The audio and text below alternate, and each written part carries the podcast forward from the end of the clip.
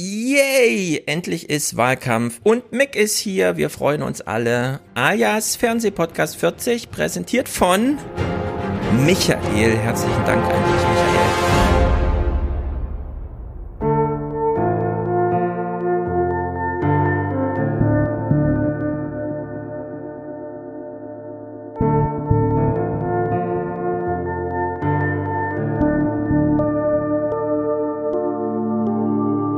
Die Strategie insgesamt, sie ist wie allen in diesen Corona-Fragen nie ganz perfekt, ist doch klar.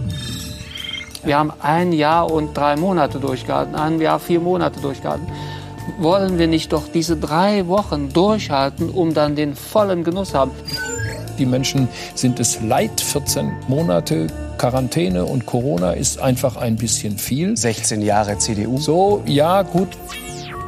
Interessanterweise, es ist ja kein Geheimnis, sagen selbst ihre Anhänger, die sie AnhängerInnen, hm, warum denn Friedrich Merz? Warum denn niemand Jüngeres?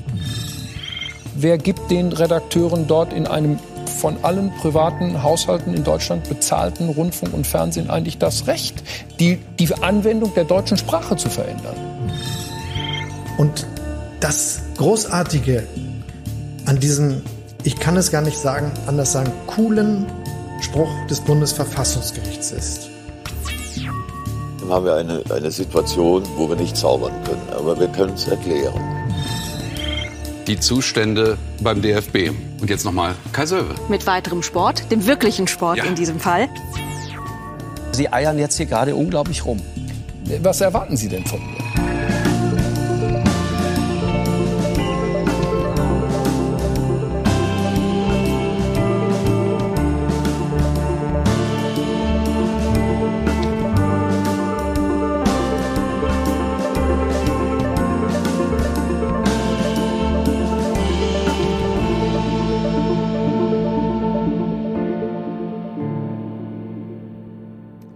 Tja, was erwarten wir denn von Friedrich Merz? Also ich erwarte, dass Friedrich Merz in eine Landsendung geht, dort neben Claudia Kempfert sitzt und sich am Klimathema verkämpft. Und das am besten den ganzen Sommer, bis man ihm dann im August sagt, siehste, die dritte Hitzewelle, drei Wochen, 45 Grad, edgy, edgy, im September wird abgerechnet. Oder, Mick? Ja, dann würde ich sagen, hast du bekommen, was du wolltest, oder? Weil es stimmt ja genau so, ja. Ich will nur Spektakel und das habe ich hier schon geliefert bekommen. Sehr gut. Ich glaube, dafür ist März auch da. Was anderes macht er, glaube ich, nicht. Ja, wie Spektakel. bestellt eigentlich. Ja. Wie bestellt. Man hat ihn schon abgesäbelt. Das heißt, er rennt ein bisschen kopflos rum, aber das kennen wir von den CDU-Lern. Das werden wir heute ausführlich sehen. Gott sei Dank ist er wieder da. Ne? Ja, und er verkämpft sich am Wolfgang Blauer, das ist ja gut auf Twitter geschrieben, dass sich äh, die CDU doch jetzt ein Thema suchen sollte, bei dem sie mal wieder ein bisschen Oberwasser bekommt. Corona ist jetzt weg. Das Einzige, was von Corona bleibt, äh, ist Maskenskandal, 30 Millionen CSU und so weiter und so fort. Und an Klima, hm, also die werden es gleich sehen, die Grünen, die äußern sich nicht, nicht mal mehr selbst zum Thema Klima, sondern die lassen nur noch für sich sprechen. Also das ist äh, sagenumwoben, atemberaubend. Deshalb hat er sich ja auch das Thema Gender ausgesucht, weißt du? Dann Auch läuft er da noch. gar nicht Gefahr. Ja. Auch noch so ein Thema, an dem man sich Da sehr gut holt er sich jetzt sein kann. Oberwasser. Sehr gut, ja, im März haben wir halt viel Spaß. So, wir gucken heute nur Politikclips. Wir haben 16 Stunden Fernsehen geguckt und es sind über 100 Clips und mal gucken, wie weit wir kommen, würde ich sagen. Äh, der Chat sagt einfach mal, falls tonmäßig irgendwas ist, denn ich habe alles so ein bisschen umgebaut und ich hoffe, wir klingen alle schön auf minus 6 dB durchgepegelt. Zumindest im Chat. Für den Audiobereich im Podcast äh, wird das alles nochmal neu gelevelt und so weiter und so fort. Sehr gut. Francesco isst heute keine Pizza. Ja, es ist einfach zu heiß. Äh, der Wahlkampf nimmt heute schon Anlauf mit einem warmen Klimatag. Allerdings war es auch der äh, wärmste, kälteste April seit 40 Jahren. Braucht man mal einen saisonalen Effekt, ne? Ist er nicht da? Naja. Gut. Was ist passiert? Wo steigen wir heute ein? Kennen eigentlich alle Mick. Äh, Mick ist schon zum dritten Mal schon hier. Müssen wir dich Ich nochmal glaube sogar, vorstellen? sogar du schon guckst, öfter. Ich glaube so zum fünften Mal. Wir haben schon Debatte geguckt, genau. Wir Genau. haben schon alles Mögliche gemacht. Und jetzt ist Wahlkampf und es gab sehr viele Hörermeldungen, die dich hier wieder hören wollten. Deswegen dachte ich mir, ja, genau. Ah, ich mache auch genau nicht so liebe, so lieb wie Wahlkampf. Das macht Sehr wahnsinnig gut, Spaß. sehr gut, sehr gut. Also gucken wir mal Wahlkampf. Was ist passiert? Das Bundesverfassungsgericht, ich konnte es letzte Woche im Ausklagen der Fernsehmomente noch kurz erwähnen, das Bundesverfassungsgericht hat ja ein Urteil gesprochen, das kann man mal kurz zusammenfassen. Es sagt erstens, und das ist eine Neuigkeit für viele in Berlin, die Klimaziele gelten. Sie haben Gültigkeit. Und wenn wir so schleppend an diesen Zielen arbeiten, heißt das, bis 2030 passiert fast nichts und danach muss alles auf einmal passieren. Denn die Klimaziele stehen ja fest. Das hat das Bundesverfassungsgericht gesagt. Und deswegen muss ein bisschen Last, die auf der Freiheit ab 2030 liegt, vorgezogen werden auf die Zeit vor 2030. Es muss also, und das ist ja dann die Konsequenz, wenn ein Klimaprogramm geschaffen wird für nach 2030, auch die Zeit vor 2030 neu gemacht werden. Und an diesem Projekt wird jetzt gearbeitet und wir haben äh, aufgehört hier mit dem Clip von Peter Altmaier, der sagt, wenn alle bereit sind, bin ich's auch, dann halten wir das Thema aus dem Wahlkampf raus. Und heute, eine Woche später, sagen wir, denkste, Peter, denkste, hast du dir so gedacht? Nichts davon wird in Erfüllung gehen von diesem dummen Wunsch. Und äh, das Spektakel beginnt, oder wir beginnen es mal bei den Tagesthemen am 6. Rückblick auf Merkel um die Jahre 2010, Merkel, die Klimakanzlerin und so weiter. Und ich würde sagen, wir können einfach Schlussfolgern, hahaha, gute Arbeit Fridays for Future, denn hier wurde jemand wirklich vom Sockel gerissen. Sie hat den Petersberger Klimadialog 2010 mit ins Leben gerufen. Angela Merkel galt damals als Klimakanzlerin. Und hier im Kreise der Umweltministerin ist sie auch heute noch die unbestrittene Führungsperson. Ich möchte Sie beglückwünschen zu Ihrer Führungsstärke. Vielen herzlichen Dank für Ihre Führungsrolle. Vielen Dank für Ihre Führungsrolle. Das hilft uns sehr. Und ich würde sagen, kommt drauf an, wie man es verfolgt, aber extern gilt das immer noch, ne, im Ausland. Ja, das Merkel ich. gilt immer noch, hat immer noch diesen Nimbus, aber würdest du sagen, es ist ähm, die Leistung von Fridays for Future gewesen, also außerparlamentarisch äh, sozusagen Merkel diesen Klimakanzlerin-Nimbus zu nehmen? Äh, du meinst jetzt in Bezug auf Deutschland? Vor allem in Bezug auf Deutschland. Ähm, ja, ich glaube, das hat erheblich dazu beigetragen. Und ich glaube, es ist auch insgesamt so ein, so ein gewisser Abfall, was ihre Krisentauglichkeit so anbelangt. Auch einfach, wenn man gesehen hat, dass sie mhm. halt nicht mit allen Krisen die gut gemanagt bekommt. Und sie wird zwar immer als Krisenmanagerin beschrieben, aber wenn man sich dann ihre Leistung in den Krisen wirklich anschaut, dann muss man ja sagen, dass eigentlich sowohl Finanzkrise 2008 halt sehr unzureichend aufgelöst wurde, plus ja. dann halt die Migrationskrise 2015 und es waren beides so Fälle, wo sie eine klare Haltung hatte, die gerade auch viele Linksliberale dann sehr gefeiert haben und dann war aber das Management im Nachhinein halt eine Katastrophe und ich glaube, man hat ihr da auch in Bezug auf Klima so eine ganze Menge Vorschusslorbeeren gegeben, so ne, sie ist die vernünftigere, sie ist die Wissenschaftlerin, sie weiß, worum es dir geht und inzwischen merkt man halt aber relativ deutlich und ich glaube, das ist bei vielen inzwischen auch einfach angekommen, dass mhm. halt die Klimaziele nicht eingehalten werden etc. Aber das stimmt, das summiert sich auf, jetzt wo du sagst.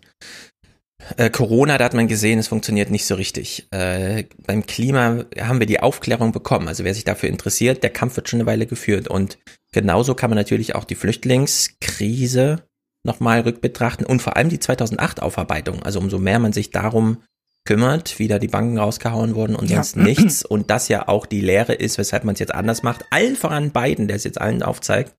Äh, stimmt, äh, in der Hinsicht braut sich da auch ein bisschen was zusammen. Ja, Mal das gucken, sind alles, wie die Nachrufe dann aussehen. Das sind ja auch alles keine Expertenthemen, das muss man ja dazu sagen. Das sind ja alles Themen, die dann doch weite Teile der Gesellschaft irgendwie ja. mit beeinflusst haben. Die Sporthalle war zu, dann halt eben, weil da Geflüchtete wohnen mussten.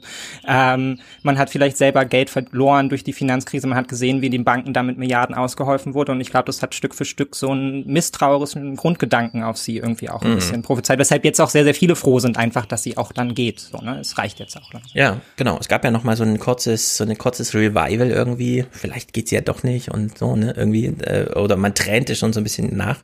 Aber stimmt, es könnte durchaus sein, dass noch mal so eine Wechselstimmung wie Helmut Kohl, keine Ahnung, ich war damals auch zu jung, aber es wird ihm ja so nachgesagt, dass man damals äh, nicht Schröder wählte, sondern man hat Rot-Grün gewählt, um auch dann mal Kohl abzuwählen. Ja, ich meine, die, die journalistischen Beiträge werden darüber trotzdem kommen. Ne? Auch gerade weil die linksliberale Presse natürlich sehr begeistert ist weiterhin von Merkel, weil sie halt eben Politik in Anführungsstrichen mit Haltung macht und so und das ist denen ja. natürlich wahnsinnig wichtig, das ist ja auch okay.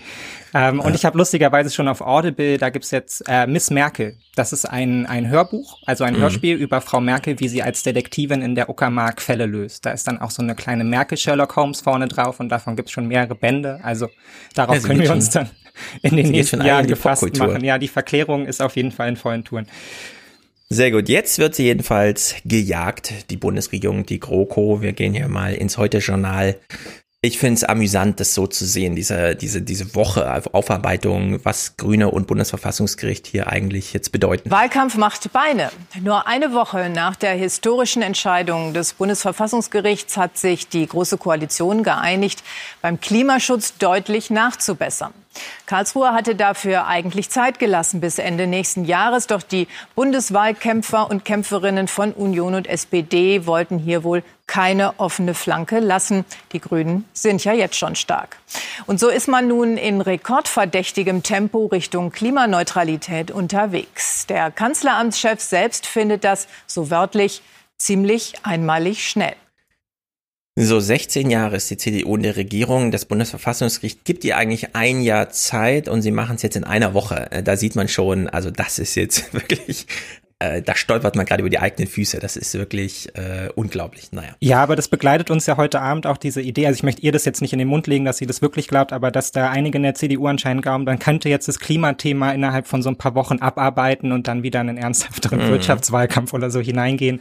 Also so völlig dran vorbei an der Realität, dass es ein Thema ist, was natürlich die Menschen, die sich damit auseinandersetzt, seit Jahren beschäftigt, die ja. jetzt ja auch nicht einfach happy sind, wenn die CDU jetzt mal das Klimagesetz anpasst. So. Also damit ja. Wähler zurückzugewinnen, halte ich für sehr, sehr unwahrscheinlich wahrscheinlich. Genau, und das ist jetzt die Seite der CDU. Auf Seiten der SPD klingt's wie folgt. Unglaublich. Lanz hat diesen Clip rausgesucht. Ich habe die Pressekonferenz weder irgendwo gefunden noch sonst irgendwas, aus der das hier ein Ausschnitt ist. Aber dieses Einspielfilmchen hier äh, hat Lanz dann doch dankenswerterweise uns allen nochmal zur Verfügung gestellt. Und das Großartige an diesen, ich kann es gar nicht sagen, anders sagen, coolen Spruch des Bundesverfassungsgerichts ist dass es eigentlich übersetzt Folgendes gesagt hat. Ziele haben ist ja schön. Sagen, wie es geht, ist noch viel besser.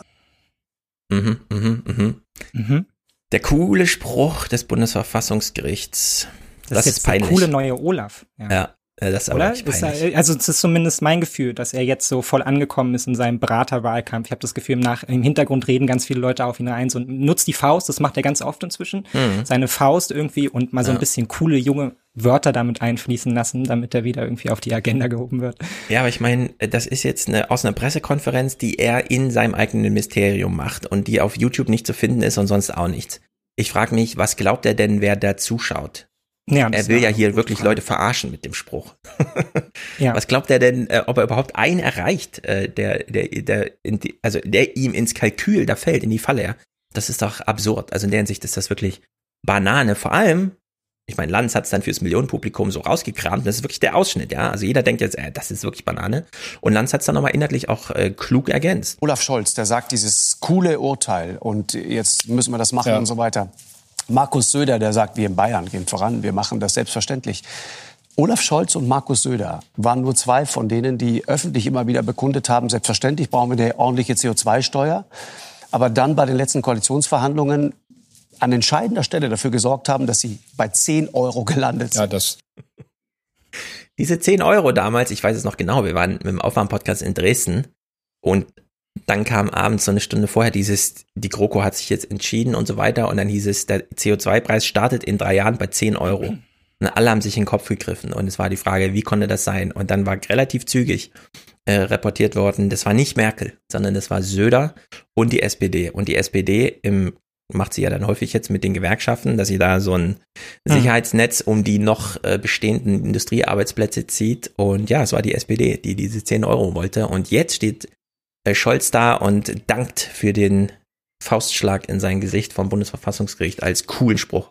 Ja, das ist tatsächlich schon äh, besonders albern. Also wenn man sich das anschaut, wie sie es jetzt feiern. Ich hätte auch sogar verstanden, wenn man sagen würde, ja, wir haben hier eine Schlappe bekommen, wir wissen jetzt, dass wir es besser machen müssen. Das wäre für mich ja. ein logischerer Zugang, als sich jetzt darüber zu freuen. Und die SPD stellt sich ja so ein bisschen auf dieses Ding ein von wegen, na, es ist ja eh immer die Union, wir können ja gar nichts, aber dann selber die Umweltministerin stellen und so. Und ähm, für mich sieht es dann halt immer so aus, ja, da habt ihr euch dann, wenn ihr es wolltet, nicht durchgesetzt und de facto haben sie sich ja nicht mehr durchgesetzt und immer so ja. zu tun, als wäre das Klimathema irgendwie so ein Thema, was man jetzt, was man jetzt innerhalb von ein paar Stunden irgendwie abarbeiten könnte. Die Leute haben ja eh keine Ahnung. Also ich fühle mich da immer so ein bisschen verarscht von der Politik tatsächlich und es fällt mhm. mir immer öfter auf, wie sehr sie denkt irgendwie, dass die Leute, die sie wählen, halt doof sind und sich mit den Themen nicht auskennen. Und das finde ich auch gerade beim Klimathema so verquer, weil das ist nun wirklich was, womit sich viele Menschen viel beschäftigt haben und das ist denen auch bewusst so.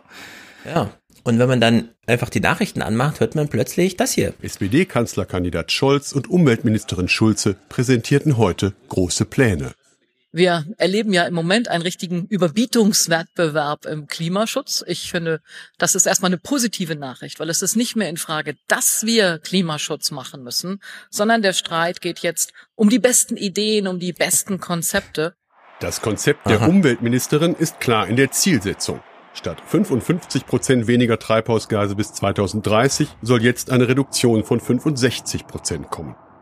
Für 2040 sieht der Gesetzentwurf dann 88 Prozent Rückgang vor und schon 2045 soll das ganze Land klimaneutral sein. Das ging so schnell in dieser Woche, dass sie quasi nur die Ziele kommunizieren konnten. Hm. Dass aber 10 Prozent, äh, die man da einfach neu äh, kalkuliert und so weiter, in einem Indust Industrieland wie Deutschland erhebliche Einschnitte in verschiedene Bereiche und die erstmal gegeneinander gewichtet, ausgespielt werden müssen.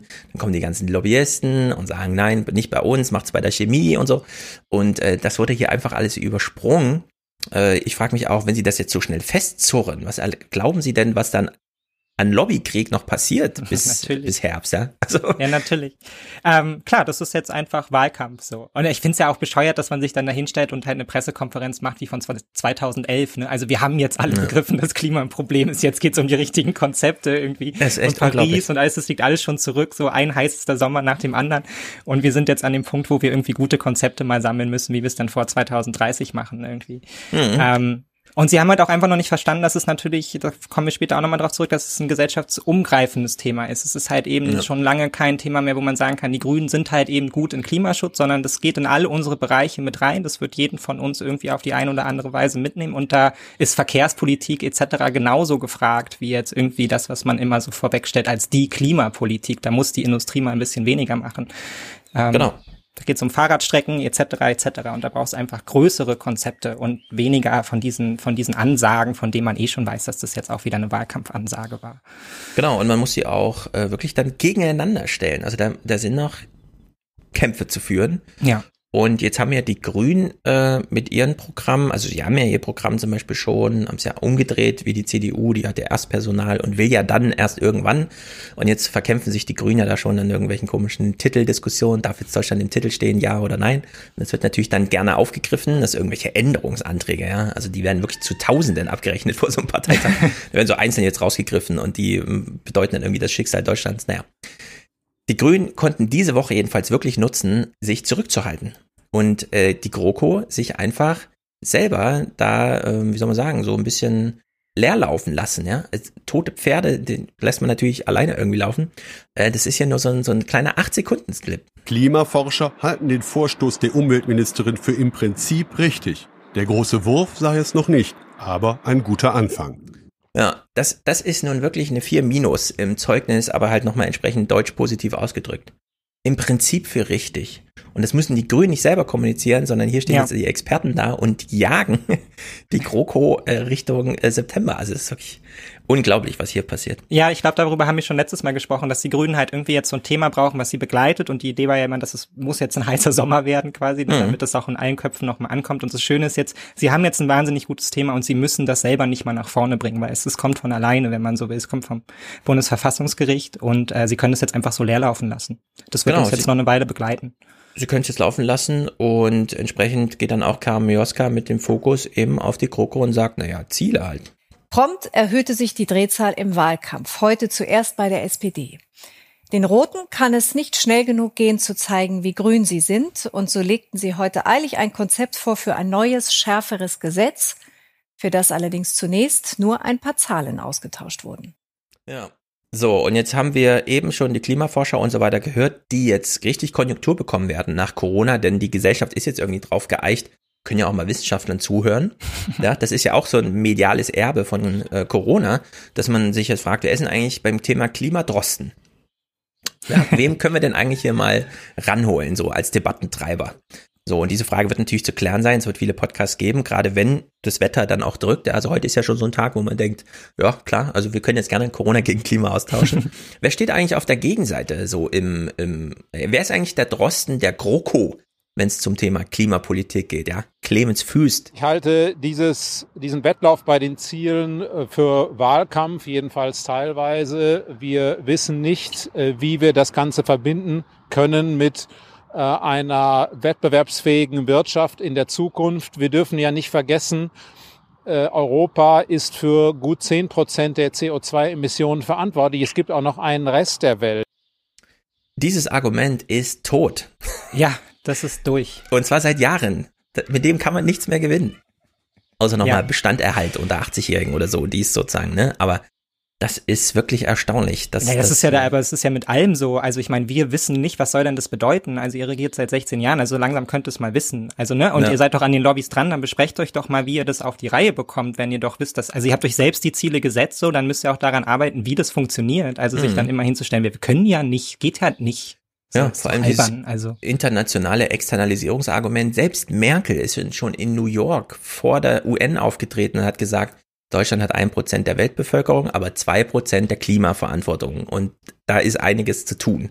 Ja. In der Hinsicht ist es mir völlig unverständlich, wie Clemens Fuß glaubt, er könnte hier nochmal einen Punkt machen. Ja, also genau, darum geht's innerlichen ja. als auch in wahlkämpferischen. Ja, wir machen unsere zehn Prozent fertig. Es geht nicht darum, dass wir für alle 100 Prozent ja. machen, sondern dass wir unsere zehn Prozent auf die Reihe bekommen und dass wir als Deutschland unsere zwei Prozent auf die Reihe bekommen.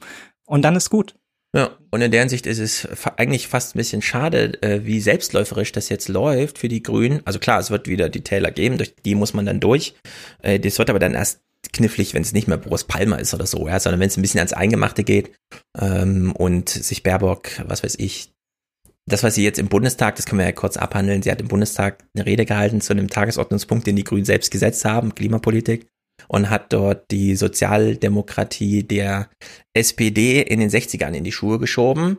Stellt sich raus, dass selbst die Welt danach auf Twitter nochmal aufklärt, Ludwig Erhard war gar nicht richtig in der CDU, sondern der hat sich da sozusagen anwerben lassen und überhaupt, und da kann man ja auch Wohlstand für alle nochmal nachhören, wie viel soziale Demokrat, äh, wie viel soziale Marktwirtschaft hat jetzt Ludwig Erhard wirklich begründet, als er hm. gegen die Gewerkschaften gekämpft hat und so weiter. Also in der Hinsicht äh, hat sie da sozusagen in so ein Nest gepiekst, bei dem jetzt auch nicht so viel unter den Auskennern für die CDU zu gewinnen ist. Aber wer weiß, irgendwann wird es vielleicht nochmal knifflig für die Grünen. Diese Woche jedenfalls das fand ich äh, wirklich bemerkenswert, war es überhaupt nicht knifflig, weshalb sie, und ich kenne ihn gar nicht, den äh, stellvertretenden Fraktionschef aus dem Bundestag äh, kurz äh, vor die Fernsehkameras geschickt haben. Dass man jetzt äh, das Ziel anhebt, das ist nur. Oliver Krischer heißt er. Keine Ahnung. Äh, Ehrlich gesagt, noch nie gesehen. Ja, ne? Also so ein bisschen. formal, okay, Ups. stellvertretender Fraktionsvorsitzender, aber gut, er, es war seine Aufgabe jetzt zum Thema, was das ist. Verfassungsgericht geschuldet, dass man jetzt hier handeln muss. Äh, das soll eigentlich äh, nur äh, Aktivität simulieren. Das bringt am Ende für den Klimaschutz gar nichts. Ja, und da können wir daneben stehen und sagen, ja, stimmt, und das wissen auch ja. die Boomer so ein bisschen. Natürlich, das weiß inzwischen jeder. Das ist es. Hm. Es macht keinen Sinn, auf der Schiene weiterzulaufen. Ja, also ich habe dieses Wochenende auch ein bisschen unter Boomern verbracht und es ist doch erstaunlich, dass es keine großen Vorbehalte gibt gegen Annalena Baerbock. Also bisher ist da noch nichts hängen geblieben, wo man irgendwie, ja, so, also so ein märzches Vorbehalt-Ding hm. mal so als Welle durchgetrieben. Aber nee, ist noch nichts hängen geblieben und dann bin ich mal gespannt. Äh, das heute, das heute Journal äh, formuliert es entsprechend. Wer am besten Klima kann, diese Frage wird 2021 ganz weit oben stehen. Mhm, mh, mh. Ja, aber eigentlich ist die Frage schon geklärt, ne? Also. Ja. Wir haben es ja jetzt wenigstens vier Jahre gesehen, eher länger, wie gut es ja, genau. SPD und CDU machen. Also ja. eigentlich ist es beantwortet. Also wenn jetzt, wenn das Thema zum Hauptwahlkampfthema wird, dann ist da der Drops gelutscht, wenn man so will. Da ist nichts mehr zu holen. Ja, und es spricht wenig dagegen, dass es nicht Wahlkampfthema wird. Und in der Hinsicht muss die CDU, insbesondere die CDU, wirklich aufpassen, dass äh, der Herbst 2021 nicht ein großes Abrechnen in Deutschland wird, also wo einfach Bilanz gezogen wird äh, und gesagt wird, hier ist Zäsur, so geht's hm. jetzt nicht weiter. Weil dann liegen die Alternativen klar und dann äh, ist da auch noch we also wenig Potenzial, da irgendwas zu verändern, ja. Äh, ja. Naja, dann wie sagt man alles, so schön, es ist Wechselstimmung im Land. Genau, dann ist auch dieses ganze Massenskandalzeichen so Beiwerk für so ja. eine Wahl, die dann im Herbst stattfindet. So, die CDU äh, kann nicht einfach darüber hinweggehen, weshalb sie Laschet selbst ins Rennen schickt, um auf die GroKo, Inner-GroKo-Vorschläge der SPD zu reagieren. Der signalisiert natürlich Zustimmung und macht danach folgenden Spruch. Auch die Union signalisiert Zustimmung, aber es gebe noch einiges zu regeln. Armin Laschet, der Kanzlerkandidat der Union, muss als Ministerpräsident von Nordrhein-Westfalen, dem Stahl- und Kohleland im Westen, auch auf die Arbeitsplätze schauen. Verkehrte Welt auch hier, so scheint es. Jahrzehntelang war das klassische SPD-Politik. Das ist eine riesige Umstellung unserer Wirtschaft. Und wir wollen alles tun, dass Arbeitsplätze erhalten werden und dass wir trotzdem Klimaneutralität erreichen. Eine Riesenambition, die liegt jetzt vor uns. Und das ist die Modernisierung, die wir in den 20er Jahren brauchen. Klimaschutz als Wahlkampfthema. Union und SPD wollen es wohl nicht mehr allein den Grünen überlassen. Also ich könnte mich jetzt irren dass nur bei mir das so angekommen ist, äh, aber mein Eindruck von den Grünen ist, dass sie die letzten zwei Jahre genutzt haben, sehr daran zu arbeiten, die CDU in die Ecke zu stellen, die gefährden unseren Wohlstand, weil sie den Wandel ausbremsen. Ja. Also genau das, was Laschet jetzt versucht zu aktivieren, das hat eigentlich Baerbock schon seit Monaten, seit Jahren jetzt in ihren Talking Points. Ja. Und damit ist dieses Feld eigentlich schon bestellt. Aber deshalb ist ja die CDU auch insgesamt so verwirrt, weil ich meine, Armin Laschet inszeniert sich jetzt als der Anderskandidat, aber Laschet wäre eigentlich gerne als der weiter so Kandidat ins Rennen gegangen. Und ich glaube, mhm. da sind die eigentlich gerade völlig überfordert immer noch. Also jetzt auch, sagen wir mal, mhm. knapp drei Monate im Wahlkampf, die können damit noch nicht richtig umgehen. Was das jetzt bedeutet, dass sie jetzt auf einmal den Kurs, von dem sie eigentlich immer dachten, das läuft doch mit uns und wir drucken ja. Armin aufs Plakat und schreiben runter, ihr kennt mich, dass das nicht mehr genau. funktioniert. So, ne? Also der Abschied von Merkel tut ihnen weh, ja. Ja. Das muss man einfach, äh, das kriegen sie jetzt auch selber mit. Sie konnten selber nicht so ganz glauben. Und es ist wirklich crazy zu sehen, denn die Grünen konnten die Woche einfach schweigen, denn im Fernsehen hat man Fridays for Future gehört. Und ähm, wir wissen, wie Werbung funktioniert. Umso jünger, umso weiblicher das Gesicht, umso höher steigt die mediale Attraktivität. Und in der Hinsicht das muss man jetzt so trocken sagen, sind das einfach Punktgewinne, die die Grünen hier einfahren. Die Umweltschutzbewegung Fridays for Future aber übte scharfe Kritik am Vorstoß von Olaf Scholz. Nach acht Jahren in der Regierungsverantwortung jetzt plötzlich unzureichende Klimaziele zu verkünden und damit sich als Klimaschutzvorreiter zu positionieren, gleichzeitig aber mit beschlossenen Gesetzen wie dem Kohleausstieg 2038 oder dem Festhalten an Nord Stream 2 weiter die Klimakrise zu befeuern, ist eine viel zu kurz gegriffene Maßnahme. Union und SPD dürften in den nächsten Tagen noch heftig um die Details zum neuen Klimaschutzgesetz ringen. Ja, also diese Ruhe und Gelassenheit, mit der sie mehrere Halbsätze fehlerfrei hier als junge Frau, also das sage ich jetzt, das klingt ein bisschen despektierlich, aber als junger Mensch, darum geht's ja, ist ja nicht, dass sie ja, Frau, sondern halt als junger genau, Mensch. Genau, ja. ich habe auch ein bisschen Fernseherfahrung und das kostet Überwindung, Mühe und Übung, äh, im Fernsehen fehlerfrei zu sprechen. Also das geht einem nicht einfach so von den Lippen. Nee, da gucken dich ja jetzt gerade drei Autos einfach so an, ne? Also da genau. stehen drei Leute um dich rum und die warten jetzt darauf, was du sagst. Und das dann sauber über die Bühne zu bringen. Und das muss man dann liefern. Und äh, man kann sich dann einfach machen und sagen, einfache Sprache, ich mache keine Halbsätze. Ich beende Sätze mit einem Punkt und dann kommt der nächste Gedanke. Nur umso cleverer man ist und umso raffinierter man es dann auch kann, umso länger kann man den eigenen Satz bauen, ohne Schnittmöglichkeiten zu geben. Also so, dass man dann auch wirklich 18 Sekunden statt siebeneinhalb oder so bekommt. Mhm. Das ist Übung. Und es ist hier wirklich in hervorragender Weise gelungen. Also Carla Remsmar ist nochmal ein echtes Kaliber. Das ist, die haben richtig geübt. So wie Johnny Häusler das vor äh, zwei Jahren oder so, als dann ähm, ähm, alle kamen, Fridays for Future, meinte, ja, die haben halt bisher gedacht, die twittern alle zum Spaß, aber nee, jetzt können sie das äh, als mediale Munition ja. benutzen. Ne? Ja. Also die, die haben Erfahrung mit äh, Social Media genau. und jetzt haben sie auch Erfahrung mit Fernsehen. Ne? Also das ist für ja. Laschet super gefährlich. Wir hören auch nachher noch Luisa Neubauer.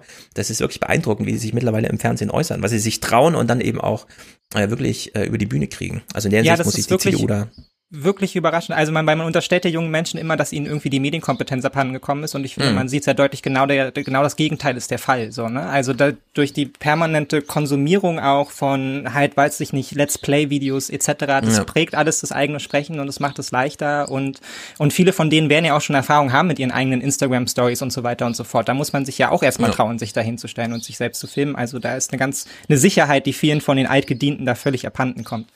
Genau, also die kannst du hier in den Ring mit alten Boomern stellen, die nicht viel Fernseherfahrung haben und dann gehen die unter. Also ja. in so einer Landsdiskussion oder so kannst du Carla Rehnsma und Luisa Neubauer, da kannst du geruhsam zuhören äh, wenn da irgendjemand anders aus der Schauspielerei, also wir haben es ja jetzt gesehen, wie selbst Schauspieler komplett scheitern plötzlich, ja, wenn sie im falschen Metier unterwegs sind. Äh, also in der Sicht, es wird ein interessanter Wahlkampf, wenn so diese außerparlamentarische Opposition Fridays for Future, die sich ja nun wirklich auch in Stellung gebracht hat äh, und die auch nochmal, finde ich, ähm, das heute ganz spät in den Fernsehmomenten auch nochmal, ähm, wie soll man sagen, so einen gewissen moralischen Wert gewonnen hat, weil sie diese Corona-Pandemie einfach vorbildlich mitgemacht hat bisher. Ja, also da hätte man sich auch was anderes von Menschen, die eigentlich wirklich nicht gefährdet sind von Corona, äh, vorstellen können, was so ne, Solidarität und so weiter angeht. Also in der Hinsicht ist das wirklich beeindruckend, in welchem Zustand die Jugend im Fernsehen hier ist. Also äh, Hut ab, muss ich da mal sagen. Anton Hofreiter, kann sich dann nicht nehmen lassen, wollte sich auch nochmal im Fernsehen äußern. Klar, den Halbsatz kann man ihnen dann zugestehen. Ziele sparen erstmal kein CO2 an, sie sind nötig, aber es braucht auch Maßnahmen und bei der Verschärfung der Ziele schaffen sie nur die Hälfte von dem, was notwendig ist. ja. Okay, soweit, so gut. Das hört man sich natürlich an, denkt, ja gut, okay. Beeindruckend ist, dass die GroKo jetzt versucht, auf allen Ebenen aufzuholen. Beispielsweise beim Thema Green Finance. Das hat ja Ursula von der Leyen, also eigentlich ihre eigene Parteienfamilie, äh, in Posten der EU-Kommissionspräsidentschaft vorgelegt. Ich habe es ja mit Wolfgang im 29 ausführlich geguckt, äh, wie ähm, Ursula von der Leyen und äh, Christine Lagarde wirklich Hand in Hand gehen und sagen, ja, wir sortieren jetzt mal den Anlagenmarkt nach grün. Und dann wird da einfach bevorzugt, einfach ein paar Prozente draufgelegt bei Rendite und so weiter und so fort. Jetzt kommt die GroKo mit einem Vorschlag.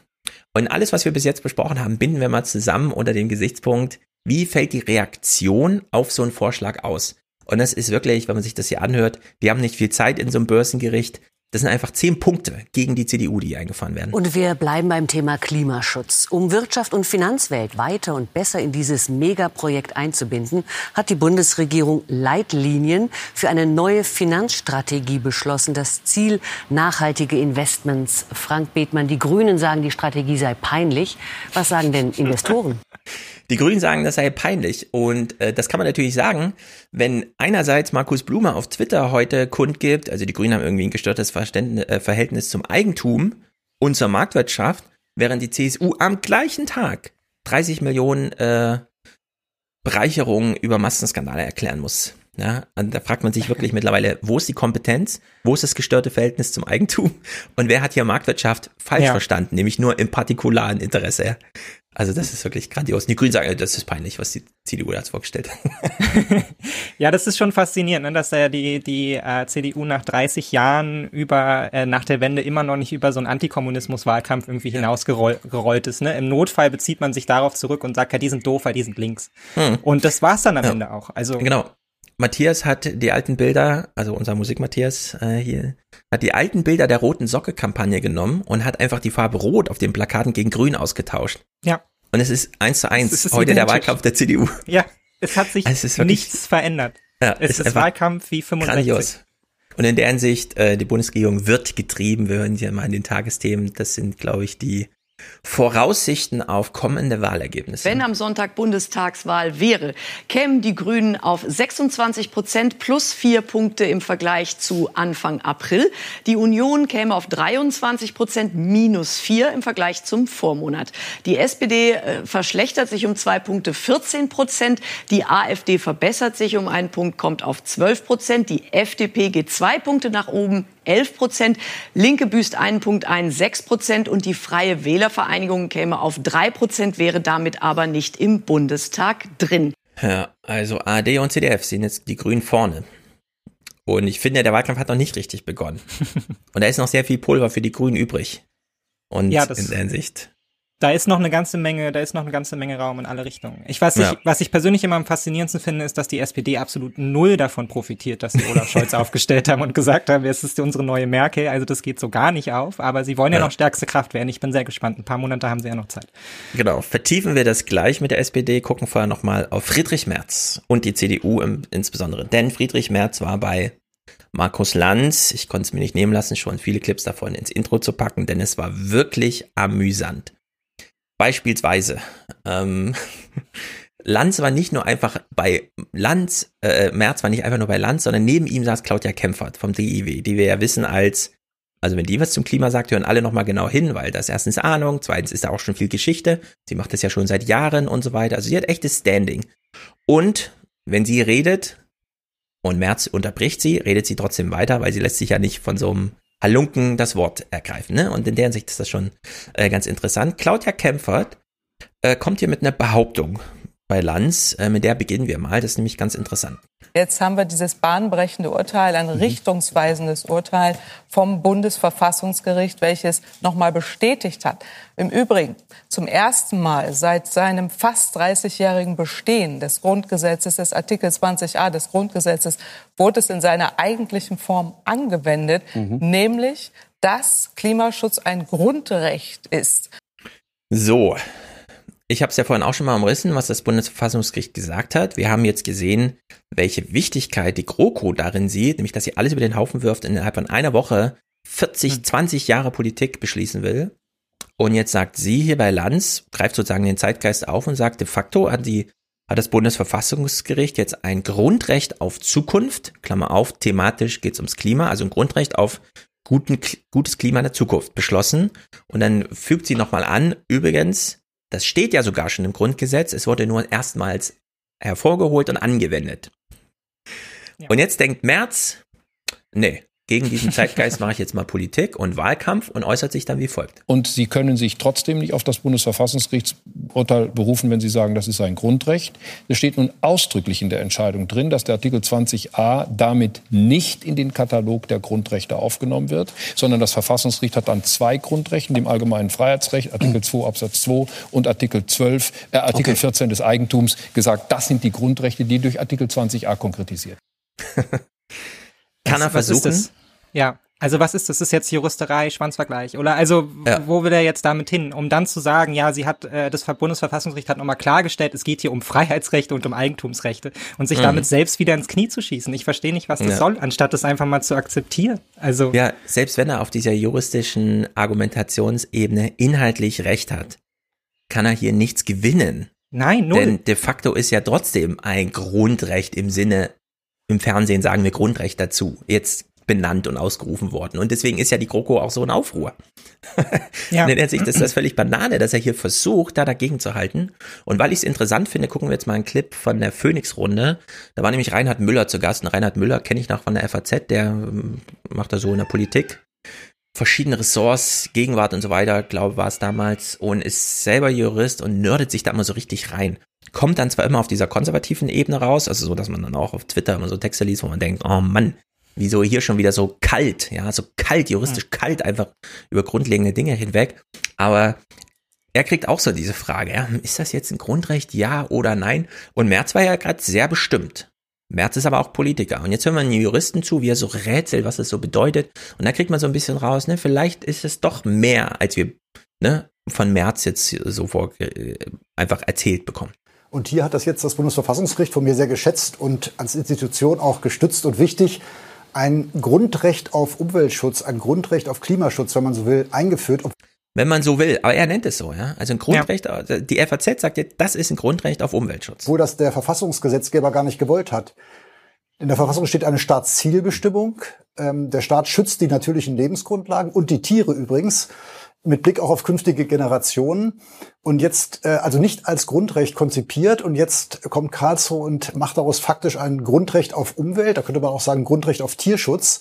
Das war aber nicht gewollt, sondern es soll dem demokratischen Gesetzgeber im politischen Prozess aufgegeben werden, ja genau, Ziele zu definieren, über die dann gestritten wird, aber nicht ein einklagbares Recht auf Umweltschutz. Und ich glaube schon, insofern ist das natürlich auch immer so gewesen, dass äh, auch das Verfassungsgericht im Strom der Zeit schwimmt und die Verfassung mhm. versucht, in Zeit zu stellen. Die Zeit ist im Moment etwas ergrünt.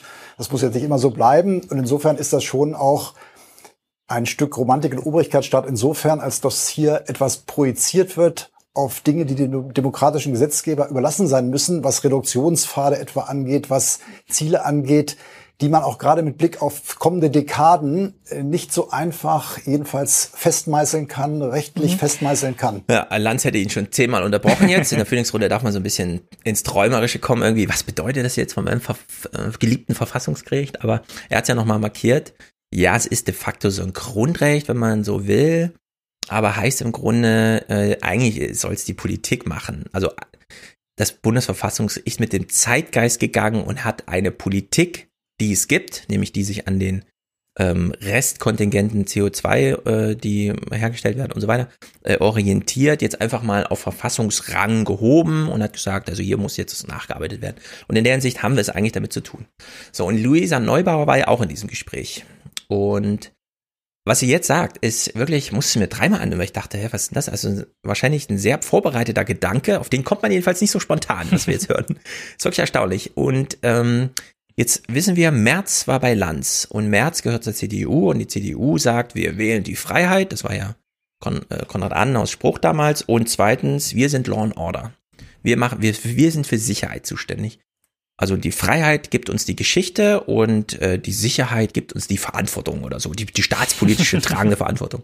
Und jetzt kommt Luisa Neubauer mit diesem Punkt hier. Was wir erleben, ist, dass das Verfassungsgericht, und das ist, glaube ich, der entscheidende Punkt in dieser Sache, nicht gesagt hat, Leute, wir brauchen mehr Umwelt, weil wir die Umwelt irgendwie brauchen und gut finden. Nein, es wurde festgestellt, dass Freiheitsrechte und die Möglichkeit, ähm, auf einem sozusagen sicher zu leben, geschützt zu leben, mhm terrorisiert werden von einer eskalierenden Klimakrise. Und das heißt, ja, man kann sagen, es gibt jetzt ein Grundrecht auf Umweltschutz, aber eigentlich ist es vor allem nur der Staat, der äh, daran erinnert wurde, dass er die Aufgabe hat, uns zu schützen. Das ist doch, also hier ist doch jetzt, sie ruft doch im Grunde nach Law and Order Politik. Ja. Und das dreht sie ja ganz intelligent, indem sie sagt, wir haben doch hier eine Politik, die immer stolz drauf war, dass sie uns beschützt vor denjenigen, die uns terrorisieren. Und dann benutzt sie genau dieses Wort. Die Bedrohung ist eine terroristische. Es ist die eskalierende Klimakrise. Und gegen die müssen wir uns unsere Freiheitsrechte verteidigen. Ja, so, es ist fast schon ein bisschen albern, dass jetzt, eigentlich werden ja der CDU da Dinge an die Hand gegeben, mit denen sie selber arbeiten könnte. So, ne? Also, das sind, genau. Sie könnte halt und das hätte sie halt auch schon vor vier Jahren damit anfangen können und so, da hätte man Konzepte machen können. Also ich meine, es ist ja hier auch schon oft genug aufgetaucht, diese Idee von, ne, die habt das C im Namen, dann macht doch mal über die christliche Idee von Erhaltung der Schöpfung und so weiter mhm. mal Wahlkampf. Also baut euch doch da einen konservativen Zugang zum Klimaschutz. Und ich meine, jetzt kommen die Argumente von der anderen Seite und da muss man halt einfach sagen, da hat die CDU nicht mitgemacht. Sie haben sich halt nur auf ihre eigene, eine genau. einzige Kompetenz zurückgezogen, das war die wirtschaftliche und die zerrinnt ihnen jetzt auch zwischen den Händen. genau. Bitter. Es ist so, wie du es gesagt hast. Die CDU könnte das ja aufgreifen und ich will mal erinnern, die AfD ist man, ist bei Corona genau das Gleiche passiert. Sie hat nämlich gesehen, da kommt eine Bedrohung aus dem Ausland und dann war der erste Reflex der AfD zu sagen, macht sofort die Grenzen hoch. Bundesregierung schütze uns, halte die Ausländer raus und so weiter und so fort. Bis sie dann mitgekriegt haben, nee, unser Wahlvolk will irgendwie was anderes die sagen jetzt, die Corona-Krise gibt's gar nicht. Und dann ist die AfD umgeschwenkt und macht jetzt diese Corona-Leugnungspolitik. Die war ja vorher ganz anders, also ganz konträr dazu. Und die CDU bekommt ja eigentlich auch dieses Angebot zu sagen, ja. wir müssen jetzt den deutschen Wohlstand schützen gegen die Klimakrise, die unweigerlich kommt. Also bauen wir jetzt schon mal um und gehen über die Marktwirtschaft hinaus, wie man es bei Corona auch gemacht hat. Man hat den Markt teilweise ausgeschaltet, umgemodelt, wie auch immer. Man hat Schranken von außen, also politisch entschieden, wo die neuen Grenzen der Marktwirtschaft sind. So, das wäre das Angebot. Die CDU hätte das so machen können, die letzten fünf, sechs Jahre. Und jetzt sitzt Merz bei Lanz und sagt Folgendes. Ich war schon vor zwei Jahren der Meinung, dass der Sachverständigenrat für Wirtschaftsfragen unter Professor Schmidt, äh, ich glaube, wir haben sogar in dieser Sendung mal darüber diskutiert, mit dem Konzept der marktwirtschaftlichen Instrumente zur Steuerung des CO2-Ausstoßes richtig lag. Die Bundesregierung konnte sich darauf nicht verständigen, weil große Teile der Regierung, vor allen Dingen die sozialdemokratisch geführten Häuser, dagegen waren. Ich war schon immer der Meinung, dass wir den Wirtschaftsweisen da folgen sollten, die nämlich sagten, wir können das mit den marktwirtschaftlichen äh, Dingen lösen. Wir brauchen ja keine Politik, die von außen einreguliert. Da fragt man sich wirklich, März, wann ist der Bus abgefahren, den du verpasst hast? Ja, das ist ja wirklich ein Bärendienst auf der langen ja. Strecke bis zum Herbst, was du hier deiner Partei leistest. Ja, aber ich weiß, also ich finde ja die Auftritte von Friedrich Merz eh so ein Stückchen verstörend. Ich kann mir nur vorstellen, dass er da aus einem, aus einem einfachen Grund sitzt, nämlich die, die irgendwie Absprache mit Armin Laschet, der jetzt halt den Softie äh, macht. Und dann hast du ja. Friedrich Merz auf der anderen Seite, der halt irgendwie AfD-Wähler wieder einsammeln soll mit seinem super harten Kurs. Und letztendlich macht er ja nichts anderes, ne? Also es ist dieses, dieses freundschaftlich, männlich überzeugende, wie er da sitzt ja. und halt irgendwie so im Zwiegespräch mit Markus Lanz, die anderen interessieren ihn gar nicht. Einfach, das sind alles so, sind alles so Symptome von so Führungspersonen, die er da irgendwie präsentiert, in der Hoffnung, dass es noch irgendwo zieht. Also ich glaube nicht, dass es am Ende funktioniert, aber das scheint die Idee zu sein. So, der ist nur dafür da, um zu zeigen, nochmal, was er für ein Arsch ist, weil es halt irgendwie drei Prozent Gesellschaft findet, die sitzt zu Hause, äh, gibt, die sitzt zu Hause und denkt sich Ja. so, ja, der ist ein geiler Typ. Genau, dann ist aber die Frage, wen kann er damit neu überzeugen? Die CDU kann jetzt nicht einfach nur verteidigen. Das hatten wir bei Donald Trump lange äh, gesehen, dass Donald Trump eigentlich hätte einen Wahlkampf machen müssen, mit dem er nochmal Zugewinne gemacht und nicht nur die Base verteidigt. Und Merz unterläuft hier der gleiche Fehler. Der macht hier keine Zugewinne, sondern er geht nochmal auf seine Figur, die wir schon kennen, mit der er den Bestand nochmal erhält. Der ist aber nicht bei 40 Prozent, sondern wie wir gesehen haben, ist er jetzt bei 32 Prozent angekommen. Die kann man natürlich einmauern. Die mauern sich auch von alleine ein. Wir haben es in Baden-Württemberg gesehen. Ja, oder in. Rheinland-Pfalz. Äh, ab dem Alter 70 wird dann nur noch CDU oder SPD gewählt. Also da pendelt man zwischen den beiden. Ja. Da gibt's die grüne Alternative nicht. Aber das gilt für die Bundestagswahl eben nicht. Und in der Hinsicht ist das äh, wirklich bekloppt. Und Merz geht aber diese Schiene und er macht das über dieses performative Ding, was du eben auch äh, bei ihm gut beschrieben hast. Und das hören wir hier mal an einem Beispiel. Äh, Es gibt äh, genügend Studien, die belegen, dass wir ausreichend Speicher haben, schon heute auch im Einsatz hätten, wenn wir den Markt dafür zulassen würden. Also, eine ich Vollversorgung komme vom Land, mit bei mir zu Hause Energien scheint nachts die möglich. Sonne nicht. Wir kennen von Brinkmann, die war ja auch bei Lanz. Und dann wurde sie von Michael Kretschmer da immer in die Ge- Enge getrieben und so weiter. Und dann kursierten die Tweets, wo alle die Hände über den Kopf zusammengeschlagen haben, wie können denn drei Männer in einer Landsendung gegen eine Frau, die inhaltlich recht hat, so argumentieren. Und das ist ja wieder so eine Szene. Ja, da kann Friedrich Merz froh sein, äh, dass ihm der Spruch noch gut gelungen ist, inhaltlich, äh, aber er ist halt trotzdem Banane. Und vor allem darf man damit nicht so ein so ein Monolog zum Thema, wie lösen wir jetzt eigentlich das eigentliche Problem, unterbrechen und da reinquatschen, ja. Also es ist auf performativer Ebene genau das, was er als Angebot hat, aber genau das, was er eigentlich. Ja, und ich meine, er ist doch, er ist doch selber schlauer und seine Wähler sind doch auch schlauer. Also ich finde es schon fast verachtend seiner eigenen Gruppe Ja, das dagegenüber, auch. die er damit ansprechen will. Also dann über dieses, ja, die sind alle so doof, ne, abends scheint die Sonne nicht. So, Ja. und als wäre das jetzt ein Argument, was halt noch irgendjemand überzeugt. Also das ist doch Ja, lächerlich. inhaltlich, inhaltlich ist das so auf, wir sollten die Sonne verklagen, ne? Ja, genau. Es geht genau in diese Richtung, aber genau diese Wähler will er ja auch holen. Nur dass das halt schon vor vier Jahren nicht funktioniert hat und das wird jetzt auch wieder nicht funktionieren, aber dafür ist er halt anscheinend da. Das ist jetzt seine Mhm. Rolle, der wird uns jetzt, äh, den werden wir jetzt auch nicht mehr los, der wird jetzt immer wieder mit sowas kommen und da holt er ganz bewusst diese ganzen Schlagwörter raus. Mhm. Deshalb Kannst kann man ja nachher auch noch ja. gendern. Ja, genau. Kannst du dich noch erinnern, äh, Merz hat ja in seiner Rede als Kandidat zum Pa- CDU-Parteichef gesagt, ich bin nicht in die CDU eingetreten, um hier ähm, Posten abzuräumen und so weiter. Er hat ja so einen Spruch gemacht, die CDU ist kein, ähm, er hat nicht Kanzlerwahlverein gesagt, sondern so ein äh, Versorgungsding, sondern hier sind wir aus inhaltlichen Überzeugungen. Und es ist wirklich beeindruckend, wie sehr Merz nicht merkt, dass wir alle merken, dass es ihm nur um seine Karriere im, äh, sozusagen in seinem eigenen Lebensabend geht. Ja. Äh, wie er hier äh, über seine eigene Zukunft spekuliert, ist einfach bescheuert, statt diese Frage von Lanz einfach Wenn abzuwehren. Annalena Baerbock Kanzlerin wäre, würden Sie dann Naja, also ich sich an dieses bis zum, an ins, 6, ins bis, zum, Kabinett gehen? bis zum 26. September alles tun, damit das nicht eintritt. Aber be- angenommen, das träte ein. Was wäre, wenn? Mit der Frage beschäftige ich mich am 27. morgens ab 9 Uhr. Schließen Sie, aus, schließen Sie aus, dass Sie irgendwann bei Annalena Auch diese Kabinettstisch führt uns sitzen? überhaupt nicht weiter. Sie Ich lassen möchte- sich das Hintertürchen offen. Ich möchte, Ja, also da, da muss er andere Worte finden. Das, das ja, ist einfach da bescheuert. muss er dann halt mal schon wieder- konsequent Ja. sein und sagen nein. Also man kann nicht, man Genau. kann nicht die Grünen als Hauptfeind aufbauen und sagen, es ist der Untergang Deutschlands und dann sagen, naja, wenn jetzt ein Finanzministerposten rausspringen würde, würde ich vielleicht Genau. schon. Ich würde dann am 27. September Baerbock akzeptieren, wenn sie mich in ihr Kabinett aufnimmt. Ja, dann sag doch wenigstens so, solange irgendwie die Grünen CDU-Argumente zulassen und wir uns durchsetzen können in den Genau, Koalitionsverhandlungen. irgendwas, oder so. ja. Irgendwie aber hier, so. nee, Ausschließeritis mache ich nicht, weil am Ende sage ich doch nicht jetzt im Mai, was mir dann im September gar nicht mehr gefällt, ja, wenn dann die Posten verteilt werden. So albern. Ja, Laschet hat ja, aber da hat er natürlich auch von Röttgen gelernt, äh, jetzt ausgeschlossen, ähm, also für ihn endet mit der Bundestagswahl auch sein äh, Ministerpräsidentenamtposten in Nordrhein-Westfalen. Das war eine mutige, wichtige Ansage, Und genau das ist auch der Preis für Ja. das Los, wie die Wette, die er jetzt eingeht. Ja, das sind die Ansagen, die Äh, er machen muss, ganz einfach. genau. So. Und Weil da- sonst das- wird er nicht ernst genommen. Er kann sich nicht nach der Wahl zurückziehen und sagen, oh Gott sei Dank bin ich noch äh, Ministerpräsident von NRW. Das geht einfach Genau. nicht. Er muss jetzt da alles auf eine Karte setzen. Er will Kanzler werden, muss er jetzt auch Butter bei die Fische, ganz Ja, einfach. und äh, auf, in diesem Maße wünsche ich mir das auch von Merz, dass man hier einfach sagt, was Sache ist ähm, und nicht, nicht so ein Spiel draus macht. Denn also damit Ja, klar, er aber er wird halt damit so lange unterwegs sein, wie es halt in der CDU diese dubiose Angst gibt, wenn wir März mal vors Schienbein treten, dann verlieren wir halt irgendwie zehn Prozent unserer Wähler, dann springt uns Mhm. die Werteunion ab, etc. Das ist, mit Maßen geht es in eine ähnliche Richtung. Da hat man inzwischen einfach wahnsinnige Angst, sich das da irgendwie zu verspaßen und dann geht's in die eine Richtung runter und gleichzeitig in die andere Richtung runter und darauf hat irgendwie Mhm. keiner so richtig Lust. Genau, so. Und wie wichtig Merz dieses ganze Postending ist, hören wir jetzt nochmal. Lanz hat nochmal im Geschichtsbuch nachgeschaut.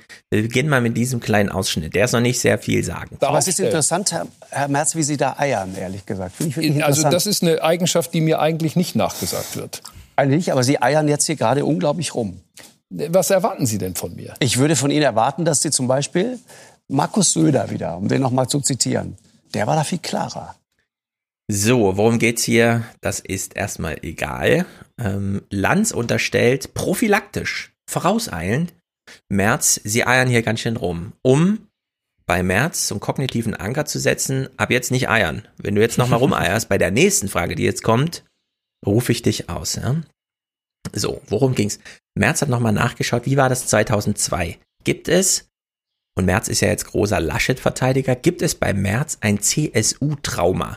Muss Söder jetzt etwas ausbaden, ähm, das Merz immer noch nicht verarbeitet und verkraftet hat? Ich bedanke mich auch bei nahezu allen Ministerpräsidenten, die gerade in den letzten Tagen auch nochmal Unterstützung gezeigt haben und ganz besonders bei unglaublich vielen Bürgerinnen und Bürgern unseres Landes, nicht nur aus Bayern. Und es hat mich ähm, gefreut. Es hat mich Also äh, Merz, äh, Lanz geht hier kurz ins Archiv, um Söder nochmal richtig präsent zu machen in der Sendung und dann äh, fragt er äh, Merz. äh, bewegt und ich gebe zu, etliches auch ähm, gerührt. Waren Sie auch so gerührt? Nein. Das ist doch Wahnsinn, was er da macht. Ja, ist gut, ist professionell. Professionell. Ja. Haut ihn richtig vor den Koffer. Sagt ihnen, die Jungen, die Modernen, die Zukunftsgewandten, die waren alle für mich. Heißt, alle, die das nicht sind, sind für Laschet und jetzt auch für Sie. Gut. Also Markus Söder ist Parteivorsitzender der CSU, ist Ministerpräsident in Bayern, wird eine wichtige, überragende Rolle im Bundestagswahlkampf äh, spielen. Wären Sie auch unter ihm ins Kabinett eingetreten? Äh, Ich habe angeboten, mitzuhelfen. Und äh, wenn er das mir angeboten hätte, hätte ich mit ihm darüber gesprochen. Selbstverständlich.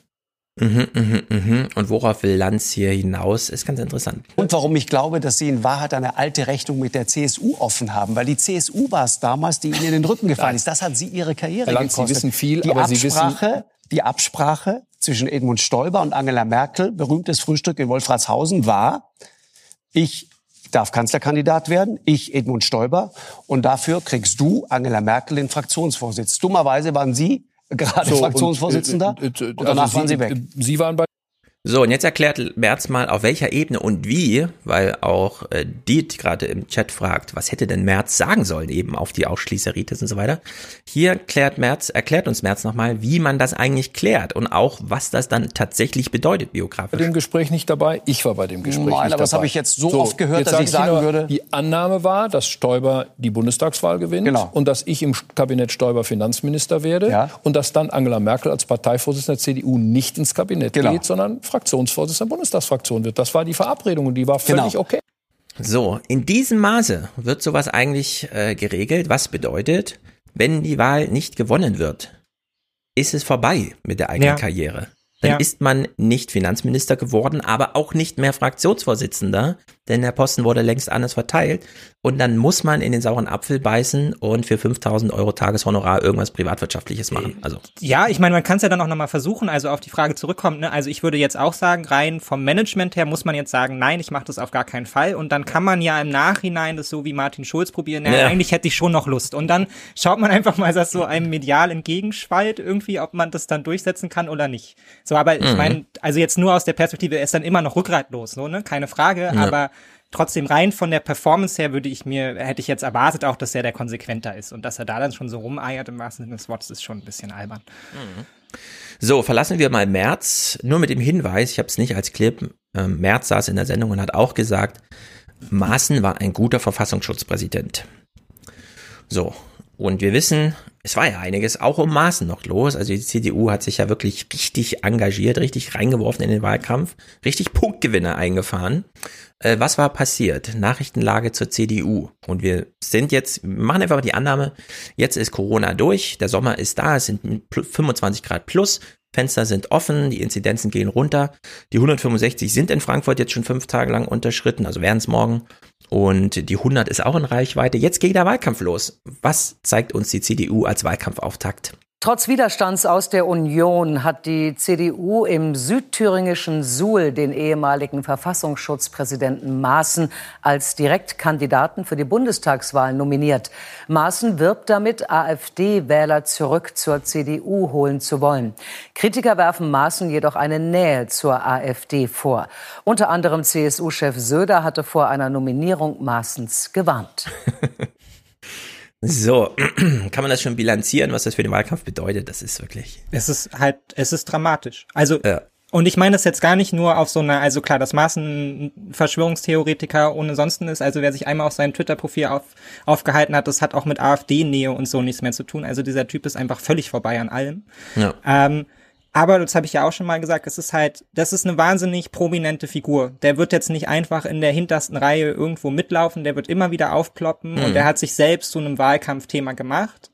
Ja, allein auch der ganze Outrage darüber, dass er dem dann angetreten ist. Und man kann jetzt ja. nichts daran ändern, dass die Thüringer CDU ihn halt gewählt hat. So mir wäre auch lieber, wenn die von oben halt einen stärkeren Zugriff auf diese äh, Landesparteiverbände hätten. Aber das Problem ist halt einfach, da sind die relativ frei. Und da bin ich mir auch weiterhin sehr sicher, dass die Thüringer da der Landes, äh, der Bundes-CDU mit Absicht vors Schienbein treten wollten, ja. um klar zu machen, nee, so machen wir hier nicht mehr weiter. Das kriegt ihr von uns nicht. Notfalls klauen wir euch halt Stimmen mit diesem Kandidaten. Ähm, aber für mich ist Maßen halt schon ein Koalitionsproblem. So, also Maßen, mhm. mit Maßen riskiert man die Kompromissfähigkeit in jeder Koalition, weil der ist einfach ja, raus. Genau. Ja, wir erinnern uns, ähm, AKK wird gewählt.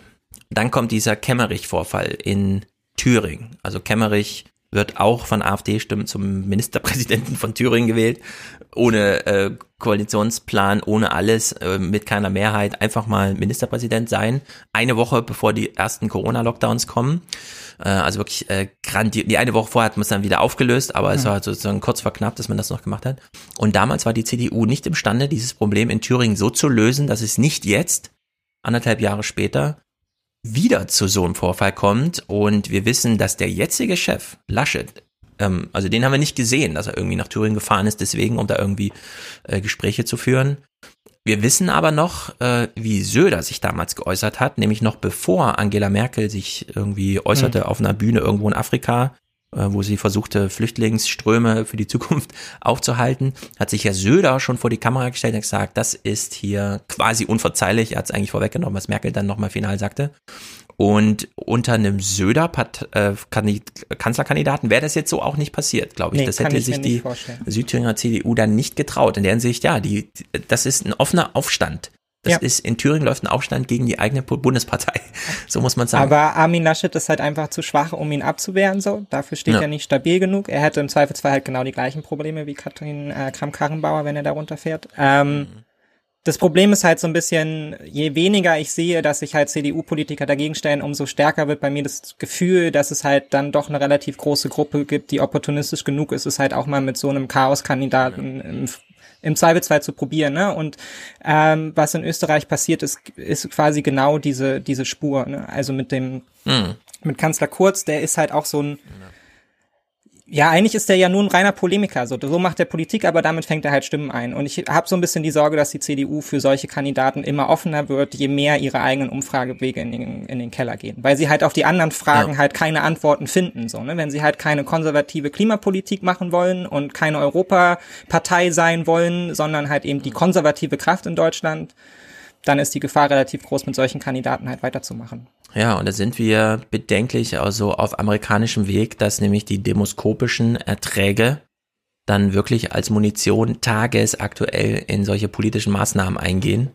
und Politiker dann wirklich unter Druck gesetzt werden. Also Laschet ist ja nun das andere Spektrum von der Macht, die Kurz da hat. Kurz hat er die Umfragen auf seiner Seite. Laschet hier genau nicht. Das haben wir ja, Ja. gesehen. Und in der Hinsicht ist das diese Schwäche. Nur kann man nicht einfach sagen, wir wollen es dann so wie Kurzniveau, sondern irgendwo dazwischen müsste dieser Weg sein. Ja, aber dass die CDU in Thüringen da sowas macht und an Christian Sievers Moderation kann man schon erkennen, in welche Richtung das dann diskutiert wird. Also dass da für die CDU eigentlich nicht viel zu gewinnen ist. In die deutsche Politik jetzt, wo die CDU-Basis im Süden von Thüringen der Berliner Parteizentrale die Grenzen ihrer Macht zeigt. Die lokale CDU schickt seit heute offiziell Hans-Georg Maaßen als ihren Bundestagskandidaten ins Rennen. Obwohl der weder aus Südthüringen kommt, noch besonders aufgefallen wäre als einer, der sich um die Gegend besonders bemüht. Mhm, ja, es ist, das kann ich als Thüringer hier mal sagen, finde ich schon wieder so ein, da kommt ein Wessi, ja, und Ja. versucht das mit so einem Heilsversprechen irgendwie die Ossis zu beeindrucken Ja. und sie fallen wieder drauf rein. Das ist eigentlich so ein, also das ist wirklich Banane. Was ist da los? Naja, es ist, wenn es dann passiert, äh, man kommt dann auch journalistisch nicht drum rum. Das heute Journal muss ja nochmal die Erinnerungsschleife über Kemmerich fahren und entsprechend eigentlich dachte man, okay, es ist jetzt im Archiv, ja. Nein, es wird dann wieder rausgekramt. Die CDU-Führung in Bund und Land hätte gern auf Maßen verzichtet. Zu groß die Angst, mit dem streng konservativen Wählerschichten in der Mitte zu verlieren. Ein Riss zwischen den CDU-Lagern, der sich in Thüringen besonders deutlich zeigt. Hier hatte die CDU gemeinsam mit der AfD Thomas Kemmerich gewählt. Und die AfD ist stärker als sie. Wie also reagieren? Viele hatten erst auf Merz, dann auf Söder gesetzt. Maßen für die Südthüringer ein Ersatz. Mhm. Ja, das ist die These, mit der man hier reingeht. Klar, äh, es ist der Ersatz Söder. Ah, es ist wirklich, es ist traurig und besonders traurig ist hier den Politikwissenschaftler äh, André Brodotsch zu sehen, der da irgendwo lehrt, Erfurt oder so, keine Ahnung.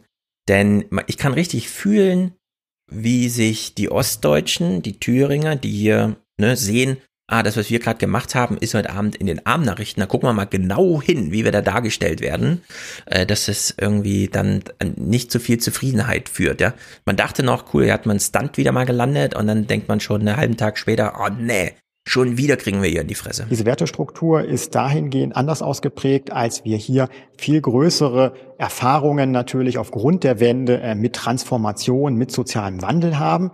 Sie haben in ihrem Leben schon so starke Einschnitte und Veränderungen gehabt, dass es sie jetzt eher danach dürstet, äh, dass alles möglichst so bleibt, wie es ist, dass es bewahrt wird, dass es konserviert wird. Ja, das ist wieder so diese, ihr seid doch die Opfer.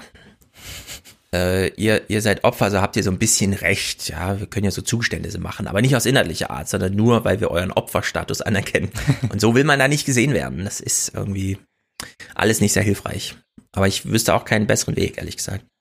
Nee, aber ich weiß halt, also ich weiß halt einfach nicht, wo sie damit hinwollen. Also ich habe auch keine Antwort Ja. darauf, was man jetzt in Thüringen machen sollte. Ich verstehe schon, dass sie da in halt einer extrem unangenehmen Position sind, halt mit den super starken Linken, die man halt nicht leiden kann und der AfD von der anderen Seite und beide machen irgendwie Druck und man wird da in der Mitte zerrieben und weiß, dass man da keine Rolle mehr spielt. Vor allem halt nicht mit diesem Argument von wegen, wir sind Mitte und das sind erstmal beides Antisystemparteien, die haben hier nicht mitzuregieren, wenn die halt offensichtlich beide stärker sind. Das Problem ist Mhm. halt nur, dass man damit halt nie irgendwo ankommt. Also man gewinnt halt dann vielleicht sogar, vielleicht gewinnt Maaßen 5% Wähler von der AfD zurück, mega Ergebnis, alle sind total happy, aber dann gehst du halt in die Koalitionsverhandlungen, dann musst du wieder Kompromisse machen, dann musst du mit den Grünen eine Koalition und zack sind die 5% wieder weg, weil das Ja. genau das wollen diese Wähler nicht. Du kannst ihnen nicht geben, was sie wollen, weil wir halt eben ein Konsensdemokratiesystem haben. Man muss hier irgendwie miteinander kompatibel bleiben, sonst kommst du nirgendwo an, sonst wirst du selber Antisystempartei. Und das kann es Genau. halt irgendwie nicht sein für die CDU. Ja, ich glaube, das ist die Rechnung von Michael Jung oder so gewesen, diese Parteienforscher, der einfach sagte, für jeden AfD-Abgewinn, also Zugewinn auf Kosten der AfD, den man im Osten irgendwo verbucht, gehen ja in Westdeutschland drei Grüne verloren. Also drei an die Grünen verloren, drei CDU-Wähler. Und in der Hinsicht ist das einfach eine Lage, die muss, muss man auch einfach mal gegen den ostdeutschen Widerstand jetzt eigentlich Ja. klären. Da muss man irgendwelche Angebote machen, keine Ahnung, dass man denen wirklich einen super Posten äh, dann einräumt, da in der nächsten GroKo-Koalition. Keine Ahnung, wie, wie, also irgendwas muss man Ja. auf so einer formalen inhaltlichen Ebene da anbieten, damit es nicht zu diesen Medienspektakeln da weiterkommt, weil die lassen sich da vorführen auf eine Art und Weise. Die ist nicht schön, sage ich auch als Thüringer, denn ähm, umso mehr tradiert sich das ja, ne? Also es, Ja, ja, man will klar, ja eigentlich natürlich. auch, dass da mal so ein bisschen Aufwachen Frühlingserwachen stattfindet, aber das Natürlich. Aber du ja. hast ja, du hast ja auch nur die, su- also aus CDU-Perspektive ja eh nur diese super dramatische Erzählung davon, wie halt die Linksextremen dieses Land übernommen haben. Ne? Also wenn du dich natürlich auch Ja. darauf, darauf einstellst und halt sagst, naja, mit den Linken können wir genauso wenig regieren mit der AfD, das wird auch niemals passieren, unabhängig davon, Ja. ob die Linke in Thüringen halt eine linksextreme, linksradikale oder halt einfach eine sozialdemokratische Partei ist, Mhm. ähm, dann hast du halt irgendwann ein Problem. So, und Ja, auf und diesen in- Wandel muss man sich einstellen. So. Genau, und in deren Sicht gibt's hier auch ein ähm, Klimawandel, einen politischen Klimawandel nochmal zu vermelden, denn es ist Horst Seehofer, der jetzt die Kriminalstatistik vorstellte und nochmal wiederholte, was er schon im Dezember 2019 und Februar 2020 zum Beispiel zur Hanau sagte, dass nämlich, ja, es gibt das breite Spektrum an politischem Extremismus, aber der Rechtsextremismus zieht als einziger eine, Zitat Seehofer, Blutspur hinter sich her. Und äh, sowas ist natürlich auch echte Realität, Medienrealität, also auch Medienrealität im Sinne von Menschen, die da nicht wirklich selber betroffen sind, kriegen davon mit, beispielsweise vermittelt über die Medien, weil selbst der CSU-Innenminister so redet. Und dann kann man nicht mit Maßen hier als politischen Spielmasse, Nee. Schwungmasse da irgendwie umgehen. Ja? Also das ist einfach alles Banane. Äh, Die Tagesthemen mussten leider Sport übertragen. Das fand irgendein Fußballspiel statt, weshalb sie einen Tag zu spät auf das Maßenthema kamen. Äh, Ingo ging deswegen gleich auf die Kritik nachdrehen. Er hat natürlich vorausgesetzt, dass sein Zuschauer, dass seine Zuschauer das schon mitbekommen haben und hat deswegen gleich das Rad ein Stück weitergedreht. Und wieder sorgt eine Kandidatenwahl bei der CDU für Unruhe. Diesmal die von Hans-Georg Maaßen zum Direktkandidaten des Christdemokraten in einem Wahlkreis in Südthüringen. Denn ob dessen Sieg ein Gewinn für die Partei ist, daran gibt es nicht nur offenkundige Zweifel in den eigenen Reihen, sondern auch massive Kritik. Ja, und das hätte mich jetzt sehr interessiert, was die Tagesthemen dazu berichten, aber leider war das aus Urheberrechtsgründen gesperrt in der Mediathek. Da frage ich mich wieder, was ist denn Wenn hier passiert? Lachse auf ihren ging's um Wanderungen aus dem Wasser springen. Ich muss ganz Also, kurz sagen, ich finde dieses Foto so genial, was sie da von Hans-Georg Maaßen gewählt hat. Mit der Maske. Ja. Ja. Naja, also weil er total deppert aussieht einfach, wie er sich diese Maske da so irgendwie ans Gesicht zieht. Das ist so, das ist so ein bisschen Mhm. Journalismus mit Haltung, aber durch die Hintertür irgendwie. Das fand ich Also, da muss man noch mal kurz anfügen, die Alternative zu diesem Bild wäre Maaßen bei der Gratulation zur Kandidatur gewesen, wie er so eine Tasche übernimmt, so, eine, so, so ein Unterlagenkoffer, irgendwie, keine Ahnung, von dem lokalen CDU Südthüringen, keine Ahnung, Chef, der selber während dieser äh, Szene die Maske unter der, Mase, unter der Nase trägt. Und ich finde, das sind auch solche Statements, die bewusst gemacht werden. Das ist ein Fototermin. Und in der Halle Ja. ist Maskenpflicht, ja. Und die in dem Moment nicht ordentlich zu tragen, zeigt auch schon wieder, da, mit denen kannst du nichts gewinnen. Ja? Also sobald die in den Nachrichten auftauchen, den bundesweiten Nachrichten, ist das verbrannte Erde, die da hinterlassen wird, wie die CDU. Naja, weil es alles so lustig ist. Lanz, kommen wir mal kurz ein Clip auf Merz zu sprechen. Lanz fragt Merz, was er denn so vom Osten hält. Und ich musste als Ossi nur, ich, ich, ja, ich konnte es nicht glauben, ehrlich gesagt, das zu sehen. Da dieser Clip länger als eine Minute geht, äh, drücke ich jetzt auf meinen Lanz-Button. Ich habe ihn auf Twitter schon mal bekannt gegeben. Also ich habe jetzt einen Lanz-Button. Dieser Clip wird nach 30 Sekunden automatisch enden und danach werden wir den äh, zweiten Teil manuell hören, damit ihr für Content ID auf YouTube nichts von Lanz länger als eine Minute. Falls es trotzdem gesperrt wird, wird das dann nächste Woche konsequent auf eine, äh, auf eine halbe Minute runtergekürzt. Also hier, März und der Osten. Sie mag man im Osten. Ja, ne? und deswegen Aber, gehe ich nächste Woche auch für zwei Tage dorthin. äh, So, sind Ja. Sie, Sind Sie, sind Sie im Osten so eine Art Ersatzsöder? Nein, das würde ich so nicht sagen. Ich, ich bin persönlich ausgesprochen gerne dort. Ich, ich finde, Weil Sie dort gefeiert werden. Nein, nicht, nein. Warum feiern die Sie? Also Vielleicht, weil ich deren Sprache spreche und weil ich die Themen so anspreche, wie das die Menschen in ihrer Mehrheit vielleicht mögen. Ich mag diese Regionen, ich mag die Menschen dort. Ich fühle mich dort auch persönlich aus.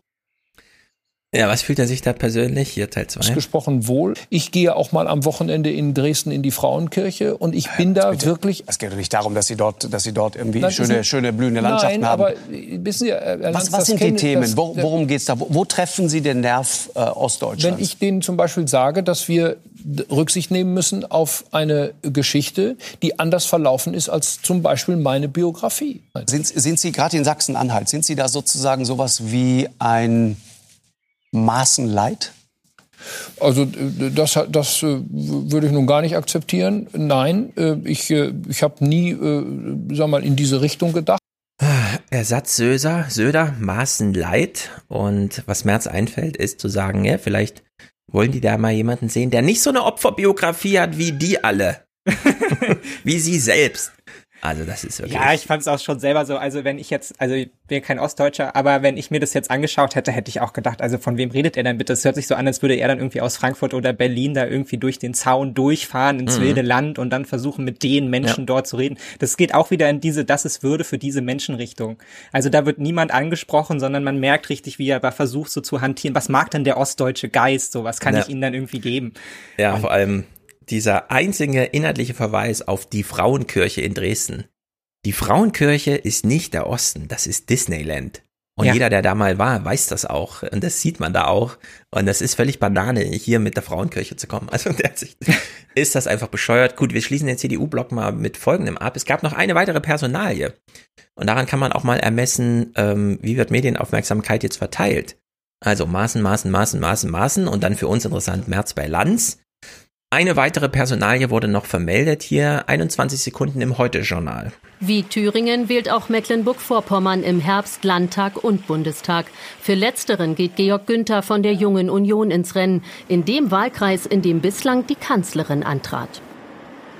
Es ist äh, eine Chance, es ist sicherlich auch eine Bürde. Auch sein Verband setzte auf Söder, auf seine Themen, wie Günther sagt. Stell dir mal vor, du willst im Bundestag, erringst die Kandidatur. Dann kommt das Fernsehen überhaupt nur zu dir und die sagen es auch ganz offen, weil du auf Merkels Posten nachfolgst. Und der einzige Spruch, den sie dir als Wortspende zugestehen später, ist, es ist sicherlich eine Chance, auch eine Bürde. Schnitt. das ist traurig. Das ist ähm, wirklich traurig ich fand ja hier einen noch viel entscheidenderen Punkt, dass er eigentlich auch auf andere Themen setzt, so, ne? Also, dass man selbst in den Landesverbänden, äh, zwischen den Landesverbänden langsam so Konfliktlinien sieht, wo der eine sich auch immer denkt, wenn der andere irgendwas macht, so, was soll das? Das hat mich jetzt wieder 20 Prozent Wähler gekostet, ne? Wenn die einen in mhm. der Einrichtung Maßen aufstellen und du bist halt irgendwie nah angebunden an eine größere Stadt, so, du möchtest da halt irgendwie auch eine Bienenwiese oder sowas aufbauen und machst eigentlich einen ganz anderen ja. Wahlkampf. Du bist halt der an, angenehme Daniel Günther Kandidat, dann hilft dir ja. das natürlich gar nicht, so, ne? Also, ja, es gibt ja auch noch das andere Gesicht von der CDU CDU, was hier einfach dann völlig außer Acht gelassen wird, dass sie, dass die überhaupt existieren. Ja, aber manchmal schaffen es so. Daniel Günther, Tobias Hans, das sind dann so Zufälle, die es dann doch irgendwie. Das stimmt, aber ich frage mich immer, wie sehr sie dich so vors Schienbein getreten fühlen ja. davon, von dieser Politik. Weil sie wollen ja eigentlich eine andere CDU-Politik. Ah, Daniel Günther auf jeden Fall, ja. Also das ist, der leidet da auch kräftig mit. Das ist auch immer zu sehen. Er hat ja auch sehr gekämpft jetzt gegen Merz und gegen alle und gegen Söder. Also in der Hinsicht war das ja schon beeindruckend. Gut, was gibt es zur SPD zu sagen? Nicht viel. Ähm, wir können es ein bisschen kürzer abhandeln als jetzt die CDU im März und so. Wir gucken mal nur für 10 Sekunden in diese Was nun Sendung. Er war aus irgendwelchen Gründen, wahrscheinlich weil seine finale Bestätigung der Kandidatur oder so, jetzt wurde ja heute gemacht, da irgendwie Anstand war in dieser Was nun Sendung oder weil er vielleicht sein Klimapaket vorgestellt hat, keine Ahnung. Und Bettina Schausten hat hier Fragen an ihn. Was natürlich jetzt dringend notwendig ist, damit das klappt, ist Führung, ist Leadership und ein sozialdemokratischer unter, Kanzler. Ja, ein sozialdemokratischer Kanzler. Aber was bekommt man dann tatsächlich? Ja, ähm, ja, also sie spricht ihm das komplett ab. Also er sagt, wir brauchen hier Leadership und, und eine sozialdemokratische Kanzlerschaft. Und sie, ja, aber was kriegt man denn, wenn man sie dann wählt? Und damit, äh, also zu Recht, ja, ist, das ist diese Frage, ja, durch die dann alles zerbröselt. Ja, und es tut mir auch leid, weil ich muss mich hier ständig wiederholen, aber diese Mentalität, sich dahinzusetzen und völlig realitätsfern davon auszugehen, was man selber Kanzler wird, ist einfach völlig ja. daneben. Also ich will doch keinen Politiker, der irgendwie selber nicht begreift, in welcher Situation er sich befindet. Also da muss man mhm. doch dann halt einfach auch mal ein bisschen ehrlich mit sich und seinen WählerInnen sein und dann sagen, ja, dieses Jahr wird's wahrscheinlich nichts. Ne? Also genau. wir dümpeln bei 14 Prozent so, wir versuchen ein gutes Programm zu machen und dann schauen wir, dass wir in eine Koalition kommen oder halt eben auch nicht und da durchsetzen, was wir durchsetzen wollen. Und das jetzt auch mal so ein bisschen bisschen hm, ich zweifle auch immer so an der Performance-Leistung der, der SPD, weil sehr viel schlimmer kann es nicht werden. Ne? Also mhm. man könnte jetzt auch sagen, wir testen jetzt mal so ein bisschen was aus. Was funktioniert denn? Europawahlkampf vor vier Jahren hat schon mal sehr gut funktioniert. Ne? In welche ja. Richtung möchten wir als Partei gehen? Was kommt irgendwie an? Und dann auch so ein bisschen zu schauen, wie sieht es in den Verbänden aus? Wie sieht es bei den WählerInnen aus? Und wie sieht es bei den ParteimitgliederInnen aus und so? Und mhm. ja, ist einfach schade, weil das sind jetzt wieder, ist jetzt wieder ein völlig verschenkter Wahlkampf waren verschenkte vier Jahre in der GroKo. Nächstes Jahr wird's noch, also in vier Jahren wird's noch schlimmer im Zweifelsfall. Genau, sie machen sich lächerlich. Was hat man über die FDP gelacht, als sie ein 18%-Ziel ausgerufen hat? Und er möchte Kanzler werden, ja. Das ist ja noch grotesker, wenn man sich die Ja. demoskopischen Grundlagen anschaut, als das, was Guido Westerwelle damals versuchte, zumindest medial. Ähm, Lanz hat hier Stefan Weil zu Gast. Und wir rätseln alle, so wie du es eben formuliert hast, warum dieser Kanzlertrack? Warum diese Ansage, ich will Kanzler werden? Warum nicht sagen, die nächste Bundesregierung muss mal wieder einen sozialdemokratischen Einschlag haben, auch wenn man dann die Gegenfrage bekommt, hat es bisher nicht geklappt. Ja, da muss man sich halt überlegen und sagen, na, offenbar nicht so sehr, oder? Ist, ist, in welchem Zustand ist denn Deutschland gerade? Also irgendwie so, dass man, dass man spielerisch damit umgeht, die Kroko jetzt auch mal zu beenden, bevor sie dann formal ausläuft. Aber das wird alles nicht gemacht. Äh, stattdessen, und das haben wir auch schon oft vermutet hier, die SPD hat irgendeine Umfrage gemacht, wo rauskam, wenn Merkel geht, muss ihr Erbe angetreten werden und das machen dann wir. Verlässlich, pipapo, der ganze Kram. Und äh, Lanz greift das hier auf und klopft mal Stefan Weil ab. Wie, wie kommt es denn, dass Olaf Scholz als erster zwar in diesem Kanzlerkandidatenzug saß, aber er bewegt sich nicht. Laschet bewegt sich, das war rückwärts, aber er bewegt sich. Und der Einzige, der sich nicht bewegt, ist Scholz. Wie kommt das? Also meine beste Antwort besteht darin, dass über einen sehr langen Zeitraum hinweg einfach noch nicht ins Bewusstsein der Mehrheit der Leute eingesickert war, dass die Ära von Angela Merkel sich dem Ende nähert. Also ich finde es ähm, so bescheuert es ist von äh, Ol- Olaf Scholz zu sagen, ich möchte Kanzler werden. Genauso bescheuert ist von seinen Wahlkämpfern zu behaupten, ähm, ja, wir wollen Merkels Erbe antreten und die Leute haben es noch nicht mitbekommen, dass Merkel dann weg ist und dass sie sich eine neue suchen müssen, eine neue Merkel und diese machen wir dann. Das so offen zu sagen, ja. Ja. Das ist doch wirklich grotesk. Ja, aber jetzt haben wir halt genau das Problem, was wir schon vor knapp einem Jahr besprochen haben. Die SPD stellt ihren Kandidaten als erstes auf und oh Wunder, ein Dreivierteljahr später interessiert sich keiner mehr dafür. Ja. Ähm, weil es hat sich ja nichts an den Positionen verändert. Klar, die versuchen jetzt noch mal ein bisschen über so Klima oder so zu punkten, aber das ist nun wirklich nicht ihre Kernkompetenz so und da zweifelt der, der Wähler auch völlig zu Recht daran, äh, dass es dann umgesetzt wird mit der SPD. Und jetzt sind sie abgemeldet. Also da tut sich gar nichts mehr, nicht mehr nach unten, weil es interessiert schlicht und Ja. ergreifend so gut wie keine Person mehr. Ja. Auch wenn man heute sich das anschaut, wie viele Leute konsumieren dann so den, den Parteitag der SPD und so, da ist auch ganz großes Rauschen im Walde, ja. Also das war nicht mal, war nicht mal irgendwie ein Twitter-Hashtag wert so. Mhm. Genau, wir, äh, ich, hab, ich kann ja gleich mal noch krasse Zahlen zeigen. Äh, vorher Stefan Weil noch mal einen zweiten Ausschnitt. Das ist wirklich beeindruckend, dass sie da noch eine Lücke sehen zwischen Laschet, klar, und Baerbock. Warum profitieren alle anderen, nur die SPD nicht? Sie haben mich immer noch nicht zu Ende reden lassen. Dann kam, kam, so, kommt eine super Okay. Performance von Annalena Baer- Baerbock. Das kann man gar nicht bestreiten. Aber jetzt kommen wir meine These. Die entscheidende Frage im Wahlkampf wird sein, wer soll eigentlich Nachfolger, Nachfolgerin von Angela Merkel werden? Und äh, wer hat die Kragenweite für das mit Abstand schwierigste Amt, das wir im Angebot haben? Ja. Und da bin ich sehr sicher, dass ich bei, dass bei vielen Leuten einsickern wird. Der eine Kandidat ist in seinem eigenen, in seinem eigenen Verein hoch umstritten. Die andere Kandidatin ist bei allem schuldigen Respekt in vielen Fragen ein unbeschriebenes Blatt.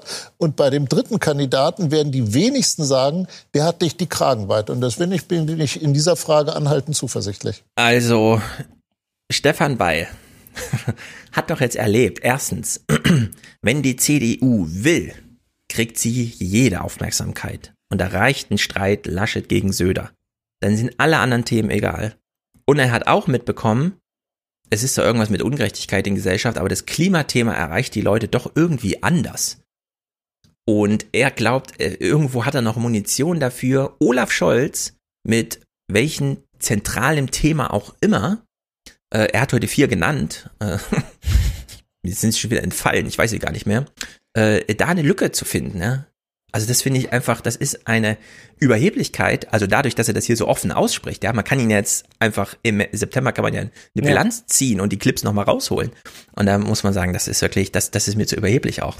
Ich finde es Das auch wahnsinnig überheblich. Und ich meine, klar, man kann jetzt, äh, man kann jetzt weil nicht vorwerfen, dass er da seinen Kandidaten natürlich irgendwie groß macht, aber ich glaube, es ist nicht nur ein junges linkes Spektrum, bei dem bestimmte Sachen wie Wirecard, G20 etc., da also das Gemaukel von Scholz mit dieser Hamburger Bank und so, das sind Sachen, die sind auch irgendwie hängen geblieben. Also Olaf Scholz war in den letzten Jahren hauptsächlich negativ in der Presse. Mhm. Und das ist so ein bisschen das, was die SPD ja insgesamt begleitet, ne? bei jeder Performance, die sie in Anführungsstrichen abliefern. Ihr hattet das dieses wahnsinnig lustige Video, wo hier wird das Pro- Parteiprogramm verkündet und man hat nur Rauschen im Walde irgendwie auf dem Ja, ja, genau. Mikrofon.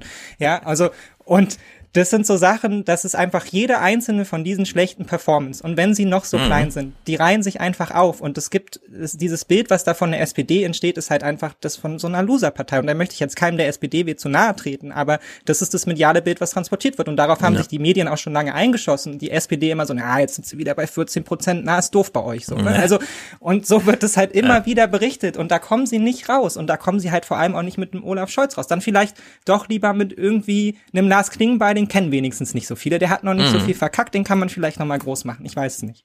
So, jetzt will ich dir mal was zeigen und äh, den Zuschauern auch. Kannst du dieses Fenster hier sehen? Das ist ein YouTube-Fenster. Ja. Olaf Scholz macht ja jetzt Zukunftsgespräche, er ist auf digitalen Wahlkampf. Er ist also immer in irgendwelchen Städten und das heißt, jetzt kann von überall zugeschaut werden, aber die lokalen SPD-Gremien und äh, Verbände organisieren dann Zukunftsgespräche mit ihm, die sagen dann ihren Leuten Bescheid, dann können die Fragen einreichen. Und wir haben zum Beispiel hier ein Zukunftsgespräch mit Olaf Scholz, das auf einem YouTube hochgeladen ist von Andreas Mehltreter, SPD-Bundestagskandidat. Der hat zwei Abonnenten. Und dieses Video, das am 28.04. eine Stunde 30 live gestreamt wurde, hat 56 Aufrufe. Nächstes Beispiel. Olaf ist in Duisburg.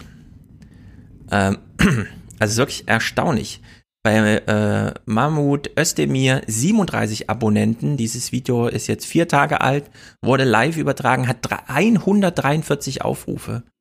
Und da kann man ja mal reinschauen. Also die stehen dann halt so da, machen, führen dann so ihr Gespräch. Und vor allen Dingen den Weg zwar virtuell, aber nach Duisburg gefunden. Also irgendwer ist aus sein. lokal zugeschaltet, dank, dass er nach Duisburg zugeschaltet wurde. Und Entsprechend aus Ja. der Live-Zuschaltung. steht dieser Özdemir hier so im Anzug vor seinem Bild und macht halt so eine Ja, schöne also- Moderation, also gestaltet das auch aufwendig, aber es interessiert sich niemand dafür und beeindruckend fand ich, Nils Annen ist in der SPD zuständig für Außenpolitik.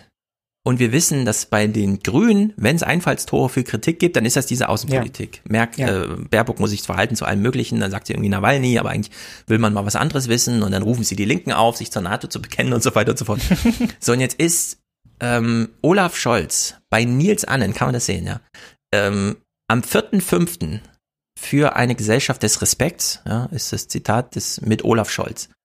So, dieses Video hat null Daumen nach oben, ein Daumen nach unten. Nils Annen hat sieben Abonnenten auf YouTube und das Video haben 21 Leute aufgerufen. Ja, das ist und schlimm. es ist ein einstündiges Gespräch äh, mit Nils Annen und Olaf Scholz. Ja, zunächst Und so mal zu der dann aus. Situation der jungen Leute. Ich glaube, das äh, weiß jeder. Das ist ganz besonders herausfordernd, wie das äh, für die Ja, also das, das ist Also es ist grotesk. wirklich das ist Wahlkampf hier. ich verstehe es auch nicht so richtig, weil es ist ja nicht so, als hätte die, als hätte die SPD nicht noch eine junge, agile, engagierte Basis. Also warum man die da nicht irgendwie so ein bisschen einbindet, die SPD-InfluencerInnen irgendwie, die äh, da auch mal für ein bisschen, für ein bisschen Reichweite sorgen können, ist mir ein absolutes Rätsel. Ja. Irgendwie, oder meinetwegen Prominente, was auch immer, aber mal von allem Inhaltlichen abgesehen, und ich weiß, es wird hier nicht so gern so gesehen, dass man mal von den Inhaltlichen absieht, so, aber das Mhm. ist relevant für Politiker, dass sie eine saubere, eine gute Performance abmachen, dass sie, dass sie professionell wirken und dass sie vor allem nicht im wahrsten Sinne des Wortes erbärmlich wirken. Und genau das sagen halt 27 Aufrufe. Ne? Davon machst du ein Foto, das zeigst du deinen Freunden und dann lachen alle darüber, wie doof die Mhm. SPD ist. Und, und Opa und Oma können sogar noch mitlachen. Ja, Ja. also geht einfach nicht. Ich meine, äh, Duno, Dingsterbums, Buddy Bubi schreibt hier gerade im Chat, ich werde jetzt alle drei Videos downvoten. Ich meine, dieser Podcast ist ja auch nicht grandios groß, aber das sind jetzt 450, 468 Live-Zuschauer. Wenn die jetzt tatsächlich alle so ein SPD-Video downvoten, dann kommt das gar nicht wieder hoch, algorithmusmäßig und so, ne? Also dann ist das einfach wirklich down under. Und in der Hinsicht ist dieser Wahlkampf der Bundes-SPD, des Kanzlerkandidaten Olaf Scholz, wirklich auch ein bisschen besorgniserregend. Die einzige Chance, die man tatsächlich hat, ist, vielleicht will man ja gar nicht das Erbe von Merkel in der CDU antreten, aber das spiele ich jetzt nur aus lustigen Gründen.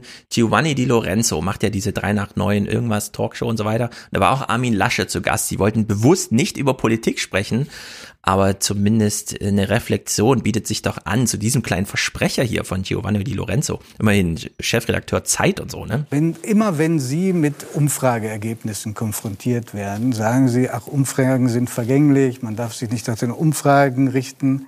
Das geht äh, auch mal wieder in die andere Richtung. Aber jetzt gerade wieder was nach der endgültigen Nominierung des Kanzlerkandidaten wieder an Umfrageergebnissen äh, zusammengekommen ist, ähm, dass äh, Helmut Laschet hinter Olaf Scholz liegt. Fängt man, äh, äh, Armin Laschet, Entschuldigung, hinter Olaf Scholz. Giovanni Di Lorenzo, so als, weiß ich nicht genau, wie man ihn bezeichnen könnte, das ist wirklich so ein Boomer-Leader. Da Leadership-Boomer. redet der so langsam und verspricht sich trotzdem. Ja, macht hier so ein ganz langsames irgendwas mit Umfragen, Umfragen, was uns so interessiert. Helmut Laschet, ja, wo ich mir denke, ist das, ist das der Geisteszustand Deutschlands, der hier sich kurz offenbarte, ja, dass alle auf Helmut nochmal kommen, wenn sie an den CDU-Chef denken. Also es ist wirklich grotesk. Aber wer weiß, vielleicht ist das der Gemütszustand, ja. Vielleicht Ja, ist das der Zeitgeist. Es ist tatsächlich auch so ein bisschen ein Problem, gerade von den beiden Volksparteien, ist natürlich so die eigene Historisierung so, ne? Also die SPD kann ja Mhm. auch nicht anders, sie muss ja immer auf ihre 100 Jahre zurückblicken und was es für eine tolle Zeit war und so und es ist auch alles anerkennenswert, auch was sie geleistet hat für dieses Land, ja, aber Ja. irgendwann muss man halt auch mal in die andere Richtung laufen und das ist mir jetzt schon ein paar Mal aufgefallen auch, ich habe das auch auf, auf Twitter bei einem Video, da hat sich auch ähm, Scholz äh, zu irgendwie irgendeinem Politiker geäußert und ich kannte den einfach nicht. Ne, weil ich bin halt 1994 geboren und nicht 1964. Mir sagen viele Ja. von diesen Personen, Naja. auf die sie sich da Naja. berufen, nichts. Ja. Und mir bringt das auch nichts. Also Das ist die zweigeteilte Gesellschaft und dazwischen ist ein Generationenabriss, der einfach nicht verstanden wird. Also ist in der Hinsicht. Naja, Lanz hatte Anne Sauerbrei zu Gast vom Tagesspiegel. Die markiert ja nochmal, wie viel Platz ist eigentlich zwischen den Grünen und der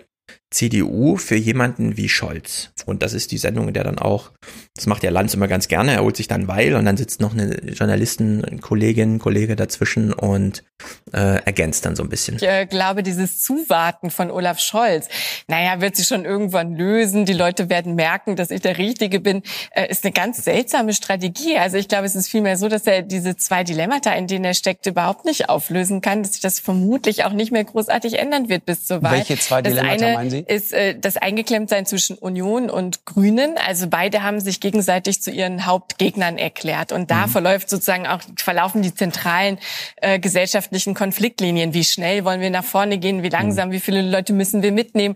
Ähm, Olaf Scholz sagt jetzt, er hätte so eine Art dritter Weg. Aber ich glaube, die Aufmerksamkeit und auch so das gegenseitige sich angreifen findet zwischen diesen beiden Parteien statt. Und da werden sich die Wähler am Ende entscheiden. Und das andere ist eben, dass er wahnsinnig aufgerieben ist zwischen dem, wofür er eigentlich als Person steht und seiner Partei. Punkt. Ja. So ist es. Und Also so ändert ja auch nicht. An einer Stelle noch unter äh, widersprechen, nämlich die, ich sehe die Spaltlinie oder auch viele andere zwischen AfD und den Grünen. Und letztendlich liegen sowohl CDU als auch SPD mitten auf dieser Spaltlinie, weil sie da Mhm. ihre, ihre Partei einfach nicht auf Ja. einen Nenner bekommen. Das sind diese Themen Migration, das ist Umweltschutz und so weiter und so fort. Und da geht es der SPD letztendlich wie der CDU. Die orientieren sich einfach an anderen gesellschaftlichen Gräben. Und dieser neue, quer verlaufende Graben der, durch die Gesellschaft, das ist einfach nichts für die. Da haben die sich noch nicht drauf eingestellt und es wird wahrscheinlich noch Jahre dauern und sie werden noch viele WählerInnen in alle möglichen Richtungen verlieren, bevor sie da angekommen sind und wissen, was sie als neue Partei sein wollen. So, weil das Volkspartei-Ding ist tot für die Genau, Leute. genau, genau, genau. Das ist einfach, äh, es gibt jetzt, und da ähnelt jetzt Deutschland auch wieder den anderen Ländern, Ja. äh, diese neue Schiene, klimaprogressiv irgendwie und hier konservativ und so ein bisschen altbacken auf der Seite. Und dann muss man halt gucken, wie die Gewichte generationsmäßig so sind. Und dann wird halt am Ende einfach abgerechnet. Aber da gibt's dann nicht mehr so viel Raumgewinne durch irgendwelche inhaltlichen Stunts, Theater, die man so aufführt. Und Stefan Weil denkt hier einfach, nö, das akzeptiere ich so nicht. Ich mache hier ein Gegenangebot. Äh, und er schustert hier Scholz ein Thema zu, man sagen kann, ja klar, kann man irgendwie so sagen, aber das ist einfach Banane. Also das geht auch an der Realität vorbei. Vor allem die, die es betrifft, junge Menschen. Das SPD-Programm, das passt wirklich gut zu Olaf Scholz. Also ich kann Der keinen- Mietendeckel ich kann, nicht. Ich kann keinen Punkt erkennen. Natürlich, wir haben doch den Mietendeckel auch in Deutschland. Und Er hat in dem- Hamburg als Bürgermeister, mit dem Instrument, wo er Scholz- 80 Prozent Scholz- Zustimmung hatte, Scholz- unter anderem deshalb Scholz hat in 80 Hamburg Prozent eine, gehabt. eine herausragende Wohnungsbaupolitik betrieben. Er hat Und gebaut, ohne gebaut, Mietendeckel. gebaut, gebaut. Ohne er hat Mietendeckel. übrigens auch die entsprechenden öffentlichen Inter, äh, in der, äh, Instrumente durch die entsprechenden Wohnungsbaugesellschaften und eine hochauthentisch sozialdemokratische Absolut. Wohnungsbaupolitik, die mit Recht von den Hamburgern gedankt worden Genau, ist. und der wollte keinen Mietendeckel und der wollte es auch nicht mit den Linken machen, mit der Linkspartei. So, die Urbanisierung hat jetzt ein Jahr Corona-Pause gemacht. Also wirklich richtig krass. In Frankfurt hier von 10.000 auf 200 oder so eingedampft 2020. Aber die kommt ja wieder zurück.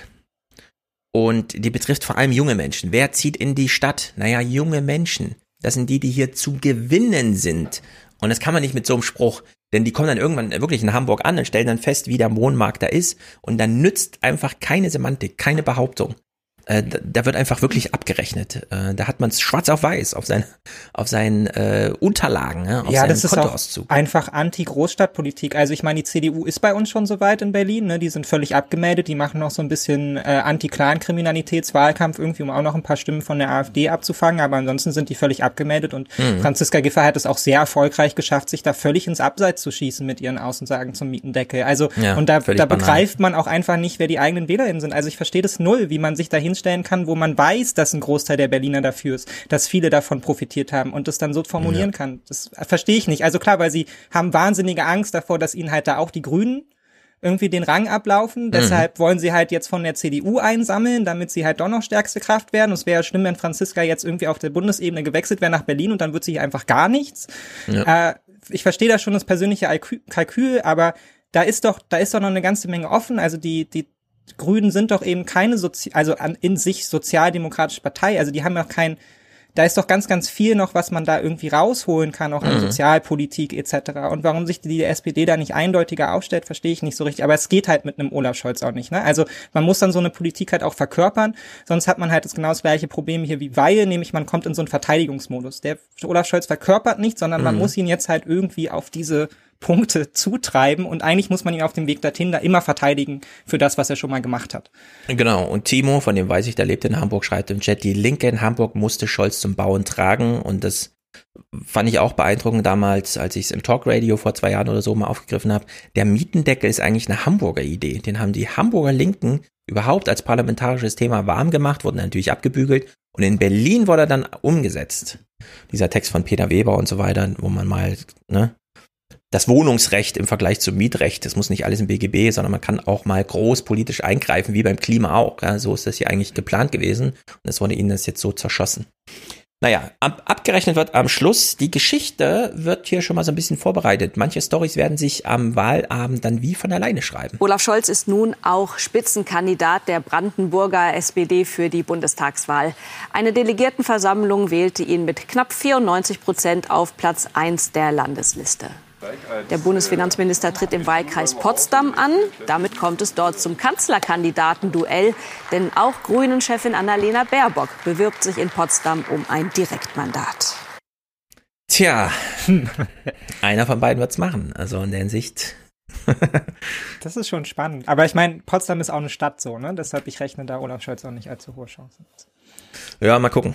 Also es sind wohl, obwohl, ist Annalena Baerbock neu dort im Wahlkreis? Nee. Das weiß ich ehrlich gesagt auch nicht, aber ich glaube nicht. Ja, ich verstehe aber nicht, warum es, es gibt so viele Wahlkreise, warum es dann doch immer nur um so wenige geht. Das sind ja auch irgendwie so fast amerikanische Verhältnisse hier. Naja, die SPD hatte heute sich jedenfalls um ihr äh, Wahlprogramm gekümmert. Das ist wohl heute beschlossen worden. Inhalt interessiert hier, wie gesagt, nicht. Kann man dann später mal aufgreifen. Sonntagsfrage, vorhin haben wir es ja im CD, ähm, in der AD schon gehört. Hier das Politbarometer, das ja noch mal ein bisschen aktueller ist als äh, im, im Heute-Journal. Wenn am nächsten Sonntag Bundestagswahl wäre, würde die CDU-CSU abrutschen auf ein Rekordtief von 25 Prozent, minus 6 im Vergleich zum April. Die SPD 14 Prozent, die AfD 11 Prozent, beide unverändert. Die FDP 10 Prozent plus 1. Die Linke käme auf 7 Prozent unverändert und die Grünen mit deutlichen Gewinnen 26 Prozent plus 5. Ja, also das Bundesverfassungsgericht-Urteil ist ein Medienthema. Das Sommerwetter kommt überhaupt erst noch. Ja. Und dann auch als Medienthema, aber vor allem auch als Realität. Und in der Hinsicht, wenn das plus fünf, ja, im Monatsvergleich oder was, das ist ja wirklich, das sind ja, das sind ja beeindruckende Werte. Das hätte man ja, äh, also 21 Prozent ist eigentlich schon viel, aber dass sie dann die CDU nochmal überflügeln und 26 Prozent, also das ist, ähm, was soll man sagen, ja, das, das gewinnt auch mittlerweile ein bisschen Substanz. Das ist nicht nur aufgeblasener Luftballon oder so, sondern da, das verhärtet ja auch auf Zeit. Also das kann man ja dann, irgendwann ist das ja tradiert. Also in der Hinsicht bin ich mal sehr gespannt, wie das weitergeht. Hier liegt auch einiges in der Luft. Ein paar äh, Grünclips gibt es jetzt gar nicht so viele, deswegen handeln wir die Grünen nur kurz ab, indem wir so ein paar äh, Politbarometer-Zahlen uns anschauen. Wer könnte eigentlich hier geeigneter Kanzler sein in unserer Republik? Befragt danach, wie geeignet der Kandidat bzw. die Kandidatin fürs Kanzleramt wäre, hat Annalena Baerbock als erste grüne Kanzlerkandidatin ordentlich zugelegt und liegt jetzt mit 43 Prozent Zustimmung vorn. Knapp dahinter Olaf Scholz von der SPD mit 42 Prozent. Unionskandidat Armin Laschet kommt auf 37 Prozent. Ja, also Baerbock führt hier einfach und hm. vor Laschet sogar, also oh, sechs oh, Prozentpunkte so ja, ja doch schon mal, es ist ja ein bisschen Abstand. Und wie sieht es bei den Kompetenzzuschreibungen aus? Und es ist nicht nur Klima, das jetzt kommt, sondern wir werden auch Corona nacharbeiten inhaltlich. Also ich sehe schon einige Reporterteams, die jetzt mal so in die Schulen, in die Vereine und so weiter fahren, ja. Und jetzt hören wir mal, welches zweite Thema sich die Grünen da geschnappt haben. Und da muss ich echt sagen, das ist beeindruckend gewesen, wie Annalena Baerbock in Talkshows gegen Anne Will und so weiter und dort wirklich nur zum Thema Kinder gesprochen hat, egal was sie gefragt wurde. Und es zahlt sich hier aus. Grünen haben natürlich ein Thema, wo sie sehr kompetent dastehen, nämlich 58 Prozent der Bürger sagen, Umwelt- und Klimaschutz, das machen die Grünen. Das ist eine Mehrheit der Bevölkerung und das ist natürlich ihr Unique Selling Point, wie man neudeutsch sagt. An zweiter Stelle kommt dann die Familienpolitik mit 21 Prozent der Nennungen. Jedenfalls haben die Grünen da ein Thema, mit dem sie die Mehrheit tatsächlich offensichtlich wirklich überzeugen. Und es ist auch ein wichtiges Thema für die Deutschen. Ja, also ich weiß nicht, was die 21 Prozent inhaltlich jetzt sozusagen im Ausmaß bedeuten, aber Familien, die werden jetzt auch mit Familienpolitik zum Beispiel hier in so einer Nennung einfach verbunden. Ja, Wer weiß. Ich, also und halt nochmal hinzukommt, ne, Klima und Umwelt ist halt eben ein viel größeres, eine viel größere Idee als jetzt nur Verkehr oder so. Ne? Also da sind mhm. ja, das, das löst sich ja in super viele Teilbereiche aus. Eigentlich muss ja Klimaschutz äh, ein Bereich werden von all diesen Ressorts, ne? dass man das ja. immer irgendwie äh, im Kopf behält. Und ich glaube, da sind 58 Prozent halt schon beeindruckend, weil ich würde sagen, dass ihnen da halt auch eine ganze Menge zutrauen, so den Verkehr dann halt eben klimafreundlicher mhm. zu machen, äh, die Betriebe klimafreundlicher zu machen und so weiter und so fort. Also da sind ganz viele Kompetenz Zuschreibungen, die in andere Richtungen gehen, auch schon mit drin, ja. wenn man denen sagt, das trauen wir ihnen zu. So. Ja, ja, das ist schon bemerkenswert. so mit einem Querschnittsthema schön einfach über so genau. einer ganzen äh, Koalition, die da gestaltet werden muss, drüber. Also das ist schon äh, beeindruckend. Nur beim Leadership, da hat ja, das haben wir vorhin gehört bei Olaf Scholz, er hat ja nochmal auf Leadership abgestellt, bei was nun? Nur da gibt's noch kleine Defizite. 50 Prozent der Deutschen wäre eine Regierung unter Führung der CDU-CSU lieber. Immerhin 39 Prozent sprechen sich für eine grün geführte Regierung aus. 11 Prozent sind unentschlossen. Ja, aber auch da 39 Prozent. Also das sind baden-württembergische Verhältnisse. Ja. Das ist, und das darf man noch nicht unterschätzen. In Baden-Württemberg, ja, das ist der einzige Ministerpräsidentenposten, aber es ist der mit der höchsten Zustimmung im Land. Also in keinem anderen Bundesland hat jemand so viel Wählerstimmen äh, prozentual auf sich vereinigt wie Winfried Kretschmann jetzt bei den Grünen in Baden-Württemberg. Und in der Hinsicht, äh, hier werden doch gerade so ein paar Pflöcke eingeschlagen. Ja, und ich finde es auch bemerkenswert angesichts der Tatsache, dass die CDU das ja eigentlich immer in der Hand hatte. So, ne? Also sie, mhm. sie sind ja die regierende Kraft, das heißt, man nimmt sie natürlich auch so wahr, ganz anders als die anderen Parteien. Man sieht sie halt immer, wenn sie wichtige Sachen machen. Man sieht Angela Merkel immer, wenn sie auf irgendwelchen Klimakongressen ist und ja. so weiter und so fort. Und das setzt sich ja schon so fest, dieser Gedanke. Und dann, dass die Grünen trotzdem auf 39 Prozent kommen, finde ich schon ganz ordentlich. Mhm. So, und der letzte Politbarometer-Clip ist ganz witzig. Äh, die Top 10 wir hören uns nur einen Fakt davon an. In unserer Top 10 der wichtigsten Politiker können sich alle zum Teil deutlich verbessern, außer Markus Söder. Was heißt das eigentlich? Markus Söder wurde ja jetzt auch nachgesagt, das fand ich ganz interessant, dass er das allererste Mal überhaupt beliebt war im Wahlvolk. Und zwar nur vor der Kulisse Armin Laschet als Corona-Loser. Vermeintlich. Die Abrechnung kommt ja auch noch, dass es in NRW erstens viel strenger gehandhabt wird und auch viel mehr Strafen ausgesprochen worden für irgendwelche Missverhalten und so weiter. Und ähm, in Bayern ist eben anders lief und auch die Zahlen, die effektiven Todeszahlen und so weiter, die bei Corona eine Rolle spielen, alle ein bisschen anders aussehen. Da kann man natürlich immer sagen, ja, wir haben ja hier auch Randgebiet zu Tschechien und so. Aber äh, trotzdem, diese Abrechnung kommt ja noch und ähm, Söder ist jetzt, glaube ich, auch wieder auf dem Boden der Tatsachen, kommt dann so langsam wieder an, dass man dann doch sagen, er ist der Bayer. Das ist halt der arrogante Bayer. Mit dem können wir hier nicht viel anfangen am Ende eigentlich. Wir sind nicht alle Südthüringen, ja, wo wir uns solche Leute wünschen. Und in der Hinsicht bin ich mal gespannt, wie der Wahlkampf dann aussieht, wie viel äh, Söder da überhaupt helfen kann. Ja, der hatte jetzt schon, also ich glaube, dieses, dieses Mal wird er schon auch noch eine ganze Menge helfen, weil er einfach das Glück hatte, halt nicht in diesem, in diesem Kampfkreis da um die CDU-Spitze. Mhm. Das geht ja schon eine ganze Weile halt irgendwie so drin gewesen ja. zu sein und von außen halt immer sagen könnte, also ich verstehe auch nicht, was unsere Schwesterpartei da macht. Ich finde das alles völlig lächerlich, ja. Also mhm.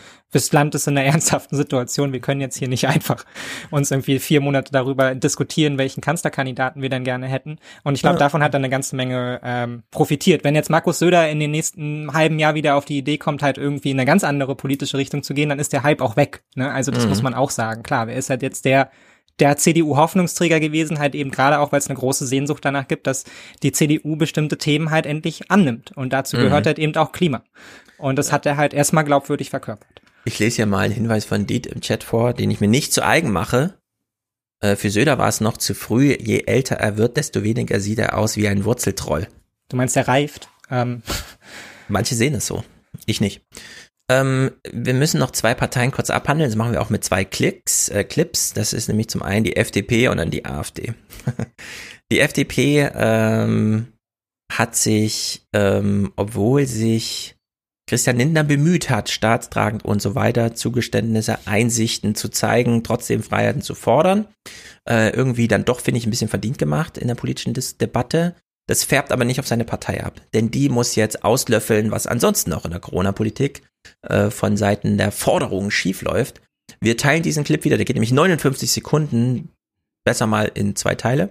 Äh, Volker Wissing als Generalsekretär ist er, glaube ich, der, der FDP saß bei Lanz und kriegt dort hier die völlig berechtigte Frage zum Thema Maskenpflicht in Unternehmen oder Testpflicht in Unternehmen. Ist es nicht die FDP, die sich die ganze Zeit weigert, sozusagen für Betriebe auch Testungen einfach verpflichtend zu machen. Warum machen Sie das? Nein, wir weigern uns nicht, te Teste, ver Testungen verpflichtend zu machen, sondern wir sagen, dass man viel früher hätte diese Tests beschaffen müssen und in der Breite zur Verfügung stellen. Meine Frage war eine ganz einfache Frage. Warum weigern Sie sich, eine Testpflicht für Unternehmen zu fordern? Punkt.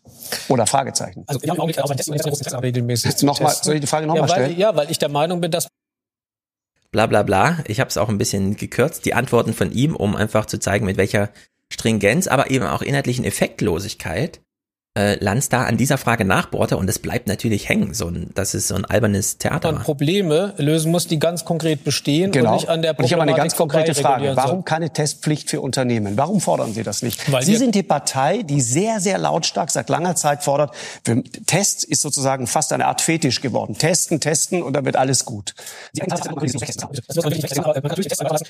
Nochmal die Frage, nochmal die Frage, warum weigern Sie sich dann eine, eine Testpflicht für Unternehmen? Unternehmen zu fordern? Ja, weil wir in dieser Situation, in der die Wirtschaft extrem stark belastet ist, bla bla bla bla bla. Also hier Aber er kommt dann schon am Ende an, so, ne? Also am Ende hast du dann seine wahre Meinung, nämlich ja, weil ja. die Wirtschaft sehr belastet Wirtschaft ist. Belastet das interessiert, der Rest interessiert mich nicht, Leute. Genau, aber es ist, da ist kein Raumgewinn zu machen. Das ist einfach klare Partikularinteressen, Klientel, Lobbypolitik und in deren Sicht ist das einfach loserhaft. Ja, aber das ist die FDP ja auch einfach, ne? Also sie hatte mhm. zwischenzeitlich, also sie hat immer mal einen Aufschwung, wenn es der CDU schlecht geht und sie hatte diese Hoffnung von der AfD halt so als die neue Protestpartei irgendwie nochmal Stimmen abzuwerben. Aber an sich ist die FDP schon immer eine kleine Partei. Sie hatte halt über Jahrzehnte Glück, dass sie halt irgendwie das Zünglein an der Waage war. Aber es ist eine reine Klientelpartei, eine Servicepartei, würde man modern sagen. Ne? Also mhm. die werden gewählt aus ganz spezifischen Gründen, weil man halt seine Steuererleichterung möchte, etc. Ja. Klar, es gibt auch immer ein paar Arbeitnehmer, die die wählen. Warum auch immer, weil halt irgendwie die Plakate hübsch sind man will so dazugehören, ja. Genau, vielleicht hat man auch das, äh, den Wunsch, da auch mal oben anzukommen, so, aber an sich ist die FDP natürlich eine absolute Kleinstpartei, mhm. so. Dass sie sich jetzt so aufspielen, als wären sie jetzt eine Protestpartei, ist eigentlich albern. Genau, und was ist los bei der AfD? Es ist äh, komisch, sagen wir es mal so. Die AfD hat nicht viel Sendeplatz bekommen, warum auch. Aber Alice Weidel war bei Lanz. Und sie hat die Einladung angenommen, weil sie eine Botschaft hatte. Nur hat Lanz sie nie gefragt, was sie eigentlich sagen wollte. Deswegen musste sie die Antwort zurückhalten, sich irgendwie verkämpfen an den ganzen Landsthemen und so weiter. Er macht das ja sehr gut. Und wir hören jetzt in die Verabschiedungsrunde der Landsendung vom 4. April, äh, vom äh, 2. Mai rein. Oder nee, vom 4. Mai. Und es ist wirklich komisch. Eigentlich läuft es ja so. Herr Söder, möchten Sie Kanzlerkandidat werden? Bla bla bla bla bla, äh, kein Zugeständnis, nichts. Die Sendung geht zehn Minuten lang. Man ist aus Söder ist nichts rauszuholen. Er druckst drum, er sagt weder ja noch nein, er lässt sich bitten, er wartet auf den Ruf. Am Ende weiß man, er möchte schon, aber das Zitat gibt's nicht von ihm. So, und ganz anders, genau das Gegenteil hören wir hier bei Alice Weidel. Es ist auch peinlich. Denn die Sendung ist eigentlich rum. Die haben jetzt hier schon eine Stunde und 15 Minuten miteinander gestritten, sich gezofft. Der Wissing wurde hier gegrillt, sie wurde gegrillt. Und so ging die Sendung dann zu Ende. Und sorry, die Frage, die Herr Lanz gestellt hat, ist jetzt nicht gerade irrelevant. Wie blicken Sie auf Herrn Kalbitz, wie blicken Sie auf Björn Höcke? Denn wenn ich richtig informiert bin, haben Sie auch Pläne für die Bundestagswahl. Und dann müssen Sie sich dazu schon persönlich auch äußern. Ja, Sind ich das habe äh? Pläne. Äh, Pläne? ist das Sie jetzt, haben Pläne? Ist das jetzt eine Frage? Ja, die Frage, Ja. haben Sie Pläne? Ja, die Spitzenkandidatur mit Tino Popalla. Das werde ich wohl machen. Herr Lanz. Also Sie werden es machen. Ja, genau, richtig. Damit genau, also, einen also wir werden jetzt zusammen auch kandidieren für den Lagerwahlkampf? Spitzenwahlkampf. Nee, überhaupt nicht. Äh, Frau Weil, ich danke Ihnen sehr. Wir haben uns länger nicht gesehen. Äh, Super, ich komme gerne. Das ich okay, Frau Müller, herzlichen Dank. Danke. Äh, bedanke mich ganz herzlich bei Herrn Wissing, dem neuen FDP-General. Ähm, Was war das? Kannst du mir das erklären? Niemand konnte es bisher erklären, auch beim Deutschlandfunk. Also, äh, was, was? Was war ich, Das habe ich auch nicht verstanden. Aber das geht mir ehrlicherweise bei Alice Weidel öfter so. Ich habe das Gefühl, sie macht da immer so einen Witz mit sich selbst oder halt mit Markus Lanz. Also die haben ja auch eine besondere Beziehung zueinander. Ja, ja, so, ne? Also sie ist ja auch komisch. schon mal weggerannt. Ähm, ich habe das Gefühl, das spielt da irgendwie immer so mit rein, dass sie das, Hm. dass sie ihm da nochmal eine Nase drehen will und so. Ich, ich, ich würde auch allen empfehlen, nur für diesen kurzen Moment dann wirklich das YouTube-Video zu gucken. Ja, also bei Alice Weidels Ja. Blick, der möchte man nicht im Dunkeln begegnen. Das ist wirklich ganz, Ja. ganz übel. Ja, sie lässt sich da so komisch bitten und dann, er, ja, ja, ich habe Pläne, ja, ja. War das jetzt eine Frage? Soll Herr Lanz nochmal die Frage stellen? Und so. Also es war wirklich sehr, sehr, sehr, sehr, sehr komisch. Ich weiß auch nicht, vielleicht haben die sich im Vorhinein auch lange darüber ausgetauscht, ob sie dann da tatsächlich teilnimmt oder nicht. Also, weiß ja, ich glaube, die haben das schon besprochen, denn die Journalistin hat ja hier auch äh, so insistiert, dass es halt dieses Thema noch gibt, jetzt bevor die Sendung zu Ende ist. Und ähm, man kann jetzt Lanz nicht vorwerfen, dass er es nicht aufgegriffen hat, aber er hat es nicht so aufgegriffen, dass Weidel damit zufrieden sein kann, wie das thematisiert wurde in der Sendung, dass sie da jetzt irgendwie den großen Zampano machen will, sondern das war so noch mit, ja, äh, ja, wenn sie wollen, dann sagen sie es noch kurz, aber eigentlich will ich jetzt schon nach Hause. Ja, Also die Fläche wollte er ja vielleicht auch einfach nicht geben dann. Das ist, ist ja auch Ja, mal, wahrscheinlich. ja auch mal okay. Wahrscheinlich auch so einfach so ein bewusster Ansatz von ihm, das halt so zu machen dann. Was auch immer, es ist wirklich sehr merkwürdig. Okay, das war der Wahlkampf. Äh, Wir kommen jetzt gleich nochmal auf die Regierungskonst zu sprechen, machen aber hier für uns eine kleine Pause. Und die nutze ich, um euch alle hier an Bord unseres kleinen Raumschiffes zu begrüßen. Sitzt ihr bequem? Letzter Aufruf für den Alias Express. Die Fahrkarten bitte. So, sein Fahrschein eingepackt hat Michael. Der hat heute den NFP gebucht. Nummer 40. Sie sind ja nummeriert. Das ist der 40. Fernseh-Alias-Podcast. Also, Michael, an dich herzlichen Dank. Es gibt wenig mehr zu sagen, denn du, Michael, hast keinen Kommentar geschickt. In der Hinsicht äh, bleibt es bei mir beim Dank. Grüße an dich, wo auch immer. Andreas hat 75 Euro geschickt als Geburtstagsgeschenk Spende für Thomas. Sehr gut. Äh, Andreas grüßt Thomas. Ich hoffe, der Thomas weiß, wer gemeint ist. Die Namen sind ja nicht sehr selten. Großartig, wie du dich in den letzten Jahren entwickelt hast. Diese Nachricht geht wohl an mich. Sehr gut. Nur mit euch. Nur für euch, nur mit euch. Jonas schickt 50, bleibt auch ohne Kommentar, ist damit hier auch Produzent, genau wie Lukas. Für mehr Holz in unseren Köpfen. Ja, das ist sehr gut. Sehr viele Reaktionen auf die Holzfolge übrigens. Auch nochmal mit Hinweisen auf Hanf als Baustoff und äh, äh, Gras. Aber nicht Gras im Sinne von, sondern das große Gras, also Bambus, wie wir auch schon drüber sprachen. Sehr witzig, sehr lehrreich vor allem. Müsste man fast nochmal eine zweite Folge über Hanf jetzt machen. Sehr gut. Dominik schickt ein monatliches Danke. Ich sage Danke. Yannick macht es auch. Monatlicher Alias-Support, damit beide auch in Schwarzeröd, genau wie Tobias. Der schickt nämlich 20, kommentiert, baut mit Holz. Die Jusos Köln haben leider gerade erst unseren Holzantrag abgelehnt. Naja, im nächsten Jahr wieder und dann wird NRW vor Holz erstrahlen. Sehr gut, danke Stefan. Ja, danke an dich, Tobias. Sehr gut, es werden schon inhaltliche Anträge geschrieben zum Thema Holz. Ihr müsst reinschreiben, deutsches Holz, damit die Twitter-Blase aufmerksam wird und damit dann auch der Journalismus. Kleiner Verweis auf die Diskussion der Grünen, ob man da Deutschland mit vorkommen lässt oder nicht im Titel. Also immer nur vom deutschen Holz sprechen. Christoph, hiermit in Schwarzhörer, sehr gut. Fabian hat einen Dauerauftrag für Mikrofone in die tiefe Provinz. Aha, aha. Tanja grüßt aus Österreich. Ich habe gerade eben die Jan Böhmermann Aufarbeitung zu kurz gesehen. Sehr witzig, muss ich sagen. Äh, der kriegt da sein Fett weg. Mike, Dankeschön, sagt der ABWA, was auch immer das ausgeschrieben heißt. Mal später überlegen. Peter ist hier in Schwarzere. Die Johanna hat ihren Platz im Raumschiff auch gebucht damit, sehr gut. Marius sagt Danke. Sven hat ein Ticket-Abo. Daniel äh, freut sich über das Format mit solidarischen Grüßen, sehr gut, ist ja auch eingetaktet, sehr regelmäßig. Björn für zivilen Ungehorsam. Das finde ich sehr witzig, denn ja, wir wollen ja alle ein bisschen ungehorsam sein. Gabriel ist auch in Schwarzhörert für den guten Fernsehpodcast und Cornelius und Sebastian, sehr gut, beide ohne Kommentar. Julian macht hier mit einem Monatswechsel, äh, sehr gut. Oliver Christian Lisa Marie und Christian. Erst Jenny, dann Stefan und dann man selbst. Ja, Jenny lange nicht hier gehört. Mal wieder ein Lions, wo der äh, Wahlkampf richtig losgeht. Sehr, sehr, sehr, sehr gut. Johann, liebesgrüßt aus Köln. Ich sage Liebesgrüße nach Köln. Sehr gut. Timo, Hans-Jörg hat einen Dauerauftrag. Marek, Stefan für das öffentlich Richtige. Genau, das ist äh, eine sehr gute Formulierung. Hm, wo war ich? Hier. Kevin, alias Podcast Dauerauftrag. Der Aufruf hat gewirkt. Ja, ich glaube, ich muss mehr aufrufen, oder? Aufrufe wirken irgendwie. Sehr gut. Hendrik unterstützt den alias Fernsehpodcast und Diemo. Und der grüßt mit Grüßen an Hendrik. Fernsehpodcast und so weiter. Grüße an Hendrik. Also Diemo, Hendrik, Hendrik, wenn du einen Diemo kennst, du bist gegrüßt. F, ach nee, Erik. Erik ist hier dabei. Jan, Valentin, sehr gut. Thomas, mit einem Dauerauftrag. Valentin verzichtet übrigens auf zwei Döner im Monat, um den Podcast-Support hier möglich zu machen. Sehr gut ist das natürlich. Frank, Andreas möchte hier Planungssicherheit, ich auch, sehr gut. Er tut seiniges, ihr hoffentlich auch. Anton, Michael, Simon, Lydia grüßt, ich grüße Lydia. Äh, Michel, jetzt gerade in Afghanistan. Äh, wir grüßen ihn natürlich. Da werden ja jetzt politische Diskussionen ums Abziehen tatsächlich geführt. Da werden wir auch mal wieder nachfragen. Daniel, keep casting, sagt er.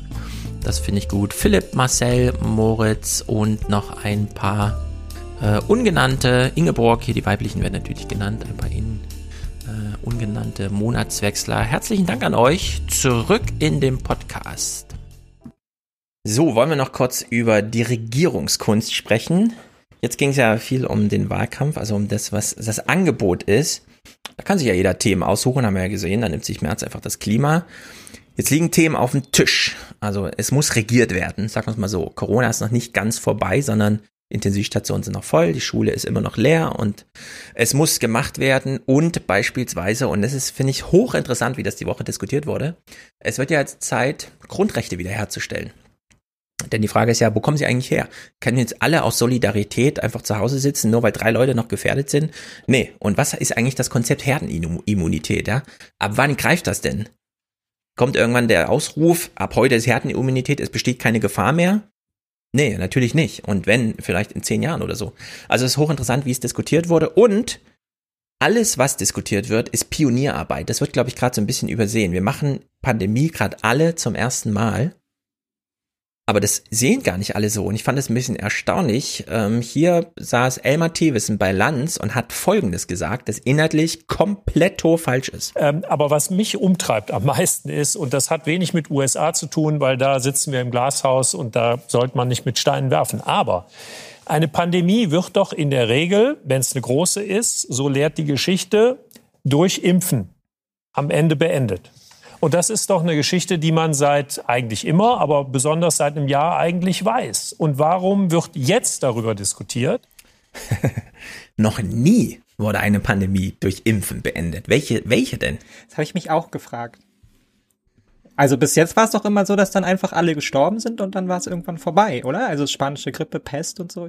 Genau, da gab es einfach, bei, bei der Pest ist ein Drittel gestorben, bei der spanischen Grippe gab es mehr Tote als in dem Ersten Weltkrieg kurz vorher. Und äh, irgendwann gibt's halt Herdenimmunität über Immunisierung durch ähm, Durchseuchung, aber nicht äh, Herdenimmunität, also Immunisierung durch äh, ähm, Immunisierung bewusster Natur über, so wie wir es jetzt gerade machen, auf einen Infizierten kommen 50 Geimpfte am Tag. So, ich habe dann auch auf Twitter geschrieben, ey Elmar, noch nie ja, wurde eine Pandemie durch Impfung beendet. Dann hat irgendwer gemeint Polio und dann hat er drunter geschrieben, genau so ist es. Polio wurde durch Impfung beendet, aber es stimmt auch bei Polio nicht. Also in der Hinsicht, es ist tatsächlich Pionierarbeit. Wir kommen aus der Impfung raus, indem wir Leuten in den Terminkalender schreiben, ab diesem Moment bist du immun. Du musst nicht mehr länger warten, bis sich das Virus ereilt und dich davor schützen, sondern ab diesem Termin bist du immun. Das ist die zweite Woche, der 14. Tag nach der zweiten Impfung. Deswegen dieses ganze Gehampel, wie groß ist der Impfabstand, wann kriegt man sein Zeug wieder, ähm, wann macht man seine erste AstraZeneca und dann vier Wochen oder zwölf, was steht eigentlich im Handbuch und so. Und alles, was wir darüber jetzt besprechen, hier, also nicht wir, sondern grundsätzlich alles, was dazu jetzt diskutiert wird in Deutschland, ist Pionierarbeit. Wir haben diese politischen Diskussionen noch niemals geführt.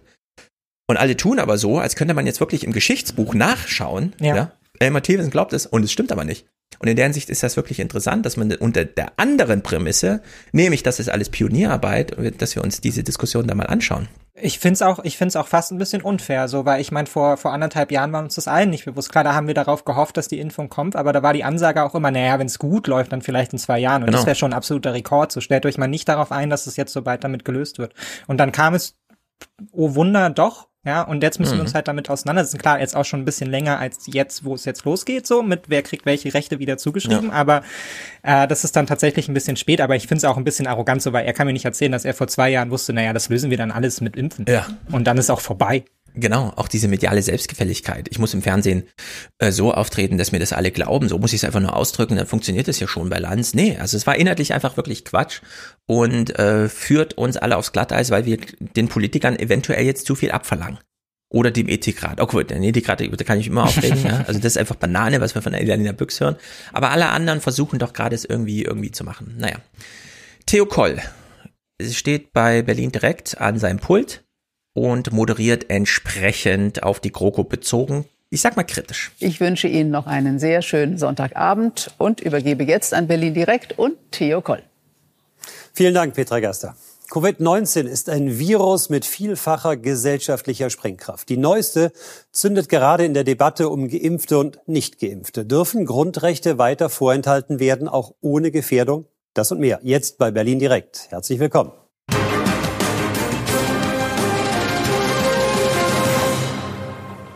Es gibt Regierungen, die führen von hinten. Will sagen, sie regieren, indem sie der Entwicklung hinterherlaufen.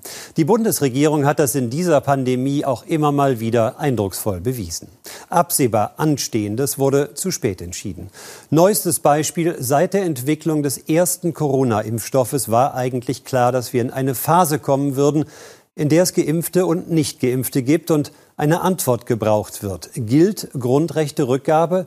Oder weiterhin Verbotsgleichheit? Ja, und da finde ich, muss der Ethikrat äh, auch nochmal zu kritisieren sein, denn er hätte ja die Politik auf diese Fragen, dass sie anstehen, dann schon mal darauf hinweisen können, so wie die Virologen ja auch vor der zweiten Welle gewarnt haben. Also einfach den Zustand simulieren. So wie Hendrik Streeck gesagt hat, wir müssen den Stresstest mal machen. Der ist nur eine Computersimulation.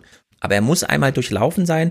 Und die Politik hat immer gedacht, über Inzidenzwert 100 reden wir, wenn er da ist. Dann kam ja. er, dann kam er auf 130, dann 160 und dann hat man entschieden, irgendwann mal irgendwas zu machen und dass man es einfach mal so regelt, dass man sagt, wenn die Inzidenzen da sind, gilt das und das. Das haben dann ein Jahr zu spät gemacht. Das hätte ja. man auch schon im Oktober so machen können. Aber das ist halt diese Verwaltungsmentalität und da merkt man genau. halt auch wirklich, die kommen da nicht aus ihrer eigenen Haut raus. So haben sie halt immer Politik gemacht und so machen sie halt auch weiter Politik. Ich finde, da merkt man richtig, dass da so ein so ein Startschuss gar nicht stattgefunden hat. Und wir gucken immer alle ganz neidisch auf Israel und so. Ähm, hm. Aber jetzt so ein bisschen kulturanthropologisch, ich glaube, da liegt auch schon irgendwie so eine Mentalität in bestimmten Ländern drin, wie sie auf Krisen reagieren. Und ich meine, gerade die Israelis Malis sind halt ein Land, was konstant in einem Ausnahmezustand sich irgendwie bewegt. Ja. Da tragen junge Menschen Waffen auf der Straße, die sind immer darauf eingestellt, dass jeden Tag sich die Situation ändern könnte und sie äh, da politisch eingreifen müssen. Und das sind wir in Deutschland einfach nicht gewohnt. Ne? Wir kommen aus einer wahnsinnig stabilen, sicheren Phase und für viele Deutsche lief es ja auch immer gut und die Politik hat sich daran auch gewöhnt. Probleme behandeln wir dann, wenn sie auftauchen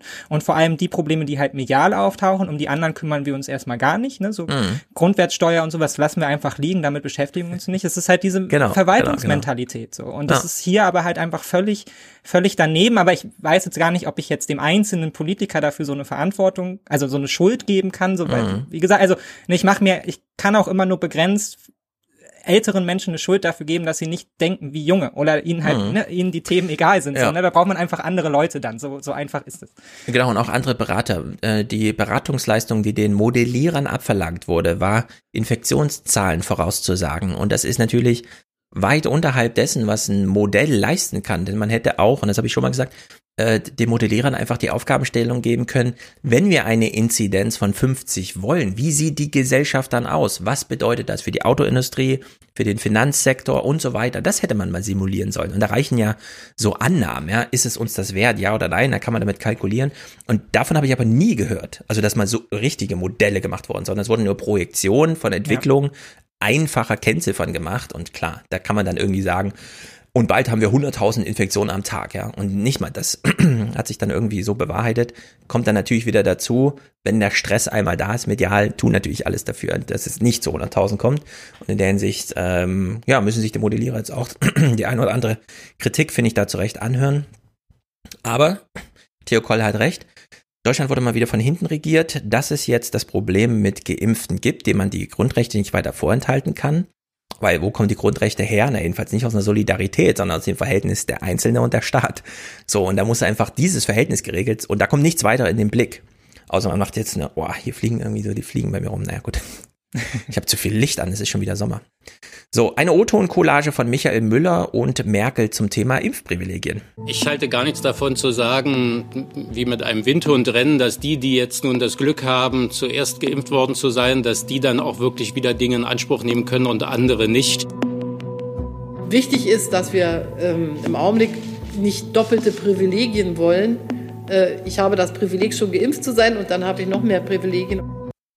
Das finde ich interessant, dass beide sich kritisch äußern zum Thema, wir geben dann ähm, die Grundrechte zurück, wenn die äh, grundrechtseinschränkenden Grundlagen nicht mehr gegeben sind. Denn was ist denn die Alternative? Wann geben wir sie denn sonst zurück?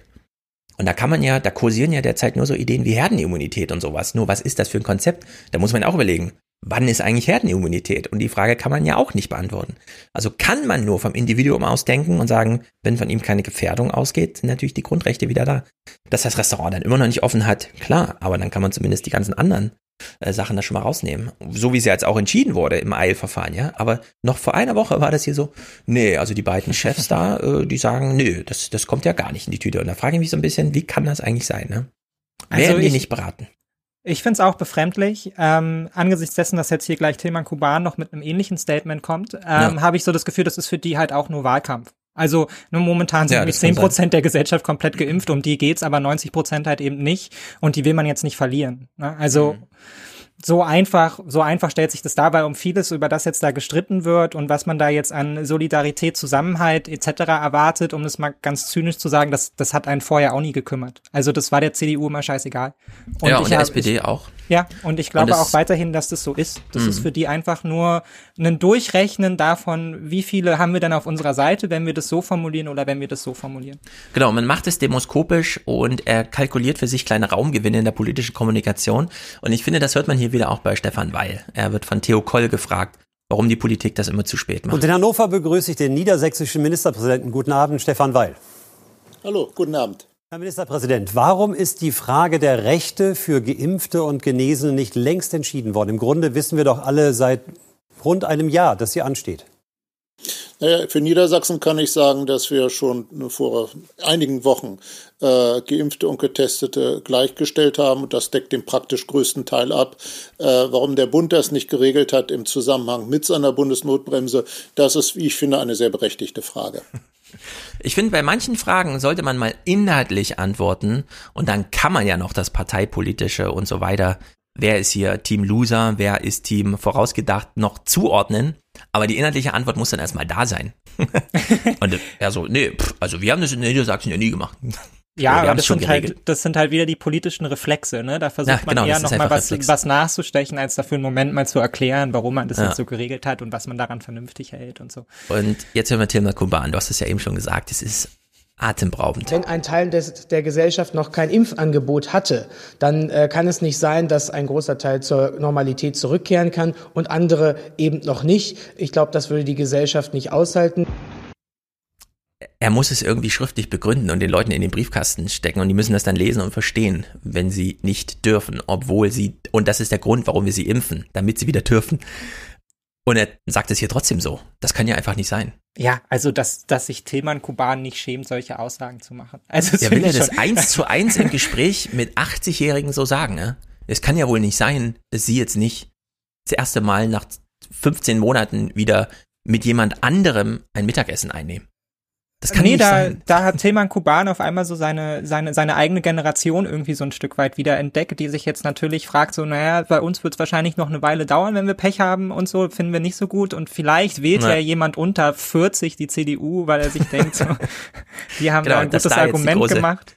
Äh, genau, dass nämlich die CDU an dem Punkt jetzt plötzlich Gerechtigkeit für sie genau. entdeckt. Ne? Das ist wirklich das ist atemberaubend. Einfach, also vor allem halt auch Tilman Kuban. Also meinetwegen stellt da irgendjemand anders hin, aber bitte nicht mhm. Tilman Kuban, der sich sonst immer sehr, sehr eindeutig darüber äußert, wie egal ihm eigentlich alle Menschen sind, die nicht ordentlich verdienen, wie egal ihm auch jüngere Menschen sind und dass er mhm. da halt einen, einen vollen Operkurs an junge Union-Politik fährt. Ja, also, ja, und jetzt hören wir nochmal Friedrich Merz, der diesen Satz von Kuban vorgelegt bekommt und ihn einfach nicht versteht. Also wir sehen ja auch einen Friedrich Merz, der kurz sein Gehirn ausgeschaltet hat. Ihr JU-Chef, Junge Union, Tilman Kuban, ist mit folgendem Satz zu zitieren. Es kann ja wohl nicht sein, dass im Sommer die Rentner am Strand liegen, aber die junge Generation weiterhin zu Hause sitzt. Wie finden Sie das? Gut.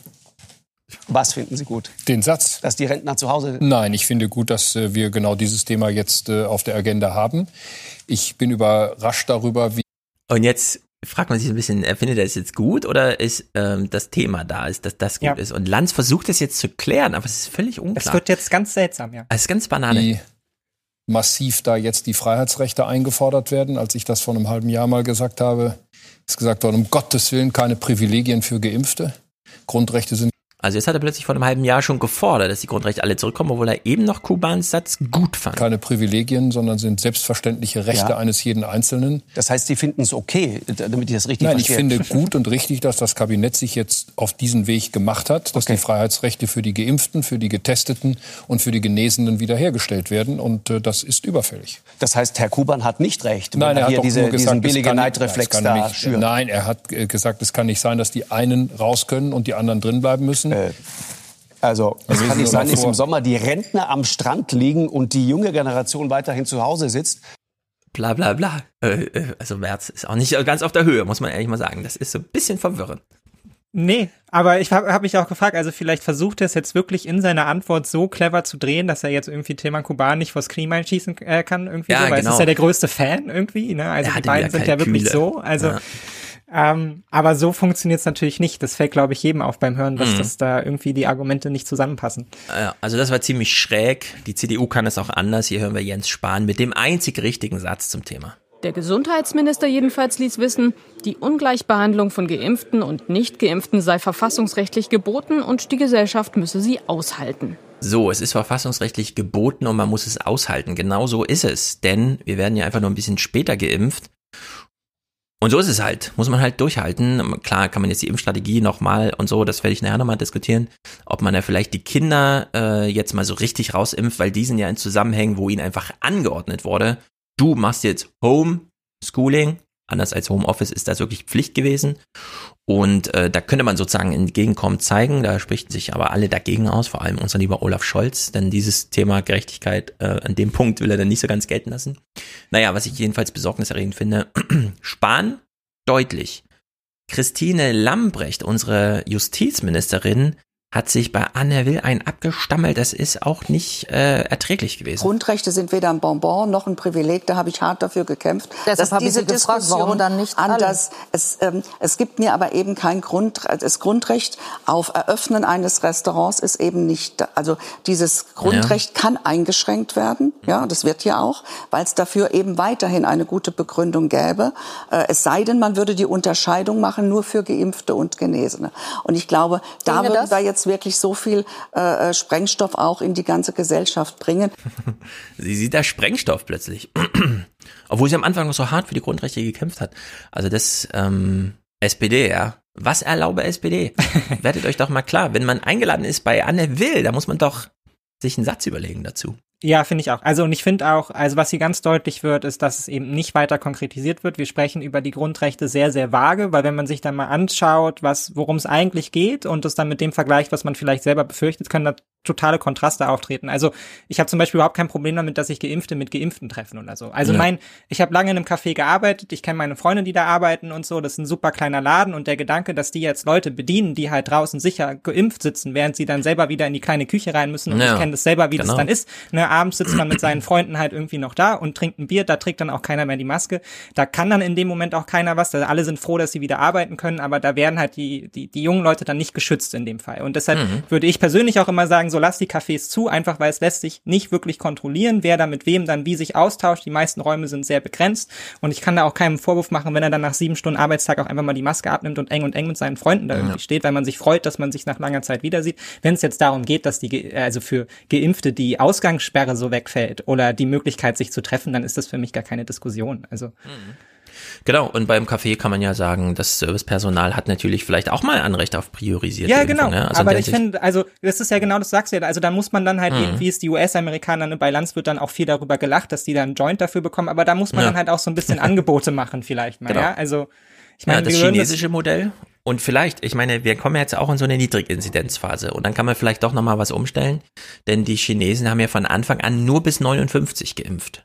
Da wurde überhaupt nur die aktive, mobile Bevölkerung in den Blick genommen und ich glaube, die sind bis heute nicht dabei, 60 plus zu impfen. Das ist natürlich das Extrem, was man denen nicht erlauben kann, um die Gesellschaft, auf die es dann auch wirklich wirtschaftlich ankommt, äh, abzusichern.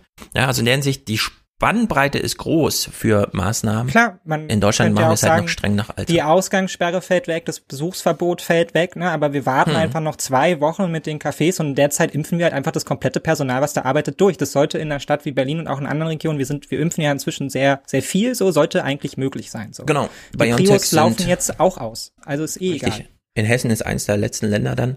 Ähm, drei Wochen zwischen den zweiten BioNTech-Impfungen und dann nochmal zwei Wochen, also fünf Wochen. Das ist die Kalkulation, mit der Ja, man jetzt Beispiel. eigentlich arbeiten könnte, um dann auch Servicebereich Ich abzusichern. meine, Mai wird jetzt eh nur Regen so. Die Leute wollen draußen sitzen. Das wird auch als erstes erstmal möglich sein. Also kann Mhm. sich doch sogar am Wetterbericht damit orientieren. Ne? Und Ja. da muss man halt mal ein bisschen kreativ sein. Also Genau, Christiane Wopen sitzt bei ähm, Anne Will. Ich mag sie ja sehr, weil sie so ein schönes Kontrastprogramm zu Anela Büchs aus dem deutschen Ethikrat bietet. Sie ist im europäischen Ethikrat, blickt hier auf die deutsche Bundesregierung und sagt, das ist so schief und krumm. Deswegen finde ich tatsächlich die Argumentation, die den Maßnahmen zugrunde liegt und auch die Kommunikation durch die Politik ausgesprochen wichtig. Da sind noch mehrere Schieflagen drin aus meiner Perspektive. Und sie macht zwar immer so höflich. Es ist super wichtig, was sie alle machen, aber das ist wirklich schief und krumm. Zum Finden Sie einen die Kommunikation wichtig oder finden Sie sie auch gut? Ich finde sie wichtig, ich finde sie nicht gut. ähm, also man hätte diese Diskussion, wenn man wirklich anfängt bei den individuellen Grundrechten und der Ausübung, die ich jetzt mit meinen Grundrechten ermöglicht bekomme, Mhm. Dann hätte man schon vor einem Jahr über die Genesenen sprechen müssen. Hört, hört. Ja, in dem Moment, wo man wusste, dass die eigentlich zum Infektionsgeschehen nichts mehr beitragen können, in dem Moment, wo sie immun sind, hätten die in ihren Grundrechten auch nicht eingeschränkt werden dürfen.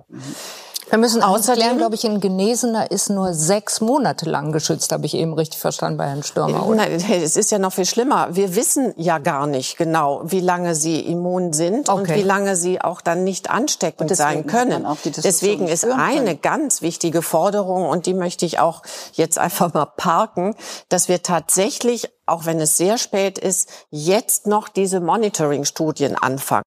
Das ist, finde ich, so krass, dass sie das hier so mutig sagt, denn wir haben äh, vielleicht, wenn ihr genau hinhört, hat die Lamprecht noch so ja. reingeflüstert und deswegen konnten wir ja gar nicht die Diskussion früher führen. Und darauf hat sich die Bundesregierung, da gibt es auch Clips von Altmaier, ja, wir könnten ja jetzt gar nicht differenzierten Lockdown machen, da wir im ersten und zweiten Lockdown alles dicht gemacht haben, also kein Wissen generiert haben. So, ja, und das muss man sich mir überlegen. Die Bundesregierung hat immer noch nicht genug Wissen, auch durch ihr eigenes Fehlverhalten. Und Christiane Wopen sagt, Abwasserscreenings und so weiter, das können wir jetzt immer noch machen und das sollten wir jetzt auch machen. Die Europäische Union hat jetzt in diesen Tagen für 2022, 2023 nochmal eine Milliarde Impfdosen, was auch immer dann inhaltlich gefordert wird von diesen Impfungen. Ja? Mutation hier, langfristiger Boost da, das wird, das inhaltlich wird das alles geklärt. Aber da wird jetzt schon mal vorausgeplant. Und wir brauchen auch jetzt schon mal ein Screening also die Möglichkeit eines Screenings für den nächsten Herbst. Denn der, wie krass der saisonale Effekt ist, sehen wir ja gerade in diesen Wochen jetzt. Also in der Hinsicht äh, ist das genau der richtige Hinweis und die Bundesregierung muss jetzt mal irgendwie tätig werden. Ja, aber es ist schon erschütternd, finde ich, wie, äh, wie handlungslos man sich da selbst sieht, auch Lambrecht. So, ne? Also ihr hm, kommt das ja, gar nicht in krass, den Sinn, ja. dass sie eigentlich die Mittel und ja. die Kapazitäten haben, um das halt von sich aus zu machen. Da wartet man irgendwie immer darauf, dass einem, äh, dass einem die Informationen zugetragen werden. Mhm. Anstatt halt mal selber da so ein bisschen Geld in die Hand zu nehmen, so wir haben viele große, wunderbare Unis in Deutschland, wir haben viele ja. Wissenschaftler hier, die hätten sich doch gefreut, über ein paar hunderttausend Euro um Studienforschung etc. Ja zu machen. Ja. ja, und da hätte man das, hätte man das Feld ja auch einfach weit aufmachen können. Dann müssen wir uns Richtig. vielleicht auch nicht in zwei Jahren damit auseinandersetzen, hm, wir haben jetzt super viele Schüler, die irgendwie psychische Probleme haben, wissen wir jetzt gar nicht, was wir machen sollen. Wir wissen eigentlich auch gar nicht genau, wie viele es sind und wo die Probleme liegen.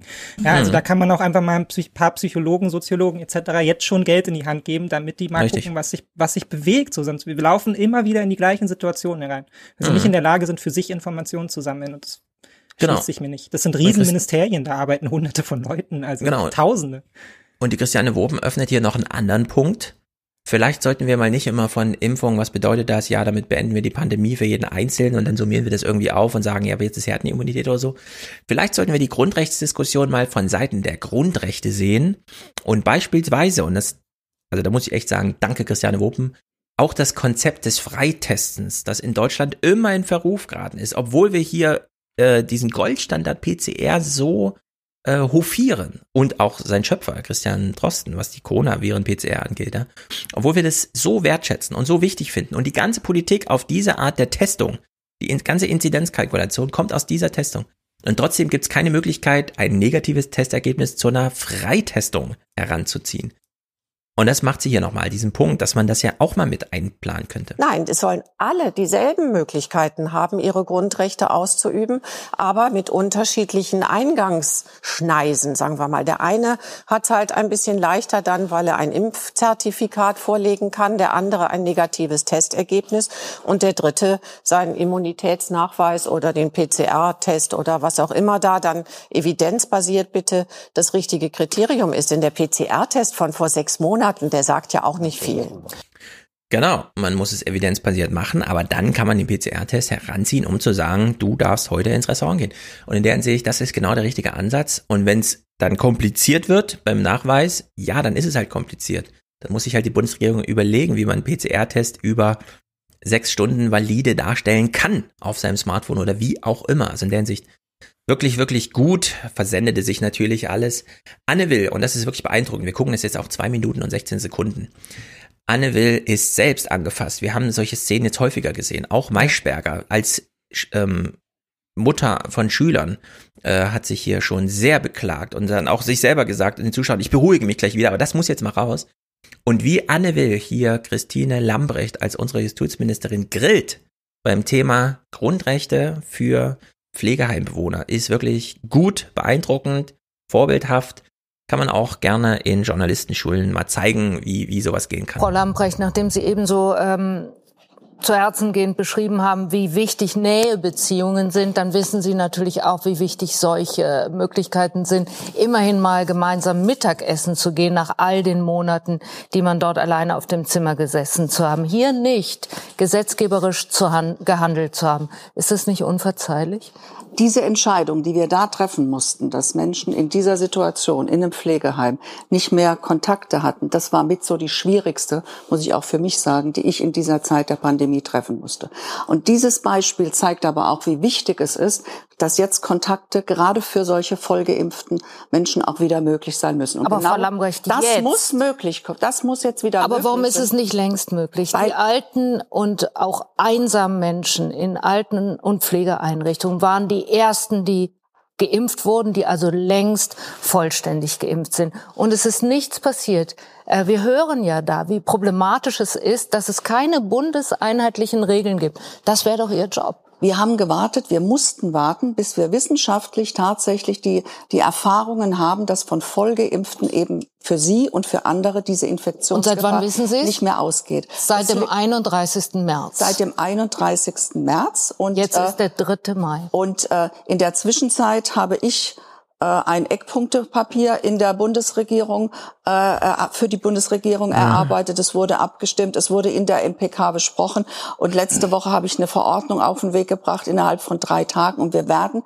wir können es schaffen. Finde ich super, Frau in, in Lambrecht. Nur warum Woche, hatten Sie für in den Fall nicht einen, einen vorbereiteten Entwurf in der Schublade? Sie wussten immer, Frau Wuppen hat es auch schon angesprochen, bezogen auf die Genesen. Weil wir noch gar nicht immer, die Ermächtigung dass es irgendwann den, der Tag kommt, an dem die Frage aufkommt, wie halten wir es mit den Grundrechten alter Menschen, die wirklich nur noch wenig Zeit haben in Alten- und Pflegeeinrichtungen. Warum hatten Sie dafür nicht längst was? Und deswegen haben wir uns diese Ermächtigung, dass wir so etwas als Bund jetzt entscheiden können, auch in dieses Infektionsschutzgesetz, in diese Notbremse, die ja beschlossen wurde, reingeschrieben.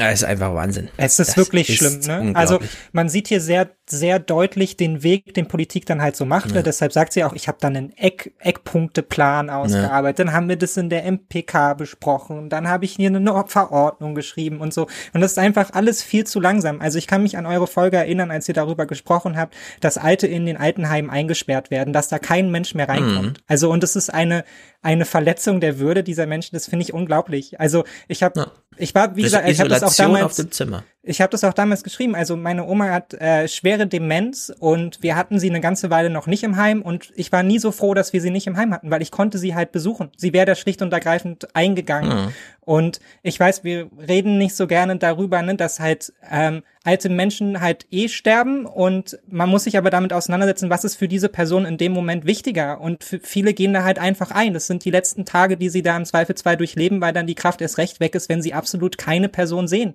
Und für Mhm. meine Großmutter wäre es der absolute Horror gewesen, in irgendeinem Heim eingesperrt zu sein, ohne uns zu sehen. Also da hätte man Ja. sie auch, also da hätte man es auch gleich zu Ende bringen können, um das jetzt mal so brutal zu sagen. Ja, also äh, Dietmar Bartsch zum zu Ende bringen hat ja im Bundestag gesagt, das Sterben in den Heimen ist vielleicht das dunkelste Kapitel der letzten Jahrzehnte in Deutschland. So, und äh, ich sitze ja auch gerade an der Rentenrepublik und überlege mir so, hier geht's nicht um die Jungen, die im Stich gelassen werden, sondern um die Alten. Und ich will jetzt was ganz Drastisches sagen, ich arbeite noch an dem Argument, aber kann es sein, dass unsere Bundesregierung sich wirklich nur um die Boomer kümmert? Was haben wir diskutiert über Beherbergungsverbot, das dann doch der größte Fehler aller Zeiten war? Natürlich müssen die Leute die Ostsee reisen dürfen im Oktober und sowas ja äh, zu den Herbstferien. Das war äh, wurde ähm, kritisiert als mega Fehler von von Merkel. Beherbergungsverbot, was für ein Quatsch. Ein Ruhetag zu Ostern.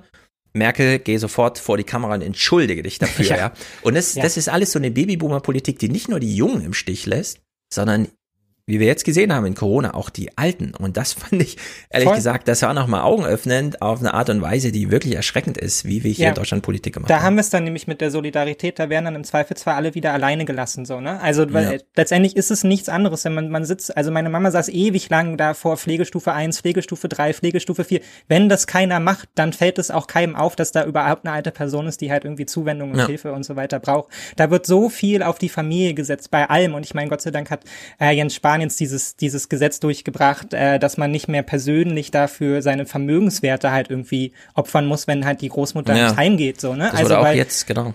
so, Das meine gemacht. Eltern verdienen jetzt auch nicht schlecht, aber wenn man sich mal anschaut, was so ein Heim kostet, so, da wäre das kleine Häuschen aber weg gewesen, so, ne? Das Genau, und äh, das ist auch so ein Gesetzestext, den viele nicht kannten. Äh, mittlerweile ist die Grenze bei 100.000 Euro, aber ähm, da hat man einfach, also die Alten, die Eltern wurden Pflegefälle und dann hat es ein halbes Jahr gedauert und dann hat man plötzlich einen Brief bekommen als Kind. Man hat selber gerade Kinder im Kindergarten, Grundschulalter und so weiter. Also man ist genau eingequetscht zwischen, man wickelt noch die Kinder in die Windeln ein und kauft gleichzeitig schon Windeln für die Eltern. Und dann bekommt man plötzlich einen Brief vom Sozialamt, wo drin steht, ja, hier 17.000 Euro, äh, Sie müssen sich ja beteiligen an der Pflege der Alten und äh, der Eigenbeitrag ja. und so weiter. Ja. Und äh, da waren auch sehr viele überrascht, wie sich das so, und dann hat Hubertus Heil gesagt, wir setzen die Grenze auf 100.000 hoch, finde ich auch erstmal akzeptabel und so weiter, weil da muss man sich dann nicht selber in dem Bankrott arbeiten, um das zu bezahlen, ja, sondern dann hat man es sozusagen in der Portokasse. Aber trotzdem, also ganz viele äh, Sachen, die hier wirklich schief und krumm sind und ja. wir machen mal, äh, wir schlagen mal einen riesigen Sacknagel ein. Der nächste Clip erklärt sich auch ein bisschen von alleine. Christine Lambrecht versucht hier so eine Recovery, äh, ja, Modus irgendwie aus dieser zweieinhalb Minuten Chose gerade. Aber Sie machen sich keinen Vorwurf, zu langsam gewesen zu sein. Also ähm, ich muss Ihnen ehrlich sagen, ich glaube, ich habe da äh, ganz, ganz dicke Bretter gebohrt äh, äh, in ganz vielen unterschiedlichen Kreisen. Sie haben es gerade beschrieben. Es gibt auch heute noch äh, die eine oder andere Stimme, die sagt, es geht zu weit. Das muss man erst noch abwarten. Aus der eigenen Partei. Zuschauen. Und ich bin der Meinung, wir dürfen nicht mehr zuwarten, sondern es ist jetzt wirklich an der Zeit und es muss jetzt schnellstmöglich, am besten in der kommenden Woche auch Realität werden. Ja, Déjà-vu Klima. Am besten in der nächsten Woche machen wir hm. mal schnell das Klima. Also das ist wirklich alles schlimm. Und jetzt können wir alle mal meine These überprüfen. Anne Will fragt Söder. Eine interessante Frage. Herr Söder, in Bayern ist es jetzt so, dass eine 80-Jährige, die vollständig geimpft ist, ungetestet zum Terminshopping äh, gehen kann, wenn sie das denn möchte. Wenn sie aber ihren Mann in der Pflegeeinrichtung besuchen will, dann darf sie das nicht ungetestet. Warum nicht? Wir werden das auch Stück für Stück verbessern. Allein, dass die Frage so gestellt werden kann, sagt wirklich fast alles.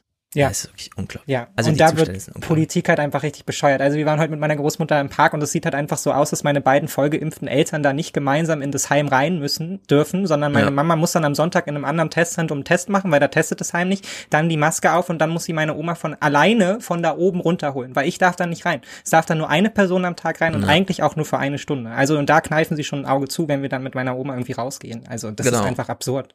Und jetzt hören wir wieder Christiane äh, Wopen, die sagt, äh, bei solchen Zuständen, wie du das hier schilderst, also bei ganz persönlichen äh, Erlebnissen, die man mit Corona-Maßnahmen äh, hat, kann man einfach sagen, und das kann man auch als Ethikratschefin der Europäischen Kommission in der deutschen Anne Will-Sendung, kann man einfach sagen, das ist wirklich einfach sinnlos. Meine Mutter lebt in einem Altenheim.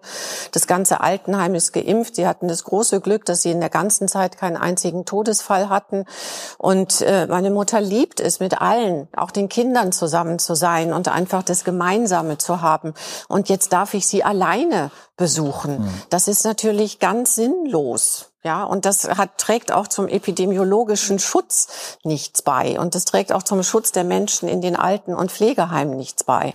Ja, ich bin mal wirklich gespannt, wenn jetzt auch die Dimension der persönlichen Betroffenheit, wenn man es nicht mehr länger runterschluckt, sondern sagt, Leute, was habt ihr da eigentlich gemacht jetzt die letzten Monate? Ja? Seid ihr alle bekloppt? Dass man das, also da wird ja auch noch äh, ein paar ein paar private Bilanzen auch gezogen dann. Ja, das Dass wir jetzt ein Wahljahr haben, ist echt erstaunlich. Aber es leider ist es halt so und das finde ich auch nicht ganz unnachvollziehbar. Das sind Themen, die man sich auch gerne, gerne erspart, wenn man davon halt selber nicht betroffen ist. Das ist einfach, darüber diskutiert man nicht so gerne. Wie geht's den Alten in den Altersheimen? Wie sieht's da aus? Was kostet der ganze Spaß und so? Und da sind, da die Leute, die sich darum kümmern müssen, sind damit so belastet, dass die auch relativ schnell keinen Bock mehr haben, darüber zu reden. Genau. Muss man auch könnte man ja mal, so sehen. abklopfen. Ja. Ich habe es ja hier mit Thomas schon mal Lanz, äh, Lanz, Spahn, Merkel, Altmaier, Scholz. Vier maßgebende Corona-Politiker kinderlos, alle vier. Äh, was bedeutet das eigentlich für die Politik, ja? Und diese Art von Betroffenheit von Christiane Wopen ist halt vielleicht eine andere, als wir in unserem Bundeskabinett da sehen. Also in der Hinsicht, äh, wer weiß, Bücher werden jetzt geschrieben, ja? Ich bin mal gespannt, was wir so in einem halben Jahr dann noch oder auch jetzt an Schnellschüssen noch vor der Bundestagswahl hier hm. bekommen. Markus Söder und Stefan Weil als verantwortliche Politiker sehen hier Spielräume. Wollen zu Pfingsten eine Tourismusperspektive haben für Hotels, ähm, auch für ähm, Ferienhäuser und Ferienwohnungen. Wenn unter 100 sollte dann eine Öffnung mit Hygienekonzepten dann auch möglich sein. Draußen trinken im Biergarten ist sogar ab Montag wieder erlaubt. Mehr Touristen zulassen, mehr Kulturveranstaltungen im Freien wollen auch Sachsen-Anhalt oder Niedersachsen nach eigenen Plänen. Wir wollen vorsichtig sein, aber wir wollen natürlich auch vorhandene Spielräume nutzen. Ja, Spielräume nutzen, das ist so ja. dieses, ähm, ja, man muss halt irgendwas sagen. Da wollen sie sie jetzt nutzen. Und wieder ein sehr zynischer Satz, aber es ist auch einfach so, äh, die Alten haben halt keine Lobby in den Heimen. So, ne? Der Tourismusverband hat ja. halt schlicht und ergreifend eine und die setzen sich da jetzt auch genau. durch. Die waren eh schon prominent in den Medien vertreten, wenn sie sich dann immer darüber beschwert haben, dass ja alle nach Ibiza darf, dürfen, aber keiner darf irgendwie in den Schwarzwald. Und jetzt kriegen sie halt ihren Teil, damit sie dann aufhören zu nerven. So. Mhm. So, und jetzt haben wir Christiane Wopen gesehen, wie sie bei Anne Will äh, sagte, man muss, kann es auch von den Grundrechten her denken. Man muss nicht immer, ne? Und dann sagt man, Grundrechte sind erstmal gegeben und die Frage ist dann, wie erlangt man sie denn? Es gibt einfache Wege, es gibt komplizierte Wege. So ein Test ist halt schwieriger, als einfach nur einen Ausweis mit sich zu führen, dass man wo drin steht, man wurde geimpft. Christiane Lambrecht, Christine Lambrecht kommt hier auch im Heute-Journal von dieser Privilegiendiskussion einfach nicht weg. Ähm, uns ist klar, dass in einem Rechtsstaat Grundrechte eben nur dann eingeschränkt werden können, wenn es einen guten Grund dafür gibt. Und den hatten wir bisher, weil Leben und Gesundheit anderer gefährdet waren. Aber wenn der Grund wegfällt, und das hat das RKI festgestellt, und das ist eigentlich der Anlass gewesen, wo Handlungsbedarf dann deutlich wurde, wenn da klar äh, ist, dass keine Gefahr und, äh, für, für Leben und Gesundheit mehr ist, dann kann ich auch Grundrechte nicht mehr einschränken. In der Situation sind wir und deswegen ist jetzt auch Handlungsbedarf. Handlungsbedarf. Mhm, aber das RKI hatte das ja schon vor ein paar Wochen gesagt. Anfang letzter Woche klang das nach dem Impfgipfel von Bund und Ländern ja eher noch anders. Da wurde auf äh, eine Gerechtigkeitslücke verwiesen, solange die Mehrheit der Bevölkerung eben noch nicht geimpft ist. Äh, wie haben Sie das ab? Beim Impfgipfel, ne? Als sie das Wissen schon hatten, auf das Anne Will auch im Stab stellt. RKI hat schon gesagt, keine Gefahr. Kommt plötzlich das Gerechtigkeitsding. Bis, hm. als es dann jetzt medial mal sozusagen Gegenwind, ne? Aber bis, bis hierhin gilt dieses, kubanische Gerechtigkeitsargument. Gewogen, äh, Frau Lamprecht. Im Grunde bedeutet Ihre Verordnung doch jetzt den, den Einstieg in eine Art Zweiklassengesellschaft. Nein, was wir jetzt machen, ist, dass wir die Gruppen, die auch sehr gelitten haben in der Pandemie, weil klar war, wenn sie erkranken, gerade ältere Menschen, dass es dann sehr äh, schlimme Verläufe haben kann. Oder Menschen, die im Gesundheitswesen arbeiten und jeden Tag zur Arbeit gegangen sind, obwohl sie sich hätten infizieren können, dass die jetzt nach einer Impfung, dass deren Grundrechte nicht mehr eingeschränkt werden können in Bezug auf Kontakt- und Ausgangsbeschränkungen. Das kann man als mediales Argument machen. Das ist moralisch richtig. Damit kann man bei Lanz Stunden füllen. Aber das hm. juristische Argument ist einfach, trägt nicht zum epidemiologischen Geschehen bei, kriegt seine Grundrechte wieder. Egal, ja, so wie viel man vorher halt, gelitten ja. und so weiter und jetzt dankenswerterweise aus Berlin nochmal die Privilegien zurückbekommt und so. Aber sie ist in diesem Modus und das ist einfach schlimm. Also das ist äh, auch nicht. Ja, es ist schlimm und es ist halt an allen Stellen heucherlich, äh, heuchlerisch. Ja. Ich habe mir das hier auch irgendwo aufgeschrieben auf so einem Zettel. Es wurde die ganze Zeit gearbeitet. In einem durch, ne? Also alle alle sind auf Arbeit. Klar, es gibt ein paar, die sitzen im Homeoffice, wo der Chef genau. halt nett war, aber alle sind auf Arbeit. Und jetzt kommt man mit dem Gerechtigkeitsargument und wir müssen die Leute schützen. Und ich finde es so, so albern an dem Punkt. Hm. Jetzt während, hier irgendwie auf Sicherheit zu gucken. Genau, und während die Länder für alles zuständig waren zum Thema Gesundheit, ist Homeoffice Pflicht eine Ansage, die aus dem Bund immer hätte kommen können. Ja. Aber sie kam nicht. Also in der Hinsicht ist es einfach, es ist wirklich heuchlerisch und verlogen. Naja. Bettina Schausten moderiert zum Bundesverfassungsgericht. Das hat ja hier auch nochmal ein Alt, Eil, Eilantrag negativ äh, entschieden. Das Bundesverfassungsgericht hat Eilanträge gegen die Corona-Ausgangssperre abgelehnt. Damit bleibt es vorläufig dabei, dass überall, wo die Inzidenz über 100 ist, solche nächtlichen Ausgangsbeschränkungen gelten können.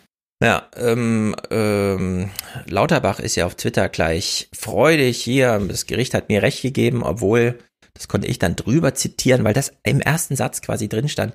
Das Gericht entscheidet hier erstmal, der Eingriff ist nicht groß genug, um jetzt inhaltlich zu entscheiden, sondern wir können das Hauptsacheverfahren aus äh, abwarten und dann wird aber auch inhaltlich entschieden. So, ne? Kann natürlich jetzt irgendwie Wochen zu spät und dann ist eh egal, weil das Gesetz gilt ja nur bis Ende Juni.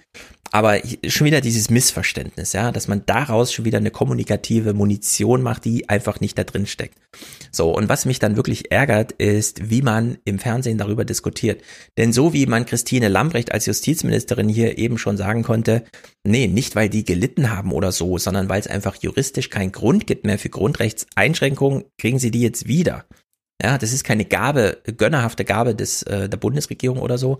Und genau das Gleiche muss man auch manchen Virologen sagen. Hier zum Beispiel Timo Ulrichs, der saß bei Lanz und hat äh, die Ausgangssperren wie folgend, und zwar juristisch absolut nicht tragfähig argumentiert. Also zunächst mal ähm, das mit ähm, der Ausgangssperre. Das ist eine Sache, die natürlich Und das Einzige, was ich gut finde an dem Clip, ist dieser belehrende professorale Ton, weil ähm, die Weidel neben ihm saß. Er, Das ist ihr mein- sagte er es quasi. Das ist mein Lieblingsclip. Das habe ich dir auch schon geschrieben, dass das mein Lieblingsclip ist. Okay, Von dann allen Clips, die heute dabei sind. In voller Länge. Also zunächst mal ähm, das mit ähm, der Ausgangssperre. Das ist eine Sache, die natürlich nichts zu tun hat mit sich an der frischen Luft aufhalten, sondern es geht darum, dass man verhindern möchte, dass Menschen, wenn Menschen rausgehen, woanders wieder reingehen und sich mit anderen Menschen, die nicht ihrer Gruppe angehören, ihrem Haushalt etc. treffen. Und das kann man tatsächlich mit einer Ausgangssperre ziemlich gut verhindern. Also das ist eine Sache, die man, die gar nichts mit Aerosol äh, draußen zu tun hat, sondern wo tatsächlich ähm, diese Idee dahinter steckt, dass man eben wieder in Innenräumen zusammenkommt. Ja, also, ähm, was findest du so lustig an dem Clip? Ähm, ich habe angefangen, da reinzuhören und dann ist mir aufgefallen, dass Alice Weidel und ich ungefähr genau gleich gucken, während wir diesen Mhm. Clip hören, weil Mhm. ich finde diese Erklärung so maximal bescheuert. Also f- wir sind alle zwangsläufig, weil wir uns seit anderthalb Jahren damit beschäftigen, zu kleineren oder größeren Corona-Experten geworden. Wir haben gar keine Wahl. Man kann diesem Mhm. Thema nicht entgehen. Also und sich jetzt nochmal belehren zu lassen, ja, dass eine Ausgangssperre dafür da ist, dass man nicht wieder woanders reingeht und Ja. darauf irgendwie 30 Sekunden Erklärungszeit zu verschwenden, da fühle ich mich also da fühle ich mich ehrlich gesagt ein bisschen für dumm verkauft. Und genauso guckt halt auch Alice Weidel, die sich auch gerade fragt, so, warum erklärt er mir, wie eine Tür funktioniert? Mhm. Ne? Also man ist draußen, man geht rein. Ja, ich habe mir leider den Clip damals nicht gemacht, aber Ferdinand von Schirach war ja wegen seinen Vorschlägen für die Erweiterung der Grundrechtecharta der EU, jeder Mensch, kann man gerade nachlesen, äh, auch bei Lanz und meinte dort, und er ist ja auch Verfassungsrechtler, nee, sie können äh, die Ausgangssperre nicht als Vehikel Grundrechtseinschränkung für was anderes Hm. nehmen. Entweder die Leute sollen nicht raus, da kann man das sagen, oder eben, man braucht ein anderes Mittel, um zu verhindern, dass Leute irgendwo anders reingehen. Aber man kann dann nicht das Rausgehen verbieten, weil dem dann das Reingehen irgendwo folgt. Und da braucht man auch kein Bundesverfassungsgerichtsurteil oder so abwarten. Das ist einfach Banane und das bekommt auch jeder so gelehrt. Und es wäre absolut überraschend, wenn das Bundesverfassungsgericht sagt, ja, stimmt, äh, da das Mittel zum Zweck ist, äh, schränken wir mal dieses Grundrecht ein. Nicht, weil es selber einen materiellen Wert oder so, einen Effekt aus äh, epidemiologischer Geschehen hat, sondern weil es etwas anderes verhindert. Und Ja. das geht nicht. Also das weiß auch jeder. Und das ist einfach Banane, dass er das hier so sagt. Und hier leistet er auch einen Bärendienst, denn wenn diese Argumentation so kommt, kann man das natürlich vor Gericht auch entsprechend verargumentieren, dass das, wenn das die Argumentation ist, dass die dann nicht hält. Ja. Ja, und ich Also, also. Ausgangssperre ist für mich eh so ein Ding. Ich fand das von Anfang an kein überzeugendes Konzept, weil wir einfach nicht die Manpower haben, um das zu überwachen. Also und ähm, Das bei kommt dazu, ganz genau. vielen von diesen Entscheidungen habe ich immer das Gefühl, irgendwo sitzen arme Polizisten und denken sich so, oh nee, das ist jetzt auch Ja, noch. Jetzt äh, bin ich nachts auch noch vier Stunden unterwegs. Ich habe dieses Jahr eh schon Überstunden ohne Ende gesammelt. So jetzt soll ich hier rumfahren und irgendwie Hm. gucken, dass hier sich keine drei 16-Jährigen irgendwie draußen gemeinsam aufhalten. Also wie willst du das regeln? Keine Chance. Genau, also ich habe ganz unterschiedliche Erfahrungen gemacht jetzt. Äh, Ich war zweimal in NRW jetzt ähm, in den letzten Wochen und dort wird krass durchgegriffen. Dass Laschet als Lusche durchgeht, das verstehe ich nicht. Äh, Ich habe es Hm. in keinem anderen Bundesland so krass erlebt wie in Nordrhein-Westfalen. Äh, Geschichten, die ich nicht selbst erlebt habe, aber dass Menschen, die zu zweit auf offener Straße sind und der eine nimmt sich die Maske ab und beißt in einen Keks, angehalten wird von Ordnungsamt und sagen, sie dürfen das nur da hinten machen, oder, und das habe ich selber gesehen, dass man in Bonn auf einer Wiese liegt und da steht tatsächlich so ein Kamerakran, ja, so ein Turm von der Polizei, der in alle fünf Richtungen irgendwie die Kamera, äh, um da eine komplett Überwachung, ja, panoptische Überwachung der Wiese zu machen. Ja, das ist also, Also hier in Hessen äh, habe ich noch niemals überhaupt gehört, dass auch nur ein Ordnungsamt irgendwen angesprochen hat wegen irgendwas. Es gibt Ja. hier keine Maskenpflicht auf dem Spielplatz. In NRW gibt's flächendeckend eine Maskenpflicht und da kommen auch alle nach. Also Ja. in der Hinsicht gibt's sehr, und äh, das will ich noch dazu sagen, wenn wir aus Hessen nach NRW gefahren sind, sind wir aus einem eher niedrigen Inzidenzgebiet immer in die Hochinzidenzgebiete gefahren. Also die Maßnahmen und die Effekte passen da auch nicht so ganz gut zusammen. Ja, also es ist krass, wenn Nordrhein-Westfalen das irgendwie auf die Reihe kriegt und dafür das Personal hat. Also ich habe das Gefühl, bei uns hat das Ordnungsamt auch schon aufgehört, äh, falsch stehende Autos aufzuschreiben, einfach weil die nicht mehr die Kapazitäten haben. Die sind irgendwo anders eingesetzt und kontrollieren. Also Mhm. und es fehlt hier an allen Ecken und Enden und ich kann, also ich sehe auch immer Polizeiautos, die so langsam am Park vorbeifahren, um irgendwie Mhm. den Eindruck von Überwachung zu machen, aber es interessiert sich keiner dafür und sie interessiert es auch nicht. Also da merkt man auch einfach, da ist auch so ein jemand, der das ausführen muss, der sich auch so denkt, ja, irgendwie Mhm. ist es ein bisschen bescheuert, die jetzt alle aus dem Park rauszutreiben. Damit bin ich jetzt ewig beschäftigt irgendwie und in einer Viertelstunde sind wieder da. Genau, also das große epidemiologische Geschehen und wir einzelne Individuen. Wo kommen unsere Grundrechte jetzt her? Der Volker Wissing, aber manche haben es dann auch biografisch entsprechend gelernt, stellt's nochmal entsprechend dar. Es gibt eine sehr geringe Wahrscheinlichkeit, dass jemand, der zweimal geimpft ist, andere infizieren kann. Und damit sind wir äh, im Bereich der Unverhältnismäßigkeit der Maßnahmen. Verstehen Sie? Und das ist das Entscheidende. und diese so. Geschichte, Grundrechte stehen nicht unter dem Vorbehalt kollektiver Gleichbehandlung. Das ist das Besondere des Grundgesetzes. Ein Einzelner, eine Einzelne. Ja, das hat er kurz gesagt, kein Vorbehalt der ähm, flächendeckenden Gleichbehandlung. Es gibt kein Gerechtigkeitsargument, sondern es gibt nur das Verhältnis von Individuum und Staat. haben Anspruch auf vollen Grundrechtsschutz, egal was mit dem Nachbarn oder sonst jemand ist. Das ist natürlich das Problem. Ich verstehe natürlich auch, dass das das Dilemma, ne? Das ist das Dilemma. Das, Ja. das verstößt natürlich ge- gegen ein äh, empfundenes Gerecht, gegen ein Gerechtigkeitsempfinden, Okay. weil die Leute sagen, wenn nicht alle ein Impfangebot gehabt haben, können nicht eine ein Teil sich frei bewegen und die anderen nicht. Aber die Freiheit des Einzelnen kann er unmittelbar aus der Verfassung herleiten und nicht äh, die hängt nicht davon ab, wie, wie, wie hoch das Impfangebot für andere war. Genau, genau, genau, genau, genau. Ja. Also in der Hinsicht guter Hinweis. Hier hat er einfach Tipp. recht, ne? Also es ist natürlich bitter, dass nicht alle schon ein Impfangebot haben, aber hier muss man Politik halt, äh, die Tagespolitik einfach von unseren Verfassungswerten Mhm. trennen, so sonst kommt man da irgendwie auch in gefährliches Fahrwasser. Und Genau. ich finde den Argument, das Argument macht er halt schon relativ deutlich. Das Mhm. kann man jetzt schwer was Trotzdem, sagen.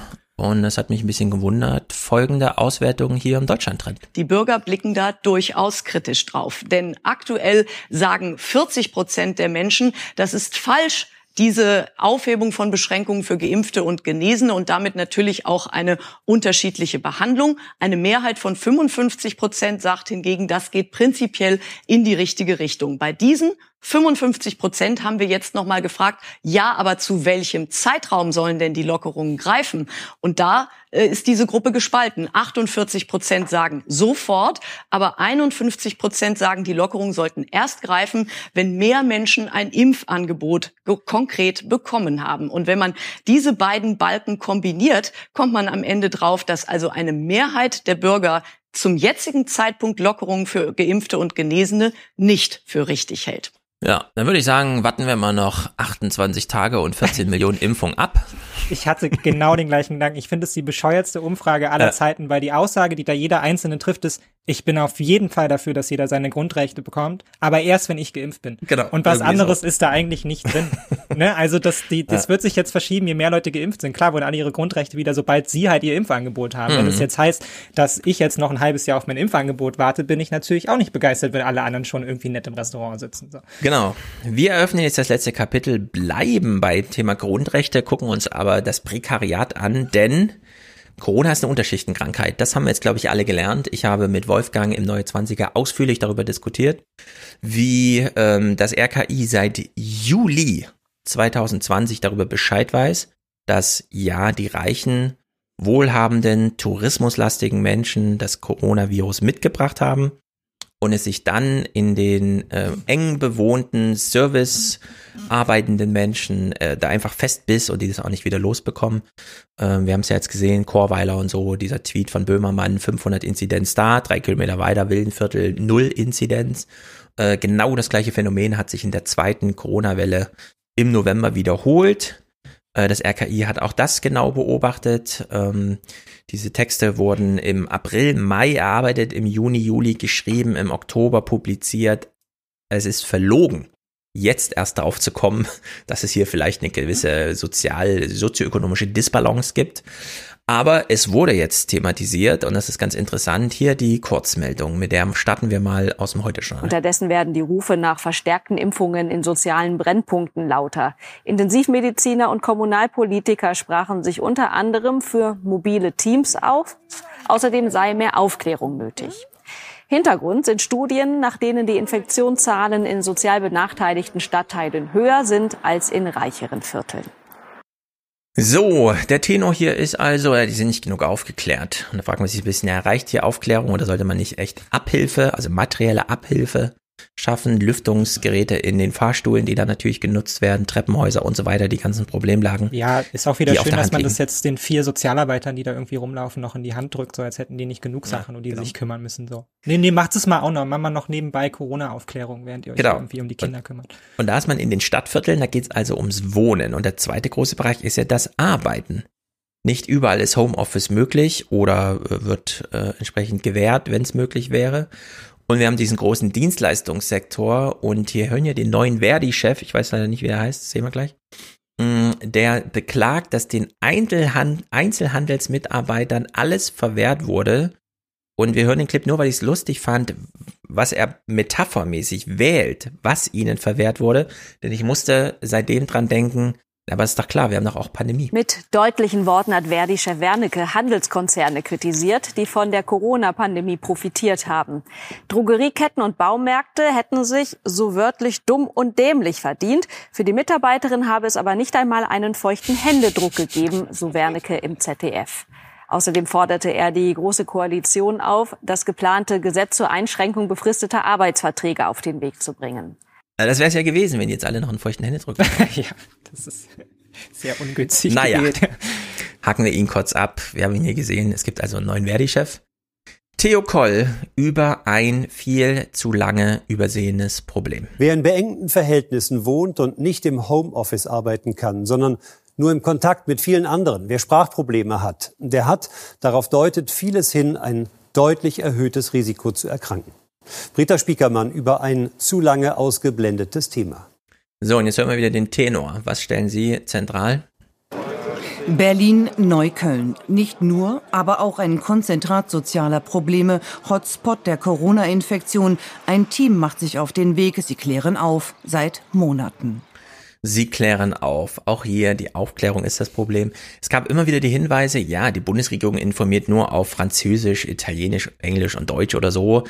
Ähm, aber die Pandemie ist ein globales Problem und die kann man, also man findet auf allen Sprachen Informationen zum Thema. Was ist hier Sache? Ne? Also es mangelt nicht an Aufklärung und vor allem nicht an dieser gönnerhaften, erst wenn es die Bundesregierung dir gesagt hat, da, dann bist du aufgeklärt, vorher nicht. Nee, nee, also die Leute sind aufgeklärt, die haben auch wirklich Angst um sich und die nehmen das auch nicht auf die leichte Schulter, aber es kommt halt trotzdem zu hohen Inzidenzen aufgrund materieller Grundlagen, die da halt einfach mal herrschen.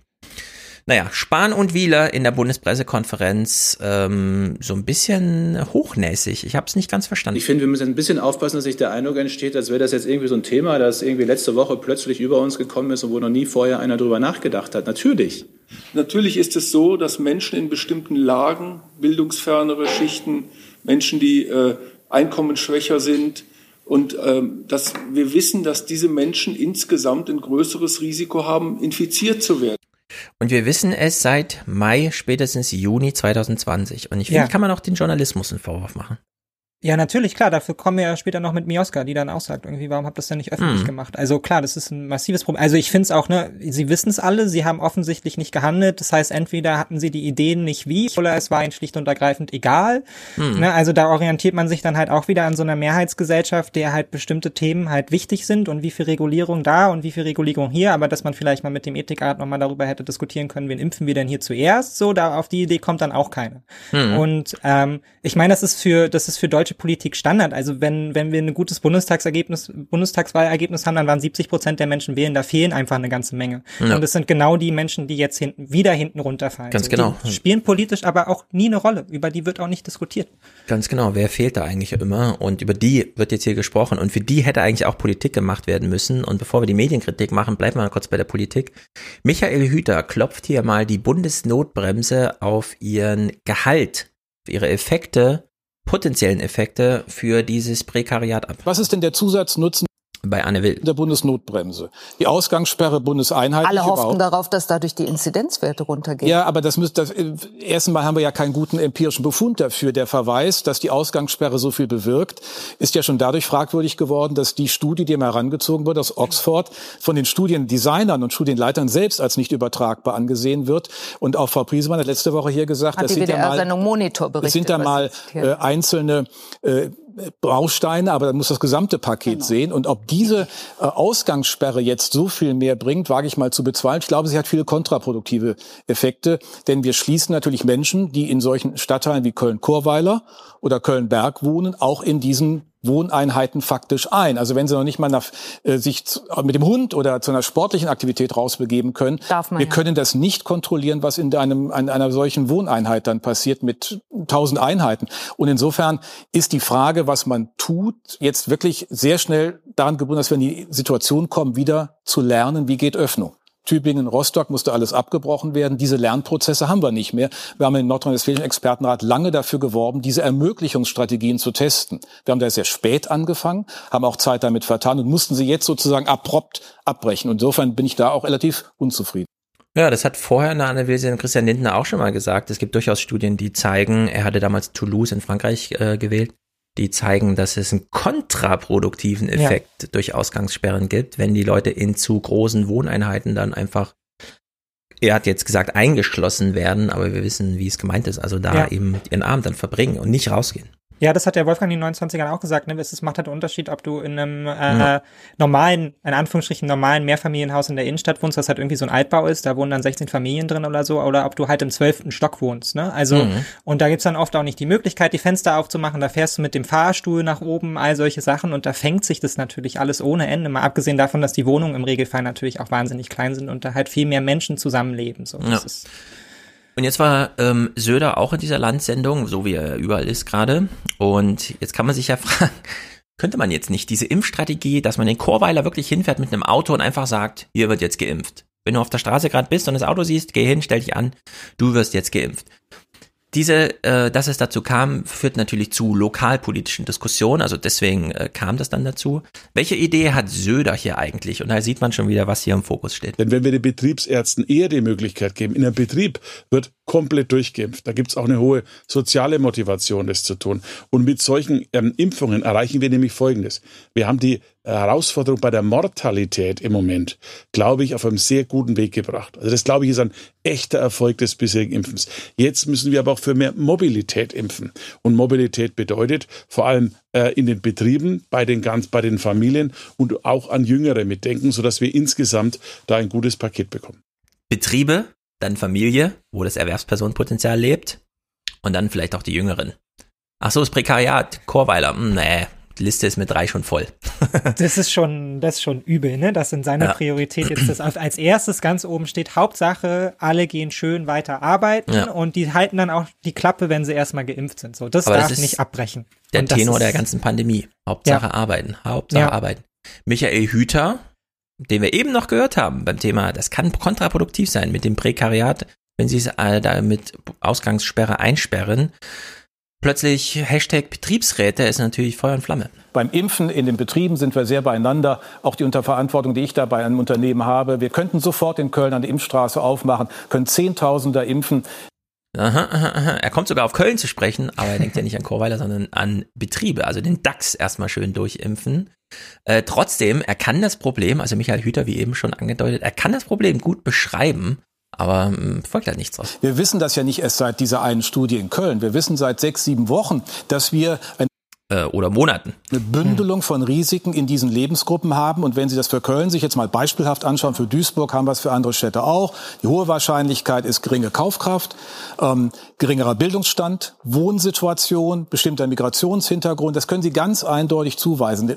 Das ist keine Zuschreibung von, von irgendwelchen Merkmalen, sondern schlicht und ergreifend der Befund. Und die Frage ist ja, wollen wir denen, die also besonders gefährdet sind, Hilfe geben? Und deswegen muss man mit Aufklärung, auch in einer Mehrsprachigkeit, auch mit Tests und Bürgerzentren in diesen Stadtteilen vor Ort sein. Die brauche ich nicht in Köln, Marienburg, sondern die brauche ich dort. Und wirklich die Impfkampagne dahin zu erweitern. Deswegen ist es so ein bisschen eine theoretische, ob man jetzt die Impfreihenfolge ändert oder wie. Man muss jetzt mal zu Sonderlösungen kommen. Ja, man braucht jetzt mal Sonderlösungen, aber erstmal aufklären und dann vielleicht die Impfstrategie und so weiter. Und jetzt kommt, ist wirklich interessant. Michael Hüter sitzt dort und sie hangeln sich so an dem Problem entlang. Und jetzt kommt er auf die Industrie zu sprechen, die Betriebsärzte, wie eben schon genannt, und das Prekariat in äh, Chorweiler zum Beispiel.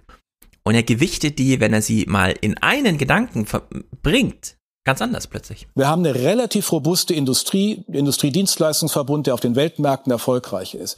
Aber in den Lockdown-Branchen sind doch viele dieser Jobs, die Einstiegsjobs sind, geringer qualifiziert, geringer vergütet, aber die in der dynamischen Volkswirtschaft viel eine Chance gegeben haben. Die sind nun auch noch dicht. Das heißt, wir haben A, diese Wohnsituation, die Bündelung der Risikofaktoren wie identifiziert, dann kommen die Bildungsfolgen noch verschärft dazu und die Spaltung der Volkswirtschaft. Wir haben hier eine richtige Aufgabe und es geht dann nicht um Geld sondern es geht um Bildungsinvestitionen, es geht um Qualifizierungsinvestitionen, es geht um gezielte Investitionen in die Gesundheit in diesen Bereichen. Insofern müssen wir endlich auch mal Mut haben, eine differenzierte Strategie zu machen. Und deswegen ist das auch kein Widerspruch zu der Impfpriorisierung, sondern wir müssen die ergänzen.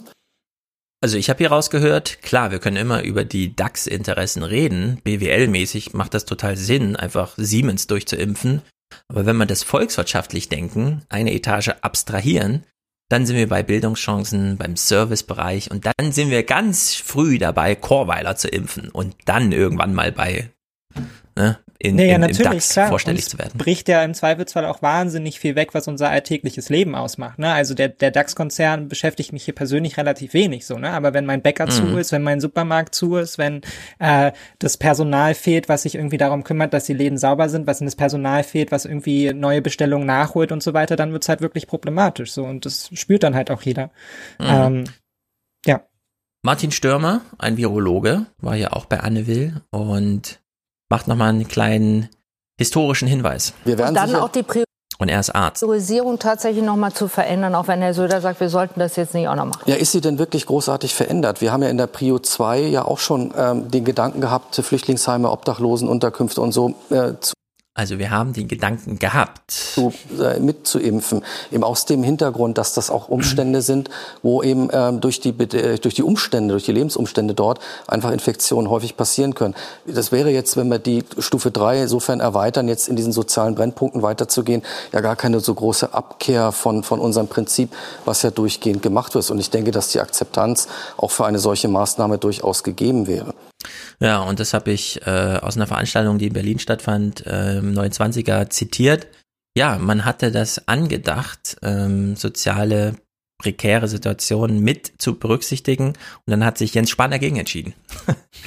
Kam in den Priorisierungen dann doch nicht vor. Tja.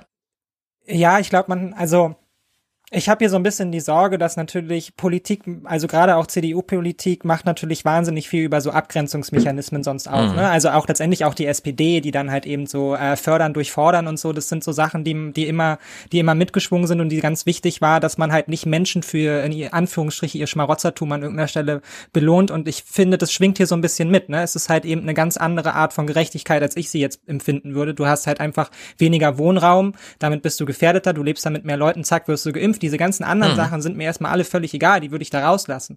Aber ich finde, was hier als Kritik irgendwie so unterschwellig über Jahrzehnte ja eigentlich immer mitläuft, ist so, naja, die sind ja auch selber schuld, so, ne? Ja, Nach genau. dem Motto, die haben es ja auch nicht besser verdient. Die können sich doch mal Und- informieren. Können mal Zeitung Und da lesen. hat man auch Angst, glaube ich, so ein bisschen davor, wenn man jetzt halt Obdachlose, Geflüchtetenheime etc. aufnimmt und dann diese Bilder entstehen von hier ist ein Obdachloser geimpft irgendwie, bevor es die Ärztin in Zehlendorf ist, ja, dann entstehen da Mhm. irgendwie die falschen Bilder, weil das ist ja nicht unsere deutsche Idee von Leistungsgerechtigkeit oder so. Und das wenden wir jetzt auch einfach eiskalt auf die Pandemie an.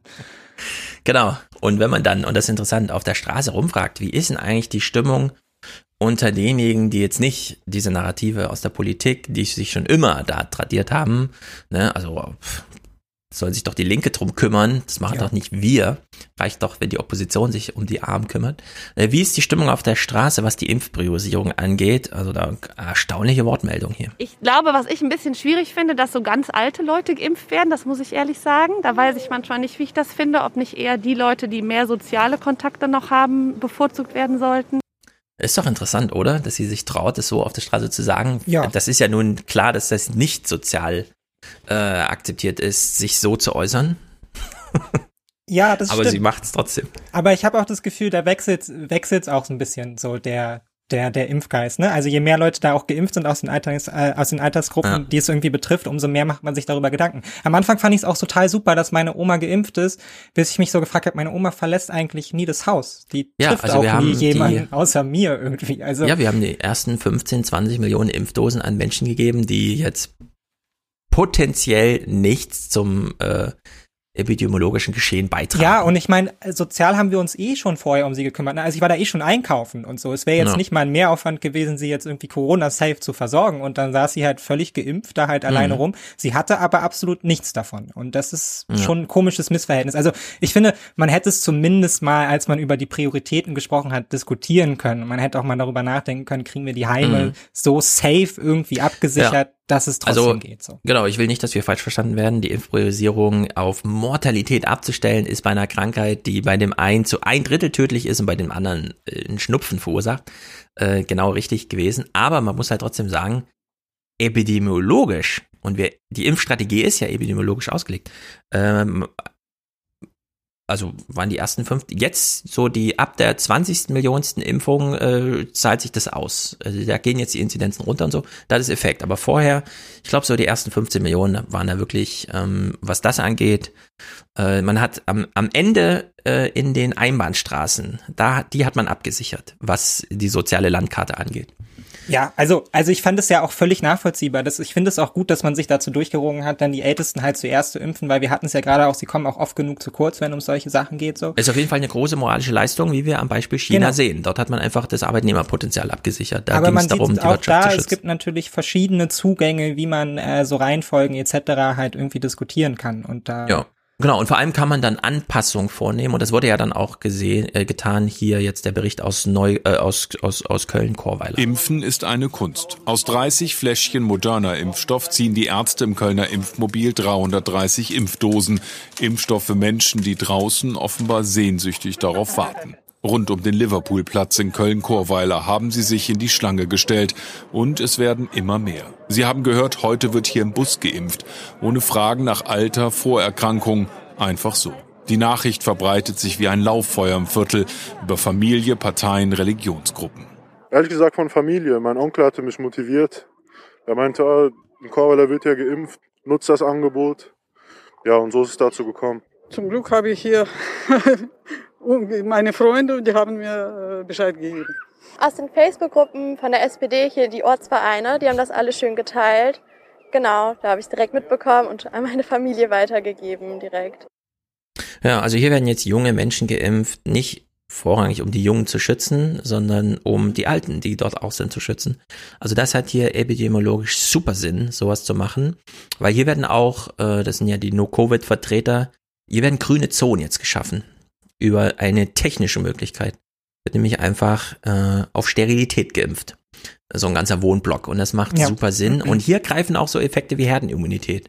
Wenn von den 30 Leuten, die morgens zwischen 7 und 7.30 Uhr durchs Treppenhaus gehen, um ihre Arbeit und so weiter, äh, wenn da einfach 55 Prozent geimpft sind, haben wir um mehrere Faktoren äh, gesteigerte äh, Effekte auf das Infektionsgeschehen. Das hat ja der Scheuch da auch wunderbar mal bei Lanz vorgerechnet, dass es eben nicht einfach eins zu eins, sondern da greifen dann Faktoren und dann hat man es einfach gedrückt und das wurde hier gemacht. Also in der Hinsicht äh, ziemlich gut. Serap Güler ist hier zugeschaltet, sie war schon mal zugeschaltet und äh, sie wird dann immer ähm, zum einen als Mensch mit Migrationsgeschichte und zum anderen natürlich auch als entsprechend in NRW zuständig, Integrationsstaatssekretärin. Sie nimmt hier auch nochmal Bezug auf Chorweiler und sagt, ja, in NRW gibt's ja die Prio-Gruppe 3, da macht das durchaus Sinn und ist auch im Plan. Also hier musste man gar nicht so viel umstellen. Serap Güler ist Christdemokratin und Staatssekretärin für Integration in Nordrhein-Westfalen und uns hier zugeschaltet. Guten Abend, Frau Güler. Guten Abend, Frau Miaska. Das ist jetzt ein Modellprojekt, ein ziemlich erfolgreiches zudem. Müssten sozial Benachteiligte, also Menschen, die auf engem Raum in ärmeren Verhältnissen zusammenleben, grundsätzlich früher, also prioritär geimpft werden? Ja, unser Impferlass in Nordrhein-Westfalen gibt das tatsächlich her, dass diese Menschen in die Priorisierungsgruppe 3 zugeordnet werden. Da steht ja ganz klar, dass diejenigen, die in systemrelevanten Berufen, wie beispielsweise die Kassiererin am Supermarkt, die auch die ganze Zeit über ihren Dienst getan hat, aber genauso eben auch Menschen in schwierigen Lebenssituationen zu dieser Gruppe zählen. Und insofern ist das ja schon jetzt die nächste Impfpriorisierung. Und diese Menschen, die heute in Chorweiler geimpft wurden, gehören eben auch alle dazu. So, in NRW gab es also einen Regierungserlass, der das Land irgendwie besonders macht. Jedenfalls gibt es das in anderen so nicht, habe ich jedenfalls nicht gehört, dass man das durchaus im Rahmen der geltenden Priorisierung so machen kann. Die Gruppe 3 ist jetzt dran. Also kann man auch Chorweiler fahren und da muss man gar nichts groß umstellen. Das Einzige, was fehlte für einen frühen Termin dieser Aktion, war ein medialer Druck. ja.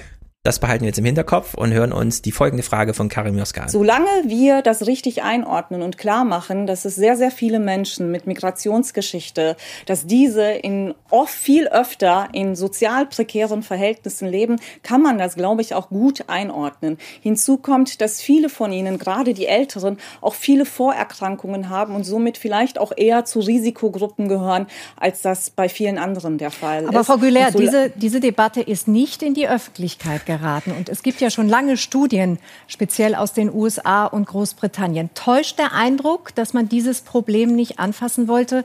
Vielleicht aus Angst, Rechtspopulisten und Rechtsextreme könnten das für sich nutzen? Das ist Warum- auf Ja. das ist auf so vielen Ebenen eine Frechheit. Es ist wirklich unglaublich. Ja, also sie kennt die Studien.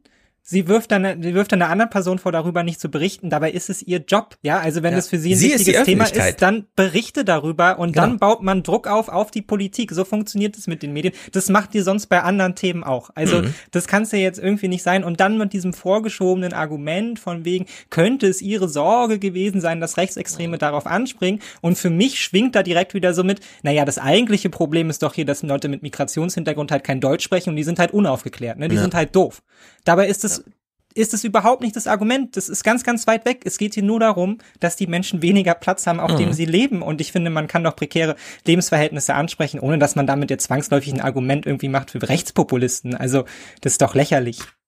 Ganz genau, ganz, ganz, ganz, ganz, ganz genau. Volle Zustimmung. Und wir hören nochmal diese Karim-Joska-Frage, denn ich will euch nochmal primen. Sie ist die Öffentlichkeit hier im Spiel. Sie ist die Öffentlichkeit. Diese Debatte ist nicht in die Öffentlichkeit geraten. Und es gibt ja schon lange Studien, speziell aus den USA und Großbritannien. Nee, die gibt's auch speziell aus Deutschland. Aber es braucht dann Die Jan Böhmermann, weißt du, der das twittert. So, dann springen Genau, sie alle die drauf an. Studien Das ist sind die jetzt- eine Person. Ewig alt. Die wurden im Juli eingereicht, im Oktober publiziert, im Mai, April, Juni damals erarbeitet.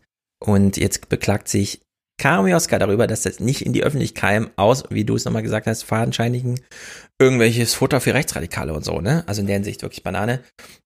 Geht- zieht sich nochmal zurück auf sicheren Grund und stellt die Frage, und das ist sehr rentnerrepublikanisch, ob denn die ARD-Influencer Günther Jauch und Uschi Glas gute Influencer wären, auch in Chorweiler. Für ähm, diese erfolgreiche Impfkampagne sind ja Vorbilder besonders wichtig. Und die Bundesregierung hat eine Werbekampagne fürs Impfen auf den Weg gebracht, die heißt Ärmel hoch. Und da werben als Prominente Sepp Meyer, Uschi Glas und Günther Jauch. Die stehen jetzt nicht gerade zwingend für die Teile der Gesellschaft, über die wir gerade reden, oder? Vielleicht nicht unbedingt, obwohl, ich meine, wieso sollte eine Uschi Glas oder auch ein Günther Jauch nicht für diese Gruppen genauso ein guter Ansprechpartner, äh, äh, ein gutes Vorbild sein? Ich würde das gar nicht ähm, so, so selektieren, aber tatsächlich planen wir in Nordrhein-Westfalen auch.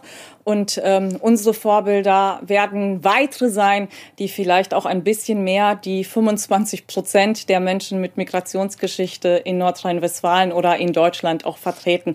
Aber nochmal, auch ein Günther Jauch ist ein ganz tolles Vorbild für unterschiedliche gesellschaftliche Gruppen und auch gesellschaftlich oder soziale Schichten. Jawohl, der gute Ja, Günther Jauch. aber Mojoska denkt sich gerade so, hä, ich dachte immer, Ausländer hören nur Hip-Hop und so. Müssten da jetzt nicht irgendwelche Webstars das machen und so? Also auch wieder völlig Ja. so neben der Mhm. Spur irgendwie entlang. Da merkt man richtig, dass sie überhaupt keine Ahnung hat, über wen sie da eigentlich spricht. Mal ganz abgesehen davon, dass Uschi Glas, Sepp Meyer und Günther Jauch jetzt auch für mich die absolut falschen Ansprechpartner sind. Ne? Also Ja, das trifft, glaube ich, auf viele Teile der Gesellschaft zu.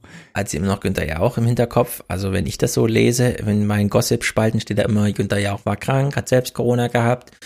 Es war dann ein bisschen kontrovers, weil er eben als Influencer und so weiter doch da Vorbild sein sollte und dann hat es sich doch eingefangen, was wieder zeigt, ja, das ist eben die Tücke bei Corona, also in der Hinsicht wirklich verdreht. Wir wollen hier nicht ganz von März ablassen. Ähm, Serap Gülab hat sich auch zum Thema Maßen geäußert und hat gesagt, und zwar nicht öffentlich, sondern intern, aber es wurde dann entsprechend über Twitter und so weiter breitgetreten. Haben die denn den Schuss nicht gehört in Thüringen? Ja, also unter der, sie können doch jetzt nicht maßen. Haben die denn den Schuss nicht gehört? Lanz fragt Merz, der sich überhaupt nicht zum Thema Impfen, Prekariat und so weiter, ne? Wir haben ja vorhin nichts dazu Das ist gehört. nicht so sein Thema. Macht er auch hier nicht, ähm, sondern nur weil es äh, inhaltlich passt, ja, Merz hat auch den Schuss nicht Serap Güler, zuständig für, für Integration, Migration in, in äh, NRW, Ja. sagt, ihr habt ja wohl den Knall nicht gehört. Wie könnt ihr sowas machen? Wie könnt ihr über eine solche Grenze hinweggehen? Also das, äh, Wie kann man dermaßen äh, Kopf jetzt christdemokratische Werte äh, über Bord Ja, schmeißen? also So Entschuldigung, sinngemäß. das, äh, da, da, da steht einer beamteten Staatssekretär in dieser Form zu sagen, einfach nicht zu. Das heißt, Sie, Sie finden das falsch, was Sie da Ich sagen? halte das für inakzeptabel, was Frau Güler da gesagt hat. Viel Spaß, CDU, bei diesem Wahlkampf, bei der Eroberung Ja. der urbanen jungen Schichten, bei den Ja. modernen, bei den europäisch ausgerichteten Jugendlichen und so weiter und so fort. Und mit Jugendlichen meine ich alle U50. Mit Merz und Maaßen macht ihr jetzt Wahlkampf, ja? Das ist Ja, wirklich, wie äh, war die das- Phalanx steht, würde ich sagen. Wie war das mit den Sprechverboten und so? Also, dass man, also wie man sich so oft selbst treten kann, ist wirklich bemerkenswert. Mhm. Also, das ist, schafft auch nur Friedrich Merz. Der kommt da irgendwie nicht aus seiner Haut raus. Das ist der, wenn er den einen Ja. Satz gesagt hat, dann ist der, den er vor zwei Sätzen gesagt hat, schon lange weg irgendwie. Da wird Ja. nur situativ auf Polemik geantwortet und daraus kann, wenn man das deskriptiert, kommt da nichts bei raus. Also, das, das macht keinen Sinn von vorne bis hinten. Es macht keinen Sinn, es ist einfach nur noch eine Show, die da abläuft und man muss halt Fan davon sein, aber das äh, sind immer weniger. Bericht aus Chorweiler im Heute-Journal kann man mal sehen, äh, wird das jetzt angenommen, sind die Leute da nicht aufgeklärt und gehen deswegen nicht zu diesem Impfbus? Geduldig stehen sie in der Schlange, warten bis sie dran sind, warten auf die Impfung. Die kommt seit heute zu ihnen per Bus der Stadt Köln. Das Angebot wird dankend angenommen in Chorweiler im Kölner Norden. Und nach Christian Lindner und Michael Hüter hören wir jetzt auch Hendrik Streeck nochmal, warum es so wichtig ist, dort jetzt zu impfen, gerade wenn man ansonsten diese non-pharmazeutischen Interventionen macht. Aber man kann auch annehmen, dass in sozial schwachen Regionen, wo die Leute sowieso in Hochhäusern sind Mhm. und ihre Nachbarn nur nebenan klingeln können, um dahin zu gehen, ähm, und da manchmal auch eine Sprachbarriere ist, auch vielleicht Verständnisbarriere, äh, dass man hier durch einen Lockdown eher in ein Lockdown-Paradoxon geht, dass man den Ja. äh, das Infektionsgeschehen eher anheizt oder nicht beschränkt durch eine Ausgangssperre, weil man denen nicht die Möglichkeit gibt, sich im Freien äh, zu treffen, wo alle Aerosolforscher sagen, da ist das äh, Infektionsgeschehen äh, ungleich geringer. Ja, also es ist wirklich erstaunlich, aus wie viel Richtung das jetzt immer wieder so, da scheint ja dann auch wirklich was dran zu sein. Äh, klar, Hüter, Streeck und so, das ist jetzt immer so dieses Lager und ne, ein bisschen im Verruf, umstritten, wie man so schön sagt, umstritten. Aber trotzdem, hier scheint es mir doch nochmal Aufklärungsbedarf zu geben. Und damit machen wir ein kleines, kurzes Kapitel auf, weil wir noch vor 23 Uhr sind. Ich erstaunlich, wie gut wir durch die Clips gekommen sind. Das ist wirklich knackig. grandios. Ja, hier knackig, knackig, knackig. Deswegen haben wir noch Zeit, äh, ein kleines Thema abzuhandeln. Und das ist das Thema Inzidenz. Was ist es? Was hat es damit auf sich? Warum stricken wir eine ganze Politik um, ein, um eine Kennziffer, von der wir ähm, so wenig wissen, dass wir selbst Spekulationen darüber haben, dass wir sie antreiben mit der einen oder anderen Maßnahme? Das ist doch erstaunlich. Äh, Christian Sievers moderiert hier mal zum Thema ähm, Inzidenz und evidenzbasierte Politik. Nehmen wir den Inzidenzwert, der ja jeden Tag neu sehr amtlich daherkommt und darüber bestimmt, Zum Beispiel von ihm, also auch hier wieder so eine kleine, ah gut, Seitennote. wen wir treffen können, wie wir reisen und ob unsere Kinder die Schule besuchen dürfen. Wie kann es da sein, dass ausgerechnet bei dieser Inzidenz selbst von denen, die sie errechnen, speziell an Wochenenden und Feiertagen eingeräumt wird? Vorsicht, nicht ganz aussagekräftig. Wie kann es sein, dass das Robert Koch Institut auch mehr als ein Jahr nach Ausbruch der Pandemie auf Fragen, wer sich wann, wo, wie ansteckt, immer wieder antworten muss? Das wissen wir nicht so genau. Ja, das ist wirklich erstaunlich. Das RKI macht als einziges eine 5000 Stichprobe aus Blutproben, die ähm, genommen werden. Das ist aber nicht Zufallssystem, sondern da gehen halt Leute hin und lassen sich Blut, Blut abnehmen. Wir wissen, die Klientel das ist auch beschränkt aussagekräftig für eine allgemeine Inzidenz. Wir haben nicht wie in England äh, ein Screening nach Zufallsprinzip, also dass man einfach äh, äh, ein Panel äh, gestaltet und es dann durchtestet. Wir haben keine Abwassertestung, sondern auch äh, zu diesem Ostern und zu Pfingsten wird es wieder so sein. Den Zahlen kann man erstmal nicht glauben, die sagen erstmal nichts aus, kommt zum Meldeverzug, die Leute gehen erst am Dienstag zum Arzt und so weiter und so fort. Ja. Also eine Misere nach der anderen und darauf basieren wir aber unsere Politik und das ist wirklich erstaunlich. Selbst wenn man das befürwortet, kann man das als erstaunlich ansehen, denn äh, es ist einfach auch ein bisschen Banane. Und der äh, Christian Sievers hat hier Gerd Antes eingeladen. Ich kannte ihn noch nicht. Vielleicht ist er in Verruf und gehört schon in irgendwelche Sphären. Er wird sich auch gleich nochmal davon freisprechen. Aber er hat ein erzählt, er gehört in ein Netzwerk evidenzbasierte Medizin. Das kann natürlich alles bedeuten und von jedem gegründet werden, aber wie auch immer. Er ist hier im Heute-Journal. Ich nehme mal an, Sie haben es ein bisschen handverlesen und sich vorher mit ihm inform also auseinandergesetzt. Wie auch immer da es interessant war, wie er sich äußert, nämlich mal kritisch, fand ich. Das kann man hier durchaus mal zeigen. Äh, Clip Nummer eins: Datengrundlage unserer Politik. Wie gut ist denn aus Ihrer Sicht die Entscheidungsgrundlage für Deutschlands Politiker in diesen schweren Zeiten? Die ist aus meiner Sicht weiterhin wirklich mehr als schlecht, weil wir von Anfang an versäumt haben, Daten systematisch zu erfassen und auch vor allen Dingen vorher festzulegen, welche Daten wir wirklich brauchen. Aha, erstens wissen wir gar nicht, welche Daten sind eigentlich aussagekräftig und zweitens, wie erheben wir sie?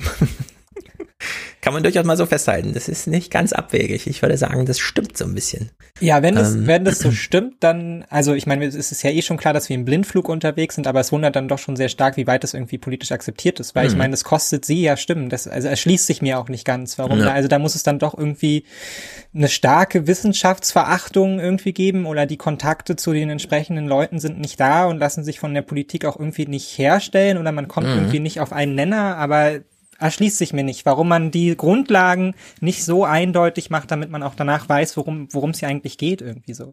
Genau. Also ich meine, weil sie sind ja die, die Mhm. im Nachteil sind, wenn dann eben auch ne, das nicht eintritt, was erwartet wird oder man Mhm. Maßnahmen macht, wo man dann merkt, das ist zu spät oder das ist zu früh. Ja. Also erschließt sich mir null. Genau, Maßnahmen zu spät und zu früh und überhaupt, warum so allgemein? Äh, Wir könnten ja das Infektionsgeschehen einfach mal differenzieren, unseren Wissensstand darauf ähm, sozusagen ein bisschen auf, auf Leistung bringen und dann gezielt eingreifen. Also Altenheime gezielt schützen, was wir nie gemacht haben. Junge äh, gezielt Freiräume ermöglichen, die wir bewusst Alten nicht geben, weil wenn es zu Infektionen kommt, ist die Gefahr dann doch zu hoch.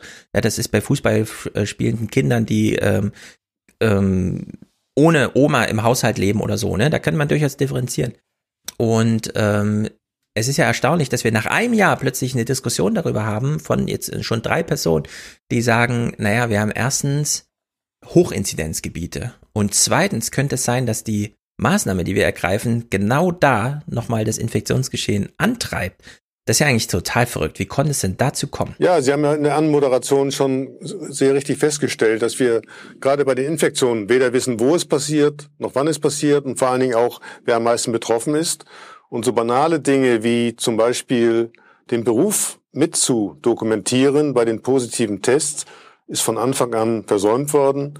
Und das kann man einmal durchdeklinieren. Es sind alles diese Angaben. Gegenwärtig ist ja ganz, wie soll man sagen, in die Frage, ob Leute, die sozial prekär untergebracht sind, in schwierigen Wohnvierteln wohnen, mehr betroffen sind. Und auch diese Daten könnte man miterfassen, aber auch das ist bisher konsequent versäumt worden. Hatte man Angst vor politischen Diskussionen, denen man sich nicht stellen mochte? Oder was ist hier das Problem? Ist ja wirklich erstaunlich. Ich ja. glaube, es sind verschiedene Bereiche. Also ich meine, das, was er dann natürlich fordert, das muss auch umgesetzt werden. Und wir sehen natürlich an allen möglichen Stellen, haben wir auch gerade am Anfang gesehen, dass die Gesundheitsämter wahnsinnig zu straucheln hatten. Nicht nur wegen weniger Personal, sondern auch einfach, weil die Technik nicht funktioniert. Ja. Und die funktioniert eh schon so minimal. Ne? Also da sind wir einfach, und hier muss man es wirklich mal sagen, da sind wir digital einfach auch viel zu langsam, Mhm. um jetzt hier effizienter Genau. zu arbeiten. so. Und dann glaube ich auch, dass die Inzidenzzahl halt so eine Zahl ist, auf die man sich politisch halt auch sehr gut zurückziehen kann. Also erstmal war die Forderung immer sehr laut und bleibt auch sehr laut nach bundeseinheitlichen Maßnahmen. Ja. Ja. Also jeder wird letztendlich fertig gemacht Das dafür, wenn Mantra, er halt was genau. Ja, in seinem Bundesland halt anders macht. Also der Föderalismus wurde, glaube ich, tot, tot geschrieben wie und tot gesagt wie nichts irgendwie. Ja, wir Mhm. kriegen das ja alles gar nicht gemanagt, so völlig für den Arsch. Wir müssen alles zentralis äh, zentralisieren. Und daher kommt ja auch diese Forderung nach so zentralen Maßnahmen. Und eine Inzidenz bietet sich natürlich super gut an, weil ich schaue auch morgens drauf und denke so, ah ja, 150 geht runter oder knapp unter 100, dann weiß ich, was ich machen muss. Und ich glaube, es war für alle Beteiligten inklusive der Gesellschaft halt einfach leicht, sich auch darauf einzulassen, weil man sich nicht ständig wieder mit neuen Fallzahlen, mit neuen Studien etc. auseinandersetzen muss. Es wird ja auch irgendwann anstrengend. Genau, wir sind ja alle auf Benchmark getrimmt, seit wir die erste Schulnote bekommen. Der Vergleich ist dann möglich, also interessieren wir uns dafür, wie die Zahlen so sind. Das Paul-Ehrlich-Institut ist ja zuständig für die Impfung und hat eine App rausgegeben, bei der man seine eigenen Impfempfindungen, also Impfreaktionen, eintragen kann. Dann machen die da eine große Auswertung. Das RKI ist für Krankheit zuständig, wenn man tatsächlich infekt, also wenn man infiziert wurde. Nur anders als für die Impfung gibt es eben keine App, bei der man einfach mal seinen Krankheitsverlauf und dann vielleicht auch die ein oder andere biografische, kann man ja freiwillig machen, in dem Rahmen, in dem man es möchte, äh, dann einfach hilft. Und äh, warum eigentlich nicht, ja? Äh, warum nicht? Das hätte man doch alles, da muss man gar nicht über die, ähm, äh, über die Landkreise und so weiter, das Gesundheitsamt. Das soll sich dann um die noch nicht Infizierten kümmern, das ist genau richtig. Aber das RKI kann ja einfach zentral, er hätte ja so eine App machen können, bei der man einfach einschreibt, also ich habe den und den Beruf, ich bin so und so alt und meine Krankheit hat acht Tage gedauert, ja. Kann man ja einfach einschreiben. Ja, man also hätte der letztendlich Hinsicht, auch äh, über die Corona-App noch viel, viel mehr Informationen oder da. aufnehmen Genau. können. So. Viele verpasste Chancen, in der Hinsicht wirklich blöde. Sievers und Antes rätseln hier mal rum, warum sich die Politik so wenig für Fakten interessiert. Herr Professor Antes, warum ist das so schlecht gelöst? Was meinen Sie? Ich kann mir kaum vorstellen, dass Politiker jetzt absichtlich auf eine bessere Datengrundlage verzichten. Nein, das kann ich mir auch nicht vorstellen, aber es ist wirklich so. Man, glaubt es manchmal kaum an manchen Stellen. Und ich glaube, an einer Stelle ist der Grund, dass wir einfach nicht gelernt haben, mit Zahlen umzugehen. Es fehlt auch das Vertrauen in die Wissenschaft. Also ich glaube, die Politik hat gegenwärtig mehr Vertrauen in sich selbst, die Dinge auch ohne die entsprechenden Zahlen zu regeln. Und deswegen sind diese ganzen Unterlassungssünden über die letzten zehn, elf, zwölf Monate sogar aus meiner Sicht nur darüber zu erklären. Aus seiner Sicht, wer weiß, was wirklich Ja, wahr ich finde ist. es auch.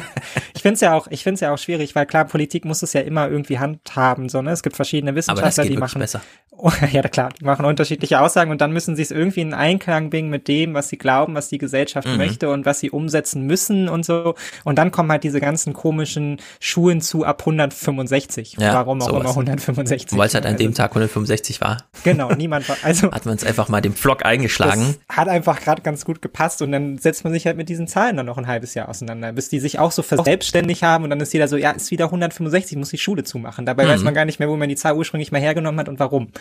Ähm, Genau, und jetzt kann man ja sich die Frage stellen, ähm, ging es besser? Und das kann man ja daran ermessen, wie viele gute Ideen er aufzählen kann, wie lang die Liste wird an Maßnahmen, die man ja gerne gehabt hätte, die es aber nicht gibt. Also was wir auf jeden Fall bräuchten, das sind eigentlich drei Bereiche. Einmal eine Bestandsaufnahme.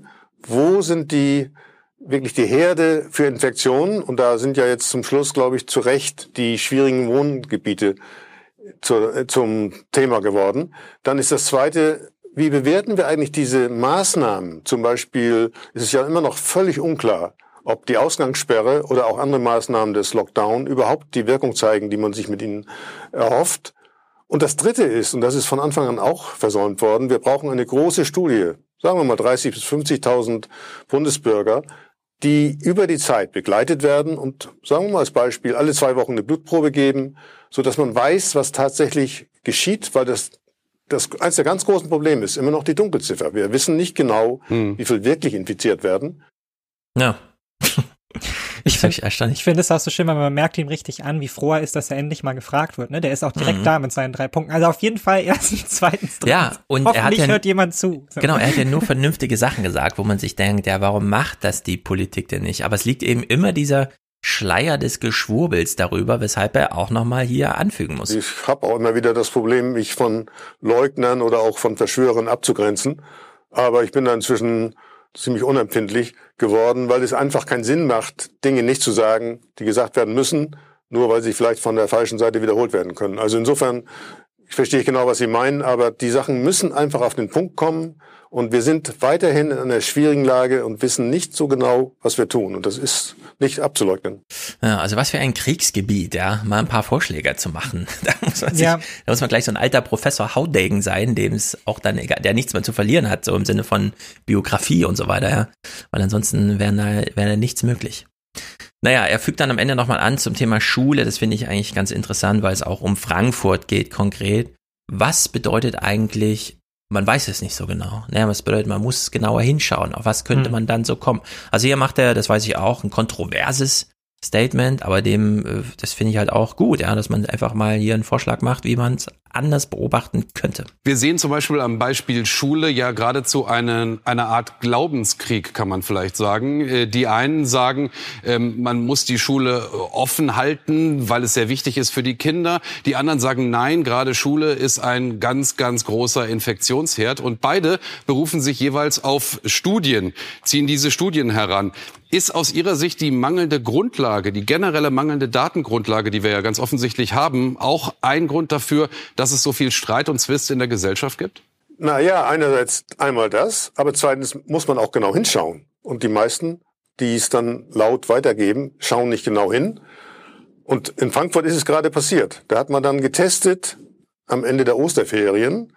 Und die Inzidenzen unter diesen Schülern, die ersten sechs Klassen und die Vorklassen, sind stark angestiegen. Aber genau hinzuschauen heißt dann auch wirklich festzustellen, dass die Infektionen nicht in der Schule passiert sein können, weil diese Tests vor dem ersten Unterricht stattfanden. Das heißt, sie kamen mit den Infektionen aus den Ferien zurück. Ja, und das habe ich mit äh, Wolfgang auch mal schon mal besprochen. Und zwar zum Zeitpunkt der ähm, Herbstferien, die hier in Hessen stattfanden. Da sah es nämlich tatsächlich so aus in den Zahlen, als würde die geöffnete Schule das Infektionsgeschehen dämpfen, Hm. weil die Kinder nicht verreisen mit ihren Eltern, irgendwo sind, wo sie irgendwelchen Schabernack machen und es dann mitschleppen. Sondern in der Schule sitzt man mit Maske und zwar das ganze halbe Jahr und jetzt immer noch und so weiter und da sind die Fenster offen. Auch im Winter waren hier die Fenster reihenweise offen. Es gibt ja das schöne Bild, wie Laschet eingerahmt von so einem ähm, Plexiglas-Ding im Landtag sitzt, 26 Luftfilter halten den Landtag sauber und in den Schulen, Bild daneben, die Kinder eingehüllt in Decken und das Fenster ist offen Mhm. und äh, im Winter. Und äh, Schulen können auch durchaus ein Pandemiedämpfer sein, wenn die Regeln da ordentlich eingehalten werden und es auch in baulich ein bisschen was hermacht. Und in der Hinsicht äh, kann ich mir das gut vorstellen, dass es hier tatsächlich äh, so stimmt, wie er das beobachtet. Also dass es einfach eine Verdrehung des äh, Augen, Augenscheinlichen gibt. Ja, ich, ich meine, es ist ja auch gerade dieses Thema Schulen. Ich, mich stört da immer so ein bisschen die Prämisse, so dass man halt sagt, also das ist halt nur dieses, es geht auf gar keinen Fall oder es muss auf jeden Fall, aber es wird so viel zu selten danach gefragt, wie können wir es denn im Bestfall garantieren? Ja. Also bis zu welchem Punkt wäre es denn sicher? Wie können wir denn den Prozess so weit optimieren, dass es halt irgendwie funktioniert. Und klar sind uns da auch strukturell so ein bisschen die Hände gebunden an den Stellen wie mehr Personal, weil mehr Lehrer gibt's einfach nicht. Da hätte man sich vor 15 Jahren mal drum kümmern müssen. So, das Mhm. Problem haben wir jetzt halt einfach. Aber gerade diese Luftfilterdiskussion und so, da muss man dann einfach gucken, so können wir das damit gewähr, also bewerkstelligen, dass mehr Kinder wieder in die Schule können. Und wenn das möglich ist, warum macht man das dann nicht? Dann muss man nicht darüber diskutieren, dass die Schulen halt unbedingt geschlossen werden müssen, wenn, wenn Möglichkeiten an der Hand sind, wenn es in Ja. Betrieben auch so läuft und uns da nicht interessiert oder es da so gut funktioniert, dass wir da kein Problem haben mit diesen Luftfiltern und so. Und ich kenne genug Selbstständige, die sich so einen Luftfilter für, äh, für ihren Arbeitsplatz angeschafft haben. So, die sind teuer, aber die stehen dann da rum und die machen die Situation für alle Beteiligten irgendwie besser. Warum gibt es das nicht in den Schulen? Und das muss man einfach immer wieder fragen. So. Mhm. Genau, es gibt ja noch viele schöne Clips, die wir jetzt alle aussparen zum Thema. Der April war wirklich einer der kältesten, den viele erlebt haben, nämlich der kälteste seit 40 Jahren. Das hat doch Hendrik Streeck bei Maischberger nochmal angemahnt. Braucht man einmal einen saisonalen Effekt, ist er nicht da. Der Mai ist jetzt aber anders, zum Glück. Einen kleinen Clip aber noch, das fand ich nämlich erstaunlich, zum Thema Impfen. Saß bei Markus Lanz ein Arzt, Christian Kröner, der hat mal das Problem beschrieben, da habe ich auch gedacht, das kann ja wohl nicht wahr sein. Also, BioNTech haftet für sechs Impfdosen, nachdem sie ja am Anfang nur fünf formal abgefüllt haben, auch wenn dann immer noch ein Rest übrig blieb. So, es hieß also dann zuerst, man hat eine sechste gewonnen, indem man aus der, äh, aus dem kleinen Fläschchen noch das, was unten drin blieb, rausholte. Und die siebte gewinnt man jetzt aus der Spritze. Also die ist in der Spritze und kann da bisher nicht ausgewertet werden. Da denkt man schon, wieso denn nicht? Was ist denn mit der Spritze? Einfach, man muss doch nur drücken und dann kommt das doch da raus.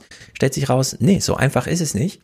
Und der Christian Kröner hat ja noch einen besonderen Umstand, uns das zu zeigen. Das erklärt er gleich selbst. Es ist äh, wirklich erstaunlich. Also wir könnten, das kann man ja in Prozenten ausrechnen, wir sind ja im zweistelligen Prozentbereich, wenn wir aus sechs Dosen sieben Dosen machen. Und das Einzige, was uns daran hindert, ist folgender Umstand. Spritze, die jeder kennt. Ja. Wenn ich damit den Impfstoff Mal, aufziehe. mal ruhig, ruhig, ruhig halten, genau, damit so wir das hier sieht im man das. Ich Close-Up weiß hier ob die sehen. Kamera das, das hinkriegt, ja. So, Ja. jetzt mache ich mal Puff und spritze rein. Und dann sehen Sie hier oben ist dieser kleine Nupsi übrig. Ja. Und dieser Nupsi, den kriege ich nicht leer physikalisch, weil das hier ein glattes Ding ist. Da bleibt Ja, also die Spritze läuft ja oben nochmal zusammen, da wo dann die Nadel auch auftrifft. Äh, trifft. Und wenn man von unten drückt, presst man aber in diese Lücke nicht hinein. Im Rest drin. Ja. So, jetzt nehme ich Spezialspritzen. Sie sehen das hier in dieser Grafik schön eingeblendet. Das ist irre, was Sie zufällig alles dabei haben heute. Ja. Was für ein Zufall. Ja. Ich weiß nicht, ob Sie das jetzt sehen können. Ich werde diese bewusst nicht aufreißen, weil das ist das neue Klopapier. Die sind nicht mehr lieferbar und das ist ein Mensch, den ich weniger impfen kann, wenn ich die aufmache. So, er hat jetzt bei Markus Lanz, ne- die er nicht auspackt, weil die dann nicht mehr benutzbar wäre. Das ist schon er krass, ne? spart sie Er einfach bringt auf. die als Beispiel mit und spart sie dann trotzdem auf. Genau. Und jetzt zeigt er uns das mal um. Aber Sie sehen hier an der Spitze, das ist ein anders geformter Dorn. Ja. Dieser Dorn sorgt dafür, dass die Luft komplett verdrängt wird. So, wenn ich Das heißt, da geht wirklich da alles. geht alles raus. Ja. So, der Unterschied ist, wenn ich diese Spritze nehme, sechsmal dieser Nupsi, diese sechs Dosen, mit dieser Spritze ist die siebte Dosis. Das ist nicht zaubern, das ist nicht Wasser aus Wein machen, Das das, ist Physik. einfach Physik. Genau. Ja. Das ist doch Wahnsinn. Es ist einfach nur so eine kleine Plastikverlängerung, die uns daran hindert, die Spritzen noch nicht leer das ist, das ist, das ist krasser Wahnsinn. Aber ich muss gerade an die letzte Anstaltfolge denken, wo dieses große CDU-Tafelbild aufgestellt sind. Und wir sind eigentlich noch an dem Punkt, wo Armin Laschet immer noch Stoffmasken nachordert für die Hm. nordrhein-westfälische Polizei, obwohl klar ist, dass die FFP2-Masken tragen müssen. Ne? Ja, ja, ja. also jetzt zu erwarten, dass sich Politik jetzt mit den Details der Spritzen Ja. auseinandersetzt, an dem Punkt sind wir noch lange nicht. Also Aber hier greifen jetzt Skaleneffekte. Die EU-Kommission bestellt eine Milliarde Impfdosen von BioNTech. Und dieses kleine Plastikding würde jetzt nochmal 150, 160 Millionen Impfdosen ausmachen. Also Das gespritzte, also ganz Deutschland könnte man nochmal mit zwei. Das ist wirklich brutal. Das ist brutal. Gut, wir sind damit hier am Ende angekommen, zumindest für diesen Teil, denn ich werde gleich in den Fernsehmomenten der Woche und es äh, ist schlimm. es ist wirklich sehr schlimm, ja. Jetzt haben wir viel über die Alten gesprochen und das Prekariat, aber die Rolle der Familien ist auch in der Politik nochmal auf besondere Weise aufs Abgleis, äh, Abstellgleis gestellt worden. Äh, außer du willst jetzt nach drei Stunden auch nochmal kurz was dazu sagen. Du fällst ja auch in die Altersklasse, die als äh, in Studenten und so weiter äh, Ähm. da auch besonders drangsaliert wurde, ohne dass Aussicht auf Abhilfe besteht, würde ich sagen. Also man hat sich ja fast schon ein bisschen dran gewöhnt, ne, dass man, dass man irgendwie so unter dem Radar fliegt. Das ist ja bei vielen Dingen auch so. Ich fand die Art und Weise, wie Karliczek es bei Hart aber fair dann verteidigt und die Argumente, die Nicht-Argumente, die sie da macht, Mhm. fand ich, also fand ich wirklich brutal in ihrer Genau, hören wir gleich, ja. Also ähm, und dann diese Idee von so einem Aufholplan, äh, was ja jetzt das neue schöne Schlagwort von Franziska Giffey ist. Ähm, dazu einfach ganz kurz: Man kann was nicht Aufholplan nennen. Ja, und sich dann in der Pressekonferenz hinsetzen und sagen, das ist ja nicht nur ein Aufholplan. Also das, das funktioniert für mich einfach nicht. Und für mich schwingt bei Aufholplan halt alles mit, wo ich das Gefühl habe, das ist falsch in der deutschen Bildungspolitik. Weil es geht immer nur um die Leistungsträger halt irgendwo hinzutragen und Hauptsache alle haben gute Noten und am Ende bleibt aber alles, was an Schule, was Schule an sich ausmacht, als Schulen der Demokratie, ja, als Schulen des Sozialwesens, all Ja. diese Aspekte fallen hinten runter. Und selbst jetzt, wo wir wahnsinnig viel darüber diskutiert haben, wie wichtig uns die jungen Menschen sind, ja, und wie sehr die Kinder gelitten haben, kommen wir am Ende aus einer Pandemie raus mit einem zwei Milliarden Aufholprogramm, damit auch wirklich die Nachhilfe klar ist und die uns später auf dem Arbeitsmarkt nicht, nicht wegfallen, irgendwie so, um es mal so brutal zu formulieren, aber so habe ich äh, diese, diese Ausschnitte wahrgenommen, so. Mhm. Ja, es ist dramatisch und damit es auf gar keinen Fall heute runtergefallen wäre, falls wir äh, uns länger Zeit gelassen hätten bei den anderen, habe ich gedacht, nee, das mache ich zum Fernsehen. Moment, deswegen habe ich es solo und äh, dazu wechseln wir jetzt einfach. Ich sag zu dir herzlichen Dank, Mick. Sehr, sehr gerne. Der Wahlkampf äh, hat ja jetzt begonnen, wie wir heute festgestellt haben und deswegen hören wir dich ja auch bald wieder. Ich bin Ich ganz zuversichtlich. Wird alles eingetaktet. Sehr gut. Na dann. Gehen wir mal zur Familienpolitik unserer lieben Kroko über. Ciao, ciao. Ciao, Chat. Nicht nur wir haben vergangene Woche im Podcast über Bauen mit Bäumen gesprochen, um die Fernsehmomente der Woche einzuläuten, jetzt aktuell, äh, ist das schon wieder Thema hier bei Frank Plasberg. Ich glaube, er hat sich aber versprochen. Es gibt einen, einen schönen Vergleich, äh, den habe ich im Spiegel gefunden. Äh, der hat Eltern kürzlich als Bauschaum des Bildungswesens äh, bezeichnet. Äh, klafft irgendwo eine Lücke, pft, Elternbaumschaum, äh, Bauschaum rein, wird schon halten. Aber Bauschaum hat halt keine Lobby und es war nie geplant, mit Bauschaum ein ganzes Haus zu bauen. Frau Höppner, fühlen Sie sich in dieser Rolle als Mutter und äh, Baumschaumkopie Gut getroffen? Schönes Bild mit dem Baumschaum. äh, ich glaube, wir spielen alle gern mal Baumschaum, wenn es um das Wichtigste geht. Das sind unsere Kinder. Und Ich glaube, der heißt, jetzt habe ich es auch wieder, Baumschaum, Bauschaum heißt er. Bauschaum. Bauschaum. Ah ja, Bauschaum. Ja, so, jetzt genau. richtig. Nee, der heißt künftig Baumschaum. Wir wollen ja jetzt mit Bäumen bauen. Jedenfalls, äh, hier ging es um die Kinder, um die Familien, nicht um die Bäume, schade. Aber, interessante Klammer, der Deutschlandtrend hat ja für die Grünen zwei Kompetenzen ausgeflaggt, wo sie alle anderen Parteien überflügen, überflügeln. Das eine natürlich Klima, das andere Familienpolitik. Das ist wahrscheinlich auch ein Verdienst von Annalena Baerbock. Wir haben ja hier im Podcast schon gewürdigt, wie sie bei Anne Will saß. Und egal, welche Frage ihr gestellt wurde, sie hat nur über die Kinder gesprochen bei ihrem letzten Auftritt dort, oh, vorletzten Auftritt. Sie hat ja dann nochmal ihre kleine Chose gehabt. Und in der Hinsicht äh, wurde dieses Thema diese Woche wieder aufgegriffen und zwar fast als ARD-Themenwoche. Es war wirklich überraschend, wie viel plötzlich die Kinder im Mittelpunkt stehen. Klar, gleich kommt auch die Kritik viel zu spät, aber äh, Tina Hassel hat sich im Bericht aus Berlin hier Zeit genommen und wir wissen, das ist nur eine 20-minütige Sendung, da hat man gar nicht so viel. Trotzdem. Familien leiden besonders unter der Pandemie. Kinderärzte schlagen Alarm, Verhaltensauffälligkeiten, Depressionen und sogar Selbstmordgedanken nehmen bei Kindern dramatisch zu. Eigentlich hatte die Kanzlerin schon vor drei Monaten die Verzweiflung vieler Eltern zu spüren bekommen bei einem virtuellen Familiengipfel. Doch außer warmen Worten tut sich wenig.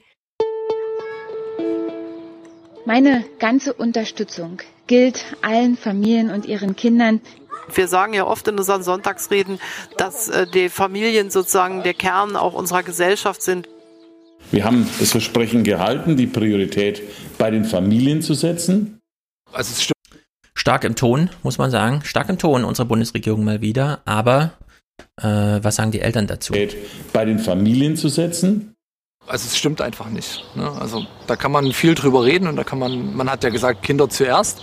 Und ich glaube, das ist eben auch ein Satz, den ganz viele Eltern sich gemerkt haben, darauf gehofft haben, dass es tatsächlich passiert ähm, und sich jetzt umso alleingelassener und umso wütender fühlen, weil eben genau das nicht passiert ist. Das kennen natürlich viele Eltern, dieses Gefühl, auch wenn man sich selber nicht zum Härtefall zählt und auch nicht dazugehört. Was sagen die, die die Härtefälle kennen? Ganz interessant, dass das auch im Bericht aus Berlin, also am Vorabend äh, sonntags in der ARD lief, wo dann doch die Rentenrepublik äh, ein bisschen genauer hinhört. Hier ein, äh, eine Wortspende von Jakob Maske, dem Beruf, vom Berufsverband der Kinder- und Jugendärzte. Die Belastungen durch die Pandemie und den Lockdown, all das nagt an Kindern und Jugendlichen und macht sich auch in den Arztpraxen bemerkbar. Die Zahl der, der ähm, krankhaft dicken Kinder nimmt zu, die, Krankheit, äh, die Zahl der psychiatrisch erkrankten Jugendlichen nimmt deutlich zu. Es ist dramatisch. Wir müssen hier eine Triage machen, wer überhaupt noch behandelt wird und nicht. Äh, also leichte Fälle werden schon gar nicht mehr von den Kindern- und Jugendpsychiatern behandelt werden können. Uh, das kennen wir von Boris Palmer, der hat auch schon mal von Triage in der Kinder- und Jugendpsychotherapie gesprochen. Hier haben wir es jetzt schon zum zweiten Mal gehört, wo sich die Lage auf den Intensivstationen gerade entspannt äh, fällt die Semantik nicht ab, sondern sie verlagert sich dahin, wo eben auch jetzt Triage gemacht wird. Stefan Weil saß bei Lanz und ähm, die Frage ist ja immer, was schlägt sich nieder? Ähm, wie, wie reden Politiker über diese Probleme? Und hier hören wir es mal. Dieser Landsclip geht über 30 Sekunden. Ich spiele ihn in voller Länge. Das ist jetzt auch ein kleiner Test äh, für den Podcast am Sonntag, wo dieser Clip ja dann auch drin ist im Anhang, äh, ob da jetzt Sperrungen oder nicht stattfinden. Den größeren Teil, den sehe ich in, darin, dass Kinder erstmal wieder ihre so, sozialen Kontakte aufbauen müssen.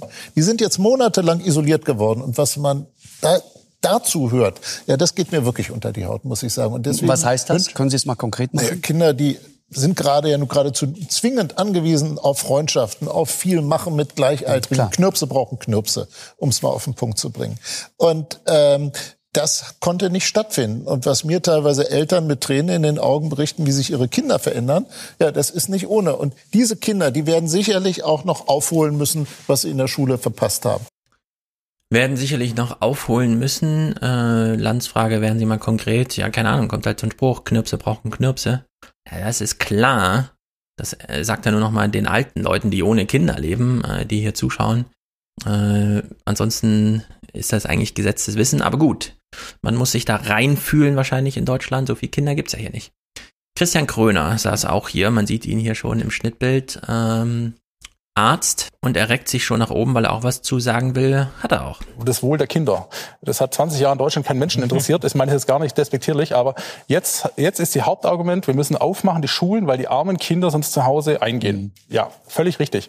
Dann frage ich mich, warum man seit 14 Monaten in die Schulen nicht HEPA-Filter, Luftfilter reinstellt, warum man nicht die Schnelltestkonzepte umsetzt. Das ist alles Stefan Weil sitzt daneben, schüttelt den Kopf. da. Ich kann jeden Betrieb, jeden, ich muss mich zweimal die Woche testen beim Personal, weil das vorgeschrieben ist. Ja, das geht. Wieso mache ich das in der Schule nicht konsequent digitalisiert Aber wovor- verfolgt? was ist es Ihrer ich Meinung sage mal nach? eine ganz andere, an was wir scheitern in Deutschland. Ich habe den Fall, wo Eltern gesagt haben, ich will, dass meine Kinder geschützt sind. Ich kaufe diesen HEPA-Filter. Der kostet nicht unerheblich Geld, eine niedrige vierstellige Summe. Ich kaufe das Ding. Er durfte ihn in der Schule nicht verwenden, weil nicht geklärt war, wer den Strom bezahlt.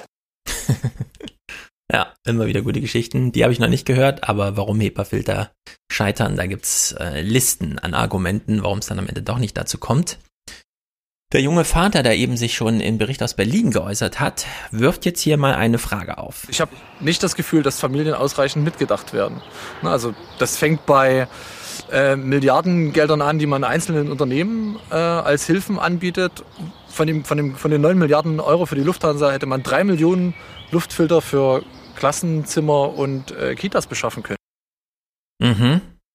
Dieses Argument hat sich ja auf Twitter breit gemacht und ähm, wurde hier äh, angeschlossen. Das ist natürlich sehr gut, denn dadurch ist es dann irgendwie doch im Fernsehen präsent und wo wäre es auch im Fernsehen präsent? Na, unsere Superpolitiker. Olaf Scholz zum Beispiel bekommt hier mal beim Bericht aus Berlin, also in dieser Sendung von Tina Hassel, die entsprechende Frage. Aber was sagen Sie dem Vater? Hätte man nicht ähm, für das Geld jetzt zum Beispiel der Lufthansa-Rettung für Luftfilter in allen Klassenräumen aller Schulen sorgen müssen, um dann ähm, etwas angstfreier Präsenzunterricht zu ermöglichen? Wir haben viel Geld mobilisiert, auch für die Ausstattung der Schulen, auch in dieser Frage.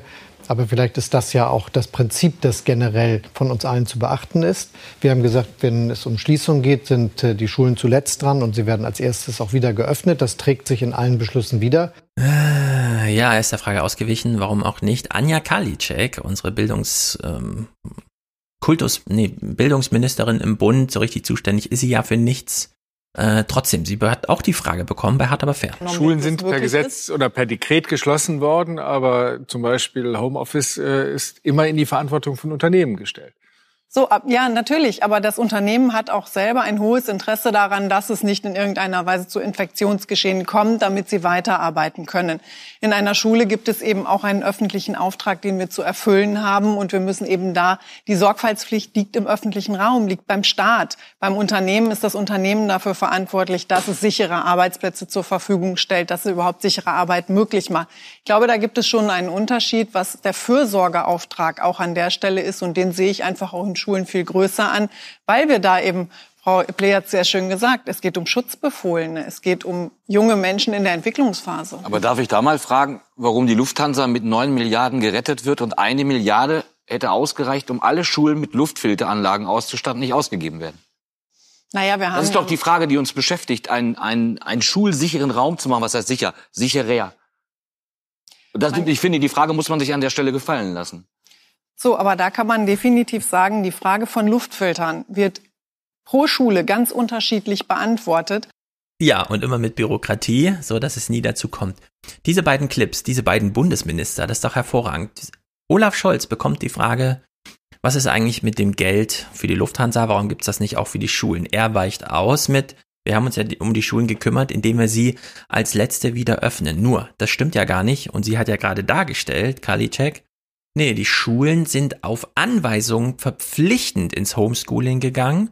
Und die Testpflicht war auch gegeben. Warum eigentlich nicht bei Unternehmen? Ja, weil wir für die Schulen als öffentliche Einrichtung besondere Verantwortung haben. Und dann die Klammer wieder zum Geld. Warum haben sie das dann, ähm, sind sie der Verantwortung nicht nachgekommen und haben mit HEPA-Filtern ausgestattet? Ähm, ja, hm, Bürokratie. Also in der Hinsicht sensationell.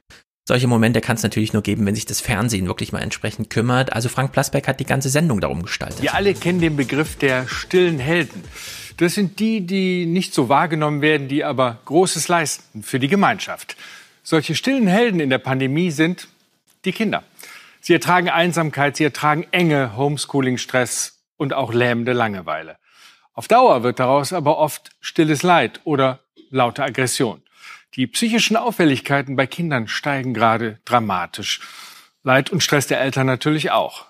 Wir fragen, was ist schlimmer, die Gefahr durch Ansteckung in den Schulen oder die seelischen Schäden durch Schulschließung und Lockdown? Tja, sehr gute Fragestellung, sehr gut gemacht, gute Sendung. Ähm, wir haben ja eben schon die semantische Härte gehört von Jakob Maske, der von der Triage in der Kinder- und Jugendlichen Psychotherapie sprach. Hier bei Plasberg war eine Kinderärztin zu Gast, Susanne Epple, und äh, sie ist nicht semantisch hart eingestiegen, hat dafür aber äh, ein recht plastisches Bild. Also sie macht es sehr anschaulich, wie die Lage ist. Wenn Sie jetzt mal in Ihr Wartezimmer gucken oder auf Ihre Anmeldelisten, welche Spuren hat das Jahr da hinterlassen?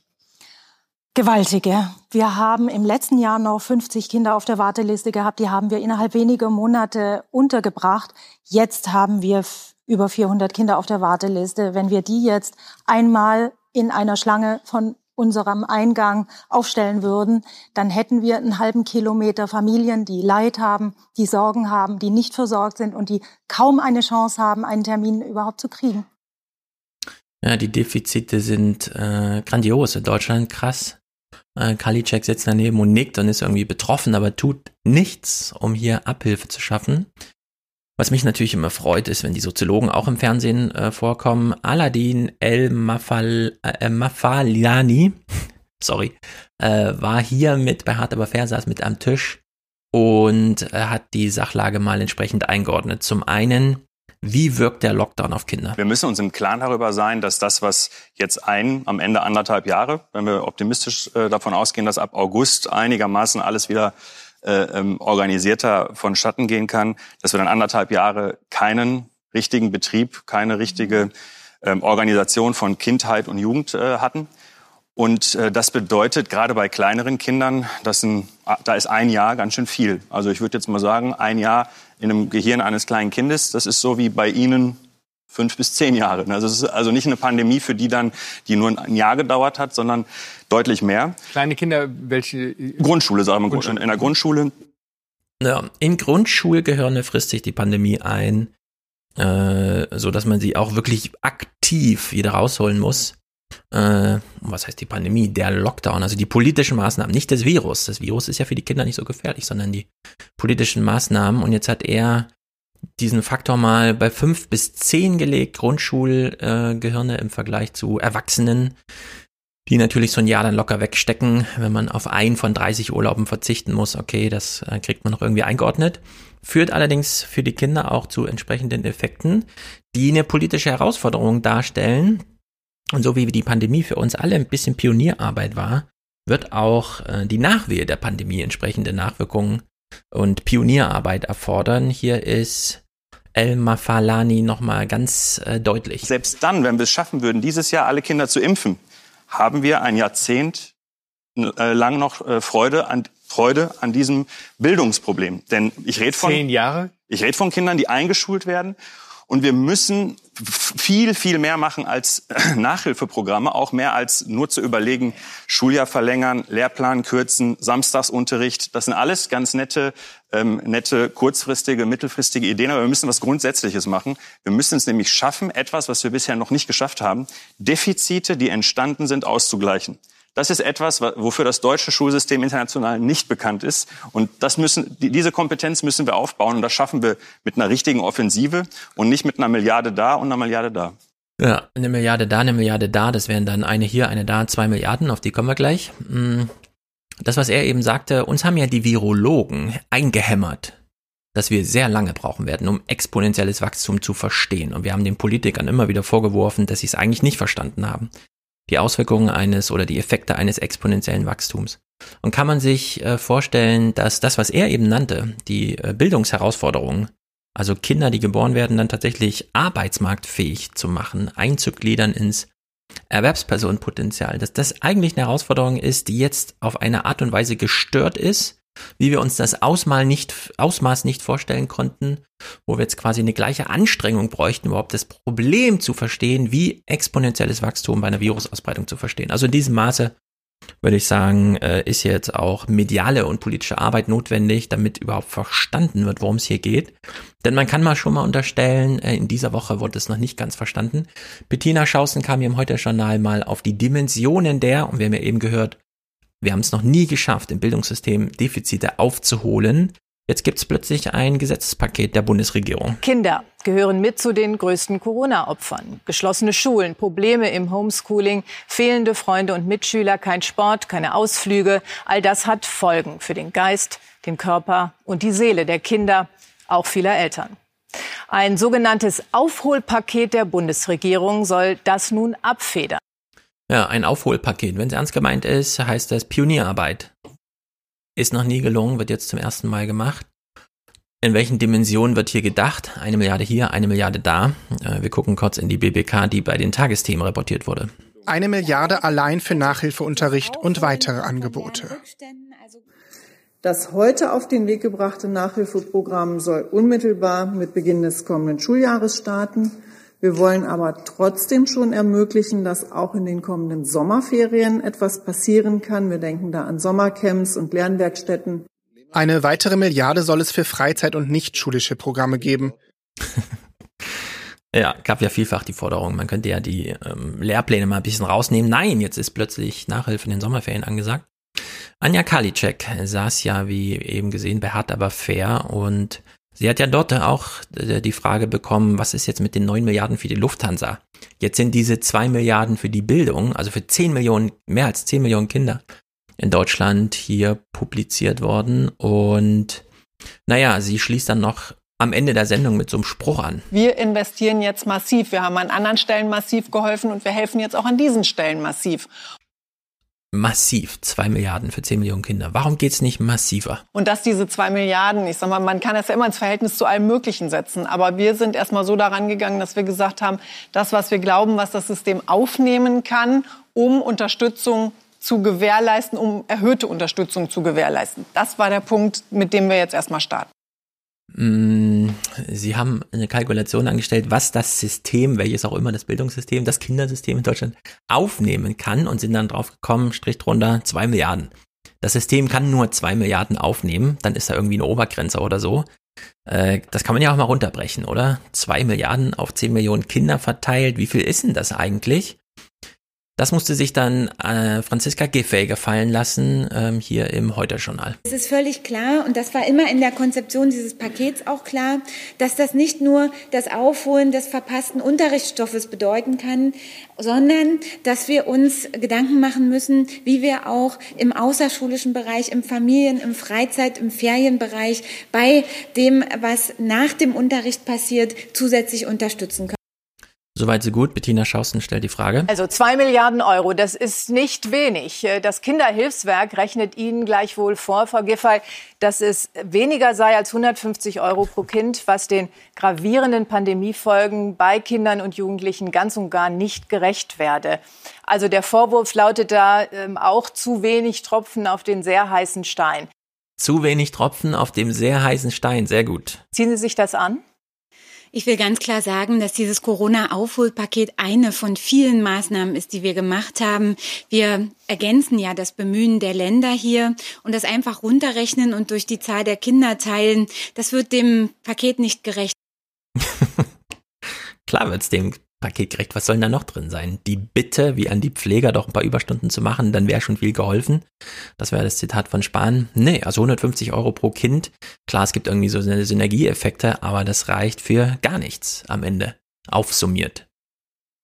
Außer natürlich, man kalkuliert gleich ein, dass natürlich äh, wie immer nur die Hälfte in Anspruch entwickelt und nur ein Viertel ihn tatsächlich umsetzt dann äh, sind wir so bei 600 Euro pro Kind. Das ist dann natürlich so ein bisschen was, aber damit kann man im Grunde nichts machen. Das ist ein völlig banane Gesetzespaket und von, dass es Aufholjagd äh, im Titel hat, ist natürlich Quatsch. Frank Plasberg wies hier nochmal auf einen Punkt hin, der natürlich super wichtig ist äh, und der eigentlich äh, die Politik besonders motivieren sollte, denn warum ist denn überhaupt eine Aufholjagd vonnöten? Äh, warum waren die Kinder eigentlich im Lockdown? Für uns. Wenn man nochmal anguckt, was bisher geschehen ist, äh, muss man dann heute feststellen, dass man Kinder vor allen Dingen äh, eher als Bedrohung für die Gesundheit anderer Älterer gesehen hat, als als selbstgefährdete Gruppe, was die Kinderseelen angeht. Den Eindruck hatte man über einen langen Zeitraum. Das, das kann man so sagen. Ja, den Eindruck hatte man. Äh, hier liegt doch wirklich eine Verwechslung vor. Also der Schutz der Kinder, es gab keinen Schutz der Kinder, sondern es gab einen Ku- Schutz vor Kindern quasi. Den Kindern selbst hat das jetzt medizinisch gar nichts gebracht, diese medizinische Intervention, die wir hier gemacht haben. Naja, kleines Infofilmchen bei Hart aber fair, das ist ganz interessant, das kann man sich ja mal niederschreiben, denn nicht nur sind die ähm, Psychotherapieplätze ausgebucht und es stehen 400 äh, Kinder auf einer Warteliste, sondern wir haben es ja auch noch mit körperlichen ähm, Defiziten zu tun. 38 Prozent der Kinder und Jugendlichen gaben an, sich nahezu überhaupt nicht mehr zu bewegen. Vor der Pandemie galt das nur für 4 Prozent der Schülerinnen und Schüler. Also Bewegungslosigkeit ist nach Selbstauskunft von 4 auf 38 Prozent gestiegen. Äh, Katharina Witt hat bei Ilna genau den richtigen Spruch dazu gemacht. Sport sollte eigentlich nicht verhandelbar sein, erst recht nicht draußen an der frischen Luft. Es geht um Breitensport, es geht um den Sport für Kinder und Jugendliche. Meiner Meinung nach geht Gesundheit nicht ohne aktiven Sport. Das geht nur Hand in Hand. Und ich finde, es ist eigentlich überhaupt nicht mehr verhandelbar, ob Sport aufgemacht wird oder Sport zugemacht wird. Sport gehört zu unserem Leben. Sport muss für die Kinder, für die. Jugendlichen, für die Erwachsenen, für die ältere Generation. Das ist wie Zähneputzen, das ist Körperpflege. Hm, stimmt. Kann man nur beipflichten äh, und es ist gerade verboten. Was für ein Quatsch. Thorsten Frühmark, der eben schon die Frage an Kalicek zum Thema äh, Luftfilter und Lufthansa gestellt hat, ist Oberbürgermeister von Müllenbeck, wo auch immer das liegt. Und auch Fußballtrainer nebenher. Äh, er kann das, was Katharina Witt eben forderte, äh, nochmal mit einer plastischen Schilderung untermauern. kann Ihnen recht geben. Also als meine Mannschaft aus dem ersten Lockdown kam, im letzten Frühjahr, da habe ich echt komisch geguckt, weil da waren eine, einige meiner fittesten Spieler bei, wo ich gedacht habe, wow, wie kann man es schaffen, als junger Mann zuzulegen und ähm, das sind eigentlich alles sportbewusste, vernünftige Eltern, die ich da sehe, aber ich merke es bei meinen zu Hause, wir merken es zu Hause auch. Die sitzen schon mehr vom PC durch den Digitalunterricht. Du musst die auch, musst du zum Holzhacken mitnehmen. Die müssen mich zum Laufen, die, die ziehen mich mittlerweile, das ist gut. Und das müssen wir auch ernst nehmen. Und da sind wir, glaube ich, mehr bei, bei Ihrem Thema. Es gibt Familien in diesem Land, die das nicht so ernst nehmen und die auch vielleicht alleinerziehend sind und die Kinder allein zu Hause lassen müssen, die weniger drauf achten. Haben. Äh, und das, das sehe ich, das ist eine dramatische Auswirkung, ganz klar. Also dramatische Auswirkungen in allen Bereichen, körperlich, psychisch und was äh, die eigene Bildungsbiografie anbetrifft. Und äh, diesen Dreiklang, den hat Gottfried Maria Barth von der Psychiatrie in der Uniklinik Tübingen, die natürlich hier auch nochmal im Fokus steht, im Fernsehen sowieso, im Heute-Journal kurz zusammengefasst. Mm, Jetzt kann man überlegen, wenn man ihm zu, zuhört, reichen hier, wenn man jetzt 10 Millionen ähm, potenzielle äh, gefährdete Kinder im Blick hat, reichen dann 2 Milliarden Euro. Die Defizite in der seelischen und psychischen Entwicklung wiegen wesentlich schwerer als die Defizite im Lernstoff. Und wir haben eine ganz große Not und haben oft lange Wartezeiten auf Therapieplätze, was für viele Kinder und Jugendliche eine absolute Katastrophe ist. Eine absolute Katastrophe, so nennt er's. Und jetzt kann man das ja klammern mit Olaf Scholz. Er war bei Was nun, was auch immer das für eine Quatschsendung ist, äh, und hat sich dort Fragen gestellt, der CDF-Chefredaktion, wie auch immer.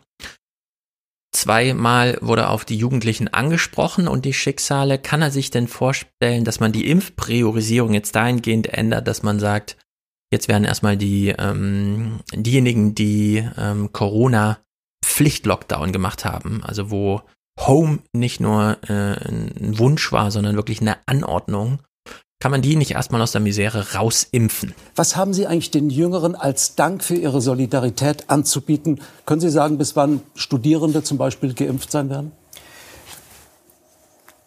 Erstens, das Impftempo nimmt gerade dramatisch zu. Dafür habe ich mich sehr eingesetzt, dass das jetzt gelingt. Und wir sind schon sehr, sehr weit gekommen. Das geht jetzt mit Millionen Schritten weiter nach vorne. Und deshalb werden auch die Jüngeren und die Studierenden drankommen.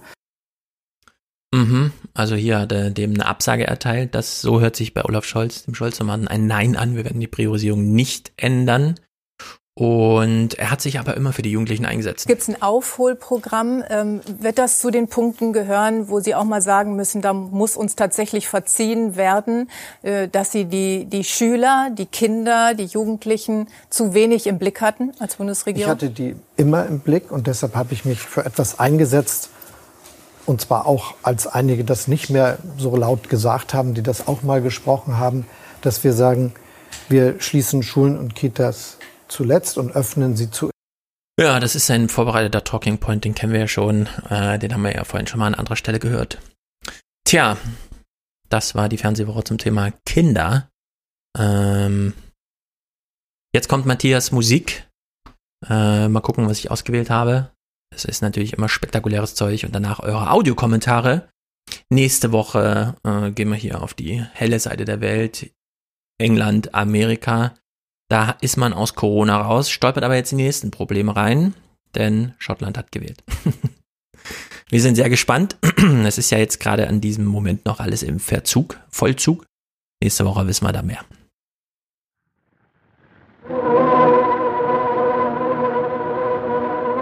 Die Art, das Klavier zu spielen, ist doch die unkultivierteste bisher. Man glaubt oft nur eine Harfe zu hören. Und ich freue mich, mein Lieber, dass Sie einsehen und fühlen, dass man auf dem Klavier singen könne.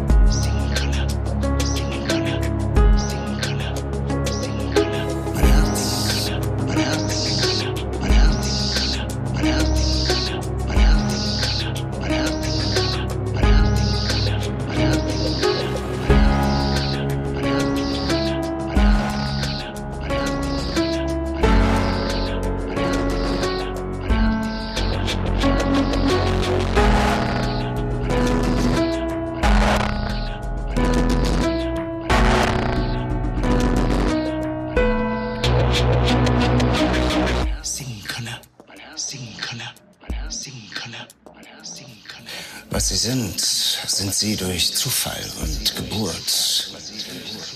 Was ich bin, bin ich durch mich. Fürsten wird es noch Tausende geben. Beethoven gibt's nur einen. Bin nicht schlimm. Heißes Blut ist meine Bosheit, mein Verbrechen, Jugend. Schlimm bin ich nicht.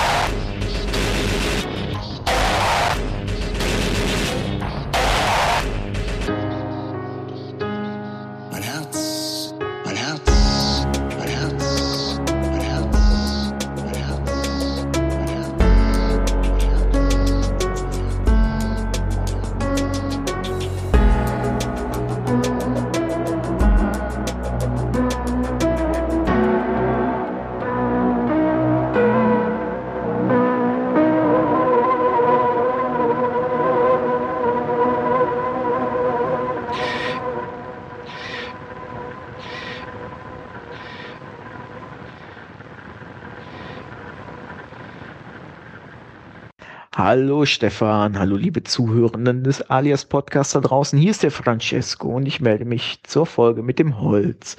Zunächst einmal, was Venedig angeht. Ähm, Venedig steht in erster Linie auf kleinen Inseln und Sandbänken, weswegen diese großen Kreuzfahrtschiffe, die in die Lagune reinfahren, unglaublich kontraproduktiv sind, denn die verstärken eigentlich nur die Unterwassererosion und beschleunigen dadurch das Absinken eigentlich. Und jetzt kommen wir zu dem Holz und warum der Eindruck entsteht, dass Venedig auf diesen Pfählen steht.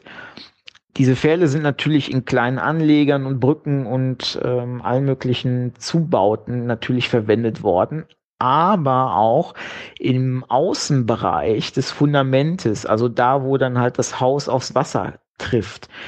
Deswegen bekommt man den Eindruck, dass die Häuser ganz auf diesen Pfählen stehen. Ist aber nicht so. Und die Zusatzstoffe, mit denen diese Außenverkleidungen der Fundamente verbaut wurden, mit diesen Holzpfählen, hat dazu geführt, dass diese Holzpfähle mittlerweile quasi versteinert sind. Also die sitzen bombenfest, da muss man auch eigentlich gar nichts dran machen und die sind überhaupt kein Problem.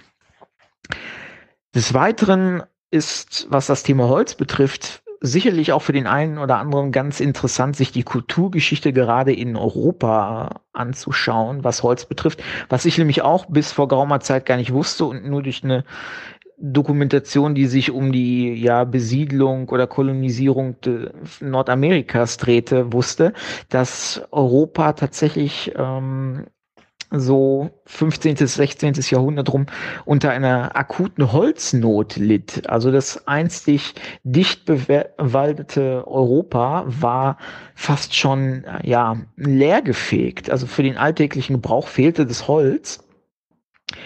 Und nur diese, die in Anführungsstrichen Entdeckung Nordamerikas ähm, war der Grund, weswegen überhaupt dann ja Europa, wie wir es heute kennen, auch noch äh, sich weiterentwickeln konnte.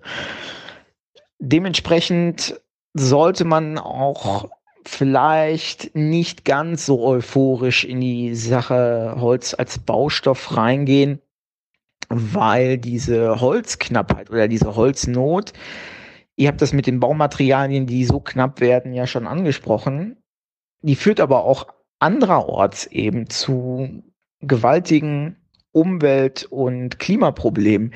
Denn ein Großteil des Holzes, das in China und anderen Teilen Ostasiens verbraucht und verbaut wird, stammt aus der Taiga Russlands und auch oftmals nicht aus legalem Holzschlag. Und wenn dort der Wald mal weg ist, führt es A zum einen dazu, dass der Permafrost schneller auftaut und B damit dann halt deutlich mehr Methan freigesetzt wird. Und das Methan Klimakiller ist, das wissen wir ja alle.